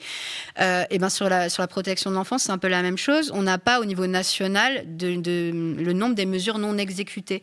Hmm. c'est-à-dire des mesures décidées par des juges qui ne peuvent pas être exécutées parce que faute de Donc, place, des faute de mesures, des moyens. placements, Des mesures de euh, placement ou en tout cas des enfants. Ça peut être placement en foyer dans, le, dans les cas les plus graves, ça peut être placement en famille d'accueil, ça peut être euh, assistance éducative renforcée euh, de la part d'éducateurs qui, qui viennent dans les maisons, dans, de- voilà, dans les familles. Tout ça, en fait, au bas mot, entre 10 000 et 20 000 mesures non exécutées en France aujourd'hui. Dans mon département, la Seine-Maritime, c'était entre 300 et 500. Est-ce que Donc vous ça, déjà, il faut, renationaliser l'ASE bah, Moi, je commence à le penser parce que... Enfin, je vais finir juste sur ça. il, faut, il faut rouvrir des places, mais c'est comme pour l'hôpital. Ouvrir des lits, si vous n'avez plus personne qui veut travailler dans le secteur, ça ne sert à rien. Aujourd'hui, on a dans les hôpitaux de ma circonscription, dans les EHPAD de ma circonscription, des postes qui sont ouverts, mais il n'y a pas de candidats. Pourquoi? Parce que les conditions de travail sont beaucoup trop mauvaises. Donc le, deuxième, le deuxième point, ce qu'il faut faire, c'est revaloriser les salaires de la protection de l'enfance qui sont vraiment au ras des pâquerettes. Ils ont des conditions de travail épouvantables. Mmh. Évidemment, ils n'ont pas eu d'augmentation à la hauteur de l'inflation. Ils n'ont pas leurs heures sub payées. Ils prennent pas les congés quand ils veulent. Ils craquent. Ils sont tous en arrêt maladie. C'est un peu le même phénomène que dans la santé. Et donc, c'est un, donc, c'est un choc massif d'attractivité qu'il faut faire dans ce secteur-là. Euh, pour utiliser un langage un peu macroniste. Mais, mais, non, mais là, pour le coup, pour les salaires, ce qu'on nous refuse. Et euh, je ne sais pas, c'est quoi ah, Est-ce qu'il faut, il faut centraliser? Nationaliser. Nationaliser. Bah, écoutez, moi, c'est vrai que je trouve ça, la décentralisation, elle a bon dos parce qu'elle permet souvent au gouvernement de se défausser sur des collectivités territoriales qui n'ont absolument pas les mêmes moyens ni fiscaux ni de s'endetter que l'État. C'est vrai dans les transports aussi. Mmh. Parce que maintenant, en gros, en fait, ils vous disent, bah, nous, euh, pour les nouveaux projets de RER métropolitain, ils vont dire l'État met un tiers, la région met un tiers, et puis la métropole met un tiers. Mm. L'État peut tout à fait mettre un tiers, il peut s'endetter à l'infini, euh, il peut lever des impôts, etc. La région a la rigueur et la métropole vous dit ouais, enfin non, ça va pas le faire en fait. Mm. Et ça, et du coup l'État se cache, il dit ah non, nous on le met le tiers, il n'y a pas de souci. Et du coup il dit ah vous avez voulu la décentralisation, maintenant vous vous débrouillez. Et c'est une manière de se déresponsabiliser euh, de la part du gouvernement sur la question du financement qui est énorme. Et pour la protection de l'enfance, c'est la même chose puisque ceux qui gèrent la protection de l'enfance, c'est les départements. Et les départements sont excessivement mal lotis puisqu'ils n'ont pas, ils ne peuvent pas lever d'impôts, mhm. enfin quasiment pas. Donc ils dépendent de dotations. Euh, voilà, c'est ça, de dotations fixes de l'État qui sont insuffisantes, et euh, ils touchent des, de l'argent sur les droits de mutation, c'est-à-dire les ventes, etc., dans les départements. Sauf que c'est contracyclique, c'est-à-dire qu'en général, quand vous avez une grosse crise sociale, en général l'immobilier il augmente pas des masses, et donc du coup, enfin, leur mode de financement euh, est absolument inopérant. Et aujourd'hui, vu l'importance que relève la protection de l'enfance, quand on sait qu'environ 35% des jeunes qui étaient dans les révoltes étaient suivis par l'ASE, voire 50% en fonction des chiffres, euh, bah, effectivement, se pose la question de renationaliser la politique. Ouais. Latifa Moi, je voulais revenir sur euh, un sujet. Vous avez parlé du conflit israélo-palestinien. Vous mhm. aviez demandé à constituer une délégation de parlementaires. Euh, je ne sais pas où ça, où ça en est. Et au-delà de ça, en fait, est-ce que la France, surtout sur la, la, situation actuelle, en fait, évidemment, qui, qui empire à Gaza, a encore de l'influence.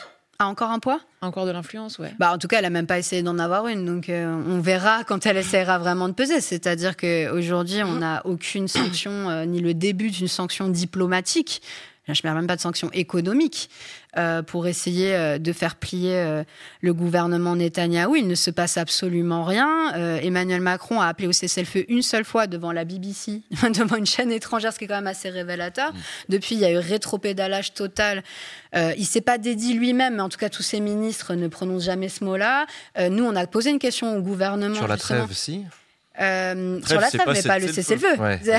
c'est vraiment c'est toute la différence, c'est que la trêve Une fois que la trêve a été. Et là, ça recommence et on en est à plus de 18 000 victimes et plus de, de 7 000 enfants. Ils disent que c'est un enfant toutes les 10 minutes qui meurt à Gaza aujourd'hui. C'est un bilan humain absolument effroyable. La France ne fait rien. Très clairement, la France ne fait rien. Quand Emmanuel Macron a dit cesser le feu, deux jours après, il y avait, ou je sais pas, quelques jours après, Sébastien Lecornu, le ministre des, Armées, qui était en Israël. C'est pas ce qui s'est dit, mais bon, voilà, des messages, on envoie du en même temps, on fait des messages euh, brouillés.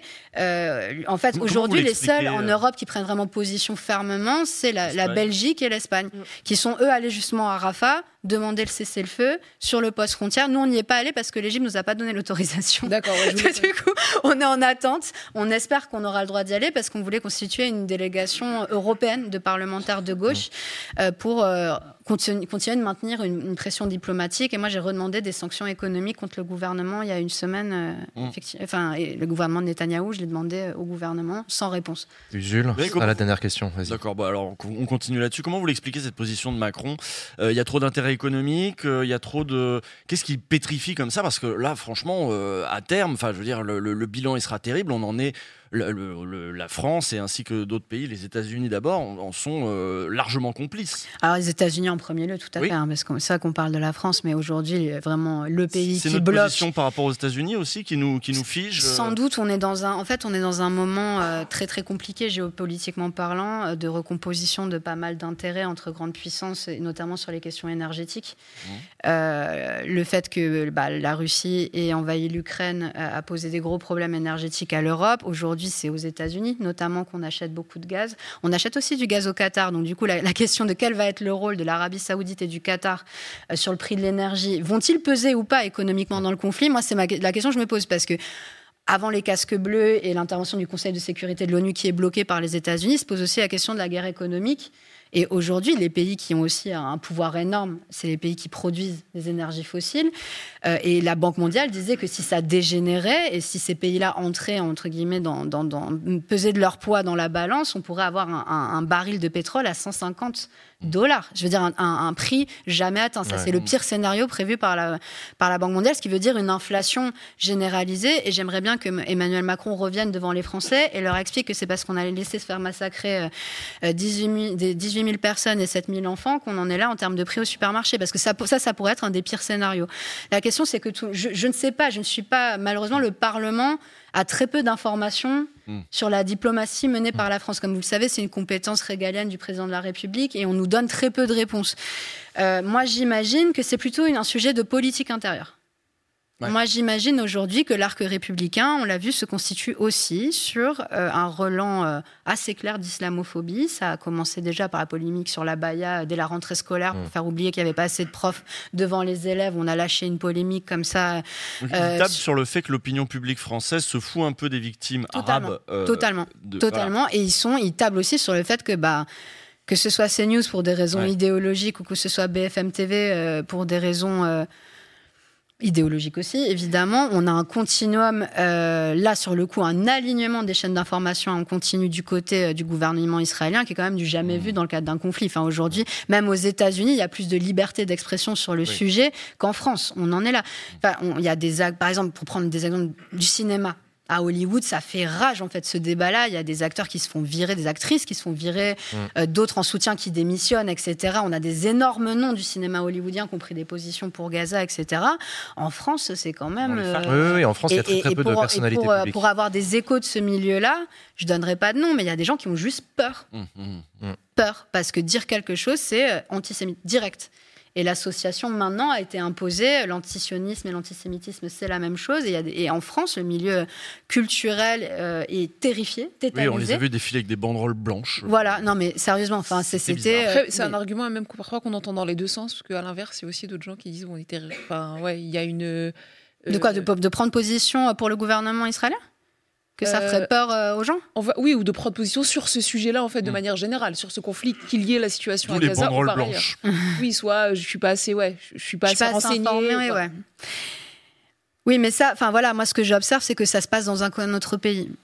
Et j'observe d'ailleurs des, des mouvements de soutien quand même dans des pays. euh, Après, finalement, quand on y réfléchit, c'est logique. Par exemple, euh, en Écosse, en Irlande. Pourquoi? Mais parce que c'est des pays qui ont été colonisés. Il y a des histoires de décolonisation, ouais. Voilà, mais même aux États-Unis, on a vu des choses incroyables. Enfin, des, des gares occupées par des militants juifs, etc., pour la paix, etc. Enfin, on, on voit, y compris dans des pays vraiment inattendus, et ça se passe qu'en France. Donc en fait, c'est pas que les gens sont pas assez informés, parce que dans tous les pays, c'est la même chose. Ce qui se passe, c'est qu'il y a un discours ambiant et une, une agressivité et un discours pro-israélien porté par les médias et certains politiques qui est excessivement agressif et, que, et, et excessivement stigmatisant pour les personnes qui refusent euh, de, de, de s'y plier. Je donnerais juste le cas de Zineb euh, El, El Razaoui. Enfin, je veux dire qu'il va d'un coup et passer de, euh, de l'égérie, on va dire, d'un certain Ah oui. milieu à droite à tu dégages maintenant, ça suffit, euh, on te parle plus euh, parce que tu es une horrible antisémite. Quoi. Merci beaucoup, Alma Dufour, d'être venue sur le plateau de Backseat. Merci beaucoup. Je vous laisse quitter le plateau. Merci d'être venu répondre à nos questions. Euh, C'était donc Alma Dufour, députée insoumise de Seine-Maritime. Euh, chers amis, on va, on va débriefer euh, rapidement, on va conclure cette émission. Est-ce que ça vous a plu? Est-ce que vous avez passé une bonne émission? Ah, c'était très chouette, C'était euh, chouette. pour une dernière émission d'année Mm, et, ouais. de, et de début de saison. euh, non, c'était trop bien. Ouais, ouais, Interview t'a euh, toujours euh, comme d'hab un peu trop courte. J'aurais bien aimé Ah, bah, qu'on ça. parle de la loi immigration. Terrible. ça. Oui, c'est vrai. C'est vrai. On a pu parler de, de fond. On a pu parler ouais. d'aide sociale à l'enfance et je suis assez content. Ouais, c'est assez C'est rare. vrai que c'est un sujet qu'on Euh, aborde. C'est assez rare d'avoir. En fait, d'habitude, les insoumis, quand ils sont sur des plateaux, on leur saute direct à la gorge, en fait. Et donc, Non, t'as vu, on a un peu attendu quand même. Bah, je parle pas de nous. je parle pas de nous. Encore que. Non, on a fait ça poliment. Encore que, on pourrait dire la question de et la démocratie interne à la France insoumise, c'est un petit peu un marronnier. On pourrait aussi dire et la démocratie interne chez LREM. On leur pose jamais la question. Ça va de soi non, que parce que Macron c'est un prend des décisions tout seul dans sa chambre et y compris qui engage le pays entier. Et on dit pas et la démocratie interne machin. Il n'y a Euh, pas de démocratie chez les interne dans un parti au pouvoir, Euh, par définition. Bah si, si, ça se peut. Il peut y avoir des frondeurs. Avec le PS, ça se passait aussi comme ça. Il y avait aussi. Ouais. euh, le- Bah, il y avait plus de il y avait démocratie la au PS. direction du Parti socialiste. Il y avait le président. Il y avait du temps de Mitterrand. Et, et Eh ben, on posera la question, si tu veux, euh, au, prochain, au prochain marcheur qui viendra répondre à nos questions. Eh ce oui, soir, pourquoi pas. euh, je, je- je- je tiens à remercier AV Pizza qui va nous régaler ce soir, parce que ce soir, au buffet, Sérieux, il y a des pizzas. pizzas Ouais, c'est pizza ce soir. Trop bien. Trop bien. C'est l'émission de Noël, donc, euh, donc ce soir il y a des pizzas. Euh, il reste très très peu d'argent, regardez, hop, dans le compteur pour euh, déclencher le prochain palier. Le prochain c'est moi qui fais la traversée de l'Atlantique sur Flight Simulator euh, en 33 heures. 33 heures. 33 heures de vol, ouais. Euh, donc voilà, n'hésitez pas à vous abonner à Backseat. S'abonner à Backseat, ça veut dire soutenir cette émission et ça veut dire participer à payer les salaires de toutes les personnes qui font cette émission. Merci beaucoup à vous trois. Où est-ce qu'on vous retrouve? Vous allez passer des vacances, tout ça, tout ça. Toi, on te retrouve sur Blast Ouais. euh, et à la CGT. Euh, oui, oui, bah, on- là c'est quand même c'est les vacances. Là, c'est les vacances Là, quand même pour les vacances. On va reprendre le début janvier et je crois qu'on va faire euh, on va faire un retour du coup. On a un peu travaillé déjà dessus. Retour euh, au basique, euh, Pierre Bourdieu, tout ça. On va essayer de donner des bases de critique média aussi pour que les gens ils puissent faire ça euh, aussi euh, eux-mêmes chez eux. D'accord. Euh, voilà, là, ça ce sera en janvier. Voilà. Très bien. Accompagne mes pauses déjà. Ouais. Rhinocéros euh, pose déjà. Sacha, euh, ouais. qu'est-ce que tu fais euh, Euh, à part regarder euh, Rhinocéros Euh, sur France Info la semaine prochaine, Ouais. jeudi 21h20, comme d'hab. Ok, du sport. Et euh, après des vacances. Et après des vacances, tu les as bien méritées. Latifa Euh, oui, nous, cette semaine, quand tu parlais de l'AISO, on a publié une tribune dans le monde avec euh, au moins 150 élus, des personnalités, des assos pour demander 10 000 places d'hébergement supplémentaires parce qu'il y a 3 000 enfants qui dorment à la rue chaque Ouais. soir dans le pays. Et euh, ça, c'est une, ça a sauté au 49.3, c'est 10 000 places d'hébergement supplémentaires. Ah. Donc euh, voilà, il y a, on parlait de la députée Garin qui se mobilisait la dernière fois aussi sur la question. Je pense la, la Fondation Abbé Pierre aussi euh, euh, la semaine dernière. Donc, euh, donc voilà, ça serait bien qu'il y ait ça en, en cadeau de Noël.